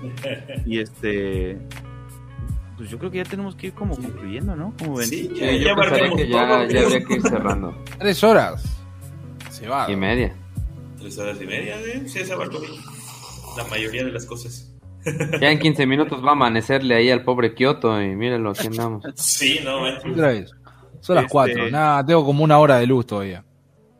¿Cómo, cómo van con sus, eh, con sus investigaciones? Yo, yo siento que ya estamos agotando un poquito el tema. Sí, ya dijimos estadística, todo lo de las menciones de los tres masacres estas, la frustración, el fracaso del gobierno, el bullying, la enfermedad mental. Yo similar. De armas para las causas. Pues Yo creo que al final ya sería como ir cerrando y como pensar eh, qué creemos, porque, porque creo que lo, lo mencionó muy bien este Kioto durante todo el podcast. Este, que es muy difícil encontrar realmente un por qué está sucediendo, ¿no? Y, también, bueno, se mencionó en, en, todos lo comentamos, que si tú sacas este, pues un papelito de una razón que encontramos por la que en Estados Unidos hay, pues encuentras 10 países en los que no lo hay y encuentras otra razón y no, ya llegamos a la conclusión de que esto es una, una situación este, multifactorial. Eh, creo que podríamos em, empezar a cerrar como diciendo el al final qué factores cree cada uno de nosotros que sean estos que generan o que provocan estas situaciones y tal vez este un vamos a arreglar el mundo, ¿no? ¿Cómo creemos que podría ser, ya sea eh, eh, desde para nuestra sociedad que nos están viendo y quien tal vez aquí haya algún pastelero en potencia viéndonos, pues este, no sé, darle un consejito, ¿no? el, el Beto. darle un consejito, una idea de a dónde se puede acercar y, y qué podríamos, o en qué lo podríamos ayudar, pues también creo que sería interesante, ¿no? Cuéntanos, Miqueto. Si tuviera un pastelero al frente mío en este momento le pudiera dar un consejo, es decirle, muy posiblemente no sea responsabilidad tuya. Posiblemente vos sientas que tus pretensiones sean personales, que creas que estás llevando adelante una encrucijada personal. Pero lamento ser yo la persona que te lo está diciendo, es completamente impersonal esta cuestión. Eh, estás pensando llevar adelante algo que no vas a cambiar nada, principalmente porque no estás planteándolo contra lo que realmente vos tenés que plantearlo. No vas a transformarte más que una persona en... Perdón, no vas a transformarte más en que, una, que en una mala persona. Eh, vas a cometer un acto horrible, pero realmente no vas a cuestionar nada. Solamente posiblemente les cuartes la, la posibilidad de vivir a un montón de gente que no tienen nada que ver con tu problema, o que sí tienen que ver con tu problema, pero tienen tanto que ver como vos realmente tenés que ver con tu problema. Y no tenés la posibilidad de cambiarlo. Y no es porque estés condenado por eso, sino porque creo que no te cuestionaste realmente quién es la persona responsable. Porque no sos ni un héroe ni, ni, ni nada por el estilo. Simplemente sos una personita más, como todos nosotros, y creo que los cambios son colectivos y lo que estás haciendo es lo más anticolectivista que puedas hacer. Entonces, creo que es mejor si quieres realizar un cambio, ponerte de acuerdo con un montón de gente o con gente suficiente para empezar a, a visibilizar el problema que vos tenés. Capaz que es una verga, capaz que no es una verga, pero es mejor es mejor antes que tomes una decisión tan estúpida como cobrarte la vida a personas que no tienen absolutamente nada que ver con tu problema o incluso que ni siquiera tienen responsabilidad sobre lo que te pasó. Así que intuyo que esa es la mejor reflexión que yo personalmente les puedo dar a esa persona. Y eso que estoy ebrio. Sí, qué envidia. La mejor persona que preguntaba por qué no, si, si pues ya están pensando en morirse, ¿por qué no tratan de, de hacer algo realmente, no? Con su muerte, como pues este, no sé, tratar de... Matar fascistas. Sí, exactamente. ¿Sí? O, sea, es una paja que no estamos en 1940, pero si en 1940 pues decir matar fascistas. No, o sea, ¿no? ¿Por, qué tiene que ser contra, contra el de a pie? ¿No? Porque no te vas hacia donde está el problema. Y realmente pues, el problema es que, que, la culpa no es de los individuos, sino del sistema, ¿no? Entonces, ¿por qué te la cargas contra los individuos y no contra el sistema? Sí, mira, ¿ves ese edificio grandote que está ahí? Hay un montón de diputados y senadores ahí. Güey, ¿por qué no vieron B de venganza, esa madre? ¡Exactamente! Tal cual, bro. El problema, el problema es que no, como decíamos, tampoco es que haya realmente un mensaje antisistema o este anarco o lo que quieras, o sea, eh, realmente no va por ahí, ¿no? Y este, porque si así fuera, pues, pues eh, las intenciones serían distintas. Dice Akdar, eh, pregunta para el cast del Incorrecto Podcast, ¿está la solución de los pastelazos en mayor control estatal como en Japón o deben tomarse otros caminos? Eh, yo la puedo responder junto con lo que yo pensaba concluir, pero no sé si alguien quiere decir algo más. No, dale, y servirá para conclusiones de todos, yo creo. Eh, yo lo, creo que el, parte del problema, ¿no? Estuvimos desmembrándolo porque tenemos que entender que no es un problema, es una problemática que está hecha por varios, eh, por varios problemas. de alguna forma es un sistema de problemas que se van este, eh, conjuntando y, es multifactorial. Entonces, ¿cómo, por qué a huevo todo el mundo quiere buscar una pinche solución unifactorial a una problemática que es multifactorial? ¿Sí? Así, o sea, así funciona la vida. Es como ahorita estamos hablando de lo de, la, de, lo de que si estamos obesos y eso, y creemos que una enfermedad como la obesidad, que tiene mil vertientes, va a tener una sola solución, ¿no? Y la gente cree que con solo hacer ejercicio, donar su dinero, hacer dieta, o con solo donar su dinero, este, vas a bajar de peso. Aquí es lo mismo, ¿sí?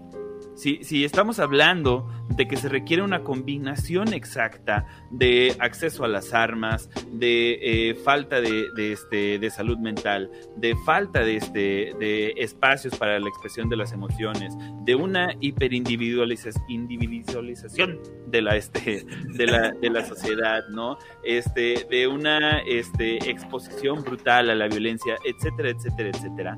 Entonces, lo que vamos a tener que hacer es buscar una solución sistemática a cada uno de esos problemas que al parecer todos en conjunto generan esta situación. Pero no podemos decir son las armas, no podemos decir es, este, la salud mental, no podemos decir eh, son los videojuegos, ¿sí? Tenemos que pensar que se está, se está haciendo ahí una sinergia entre todas estas cosas que están llevando a. Ahora, como decía, esta es nada más una expresión de la violencia todos los países somos violentos y cada país está, está expresando esa, esa violencia de alguna manera y tendríamos que, que, este, de alguna forma dirigirnos a, abolir la violencia en general, porque nos está llevando la chingada como mundo esta, esta, estas pinches actitudes violencias, eh, violentas en general, ¿sí? Pero bueno, si a veces nos vamos, y, este es un, problema que, yo tengo que siempre tomo, dice, es que educación, y vamos a cambiar el mundo con educación, ¿sí? La educación, lo digo, perra. La educación per se, solita, no sirve para una chingada, ¿sí? Realmente el pedo es la cultura, y ahí es lo que tenemos que cambiar. Efectivamente, la educación va a ser una de las herramientas más fuertes para cambiar, para poder hacer una transición de una cultura de la violencia, donde cultura le, rendimos culto a la violencia, ¿sí? Entonces, para poder hacer una transición de una cultura de la violencia a una cultura de, no sé qué sería, de la armonía, de, la paz o de como le quieran llamar, eh, eh, sí, efectivamente la educación va a ser una de las herramientas más importantes, pero no va a ser entonces, ¿qué necesitamos? Necesitamos educación, necesitamos legislación, necesitamos un sistema que permita el crecimiento saludable de las personas, ¿no? Necesitamos mejores condiciones laborales, necesitamos este, mejores condiciones de vida, etcétera, etcétera, etcétera. Entonces, eh, no se va a resolver nada con control de armas. Solamente con control de armas va a pasar como, como decía René en Inglaterra, pues al rato van a hacer unas caseras o van a agarrarse a cuchillazos o qué sé yo. ¿Por qué? Porque lo único que estás haciendo es echando la, mugre debajo de la alfombra, ¿sí? Entonces, este, es un proceso muy largo, pero definitivamente parte de lo que tendríamos que estar haciendo es cambiar el sistema para que sea un sistema que permita a la gente vivir con dignidad, para empezar por ahí, o sea, hablando, lo primero que tenemos que cambiar es el sistema económico. Y entonces cuando la gente pueda vivir con dignidad, cuando se pueda asegurar una vida digna para todos los, ciudadanos, entonces empezamos a hablar de salud mental. Y entonces empezamos a hablar de, legislar sobre las armas, ¿no? Pero no es al revés. O sea, tiene que ser de abajo para arriba. Y esa es mi conclusión. Voy yo, pero no quiero ser el último. Ah, Salud, Caleb. No es una más que. Salud. ¿Qué hicieron match? Entre ¿Y esa barba que tiene? Ah, sí. Me da envidia. Pero yo tengo pelo. Este. No, pues a ver. Tengo de los dos. Huevo. este. Aquí mencionan algo de que es que un pastelero solo quiere venganza. Eh, solo quiere el alivio de un impulso. Creo que un poco mezclando lo que se ha dicho eh, por parte de todos, pues tenemos que dejar esa ideología de, solo soy yo el que vive en este mundo, ¿no? Y solo yo tengo que sobresalir a como de lugar. Este. Y pues un poco así englobando todo lo que dijo Kale, ¿no? Eh, tenemos que pensar en. Casi, casi alguien tiene que pensar en nuestros niños. Porque porque, y, también es como mi conclusión de, casi todos los podcasts, ¿no? Este, realmente estos cambios no es algo que nosotros vayamos a ver. ¿Por qué? Pues porque nosotros tenemos que empezar con el cambio, pero tenemos que empezar por nuestros hijos. Y, y es algo que también eh, quise tocar en varias ocasiones y pues ahorita lo mencionó un poquito el Cale. Aparte de toda la cultura, la educación, de que nuestros hijos, teniendo esta cultura nueva, pues en algún momento van a llegar a ellos a ser los legisladores del futuro y van a, van a ser este, pues estas personas que digan, güey, tenemos que dejar de matarnos, este, generando los empleos necesarios, este, rompiendo barreras eh, económicas y barreras ideológicas. Sabes que tú eres negro, tú no eres peor que un blanco, tú no eres peor que un chino, ¿no? Todas estas cosas, pues vienen englobando todos estos factores, ¿no? Y, creo que es bien importante y lo voy a mencionar y lo he mencionado mucho porque, pues, ahora sí que soy papá. Este, creo que el amor a nuestros hijos y la forma en cómo uno los va educando también puede cambiarlo, porque puede ser muy pobre y puede ser muy analfabeta. Sin embargo, si tienes unas eh, buenas bases eh, ideológicas, éticas, etcétera, pues incluso muchas veces ni siquiera necesitas ir a un psicólogo porque ahí tienes a tus papás que te pueden escuchar y te pueden dar un buen o mal consejo, pero ahí está, ¿no? Entonces creo que si tuviera alguien, este, bueno, por una parte, creo que eso es, sería parte de la solución. Y la otra, si tuviera enfrente a alguien eh, con algún problema, pues también como que trataría de escucharlo. Y pero en, primera, pues sería interesante ver qué chingados tiene en la cabeza, ¿no? Y por qué, por qué lo quiere hacer. Pero en segunda, digo, tampoco creo que sea yo como la persona indicada para hablar con alguien y tratar de evitar de que mate a alguien más. Pero bueno, quien quite y, y quien quite y le puedes dar alguna palabra de aliento que nadie le dio o, o quien quite y con solo el escuchar lo que él tiene que decir, pues logra descargar lo que, pues toda la, maraña que debe traer en su cabeza. Con reconocer su existencia, sí. Ándale. Exactamente. Mi querido Pato, conclusión. Pues yo ahora sí conjuntando todo lo que han dicho. Eh, como bien dice Kyoto René, si yo tuviera alguien de esos patos enfrente, yo corro para el otro lado. no, bueno, sí. En una situación de esas, la verdad, lo más conveniente es obviamente resguardarse por ejército. ¿no? no vas a andar acercándote al vato que tiene la pistola y le vas a estar queriendo dar un abrazo y todo lo que quieras. A lo mejor en un mundo utópico y lo que quieras funciona, en una película puede funcionar, pero pues, no siempre, ¿no? Sí, lo puedes, como dice René también, lo puedes escuchar, puedes, quién sabe si uno sea la persona adecuada para darle algún consejo, algún incluso ánimos. Nosotros mismos ni siquiera estamos completamente sanos como para andar ánimos personalmente, imagínate para dar ánimos a alguien más, ¿no? Sí lo encaminaría, al menos lo conduciría para algún tipo de, pues ahora sí, tratamiento, terapia, como se pueda manejar en este caso. Eh, ojalá y esa persona quisiera, ¿no? También hay que tomar en cuenta mucho eso. Eh, otra cosa, así como, bueno, como dice Cale, de que hay que cambiar primero todo, la base, la económica y todo esto, estaría muy bonito. Un mundo, como te digo, utópico, estaría muy chido. Por desgracia, siempre hay que trabajar con lo que tenemos, ¿no? Y lo que tenemos es un mundo capitalista donde todos nos orillan a siempre andar peleándonos con todos los demás, ¿no? A lo mejor muchos ya nos adaptamos a eso, ya sabemos sobrevivir, ya sabemos estar ahí. Muchas personas no, por eso hacen ese tipo de, causan ese tipo de acontecimientos.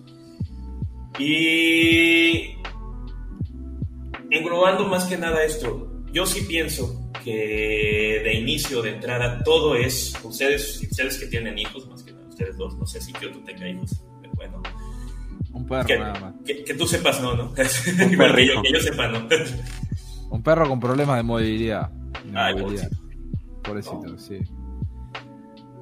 Hablar con los hijos, escucharlos, ponerles atención, esa es la, yo creo que esa es la clave, ponerles atención. Digo, no soy papá ni nada, pero yo creo que esa sería la clave como tal. Eh, no solamente ponerles atención a ellos en lo que dicen, también en lo que hacen, con quiénes se llevan, con qué, en qué cosas tienen en su celular, etcétera, etcétera, etcétera. Yo creo que de entrada ese es uno de los principales. Porque muchos tenemos, digo, armas potenciales en nuestra casa. Muchos tenemos pesas, muchos tenemos cuchillos, muchos tenemos navajas. Yo tengo una lámpara teaser que nunca la he usado en nadie. Soy de las personas más violentas que conozco. o sea, a eso me refiero, tener bien centrado, tener bien entendido esos valores, cabrón, de respeta la vida de los demás, respétate también tu vida, respétate a ti mismo. Mínimo de entrada eso, ¿no? Ya después podemos ir partiendo para otros puntos. Pero al menos escuchar a los hijos, yo creo que sería lo principal. Escuchar a esas personas antes de que puedan alterarse mentalmente de cierta forma. Ya después viene todo lo demás, ¿no? Ayudarles en su posición, ayudarles si tienes armas o no eso yo, yo creo que la verdad eso de tener armas o no tampoco, tampoco es este lo, principal. Al menos aquí. En Estados Unidos sí se las quitas y te juro que sí se les quita todo ese pinche problema. Pero aquí en otros lados del mundo no. Por un rato. Exactamente, también por un rato. En lo que descubren que se pueden matar con otra cosa. Ándale.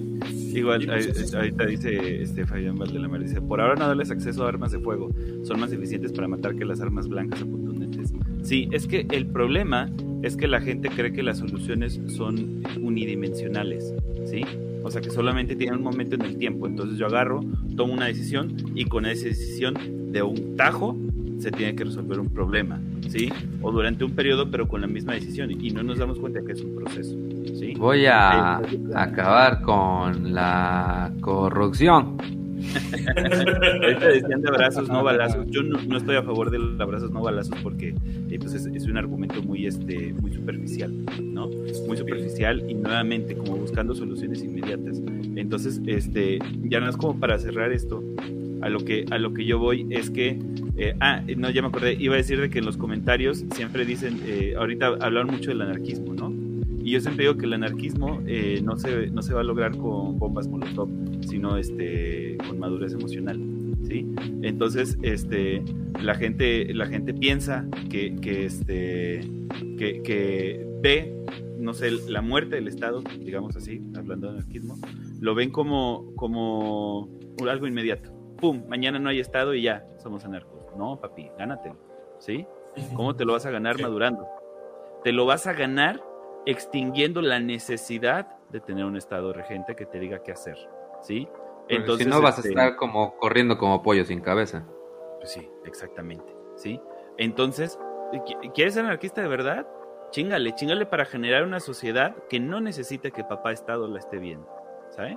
Ese es el punto, ese es el punto principal. Acá es lo mismo. Por ahorita sí, por ahorita sí se necesitan prohibir las armas. Pero de que las prohíbes, no vas a solucionar con eso sino que por ahorita es, necesario porque hay que tapar el fuego y después vas a hacer un cambio para que las armas no sean necesarias. Si vamos a quitarles el instrumento de su destrucción de mientras para poderles ayudar a su puta cabeza a ver qué es lo que tienen. Exactamente. Y ya, y este, ah, y ya nomás este, eh, Kai Luna dice, seguir el orden de la pirámide de Maslow.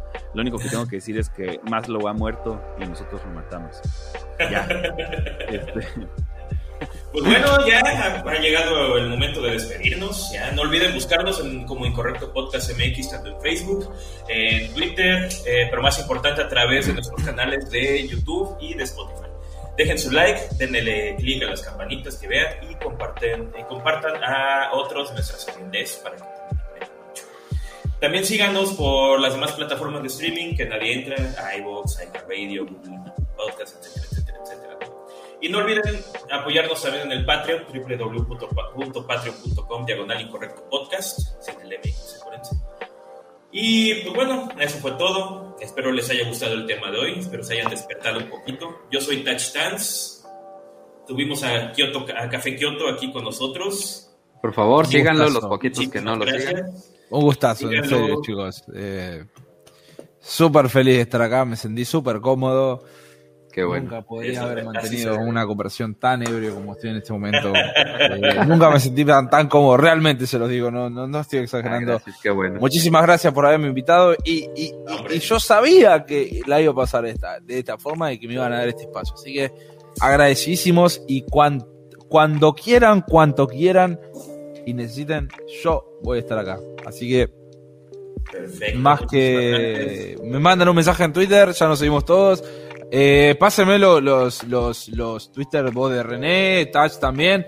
Acá le lo sigo ya, eh, pero porque no lo encontré al resto. No, pero pásenme su Twitter así que vamos en contacto todos. Dale. Dale. Gracias. Perfecto. Gracias por acompañarnos.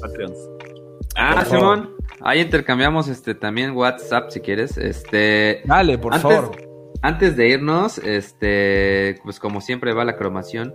Muchísimas gracias, este, Kioto, eh, Juan Felipe.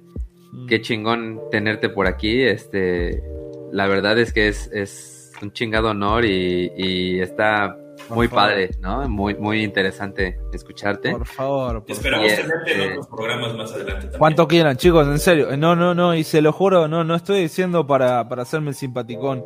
Eh, cuando, cuando quieran y necesiten, me mandan un, mándenme con un par de días antes solamente. Encima el miércoles, boludo. O sea, ustedes si tramiten todos los miércoles, ya está, listo. Lo único que necesito es quedarme con un rato. Así que eh, es mejor. Yo no voy a morir en el camino a casa. Solo me tengo que quedar en el estudio. Así que, chicos, en serio, eh, cuando quieran, necesiten, me avisan y yo estoy acá. Se lo juro. Le doy mi palabra. No. Gracias, Muchas gracias. La pasé súper. Un abrazo. Este, nosotros fuimos el Incorrecto Podcast y. Abur. Corre la Micale.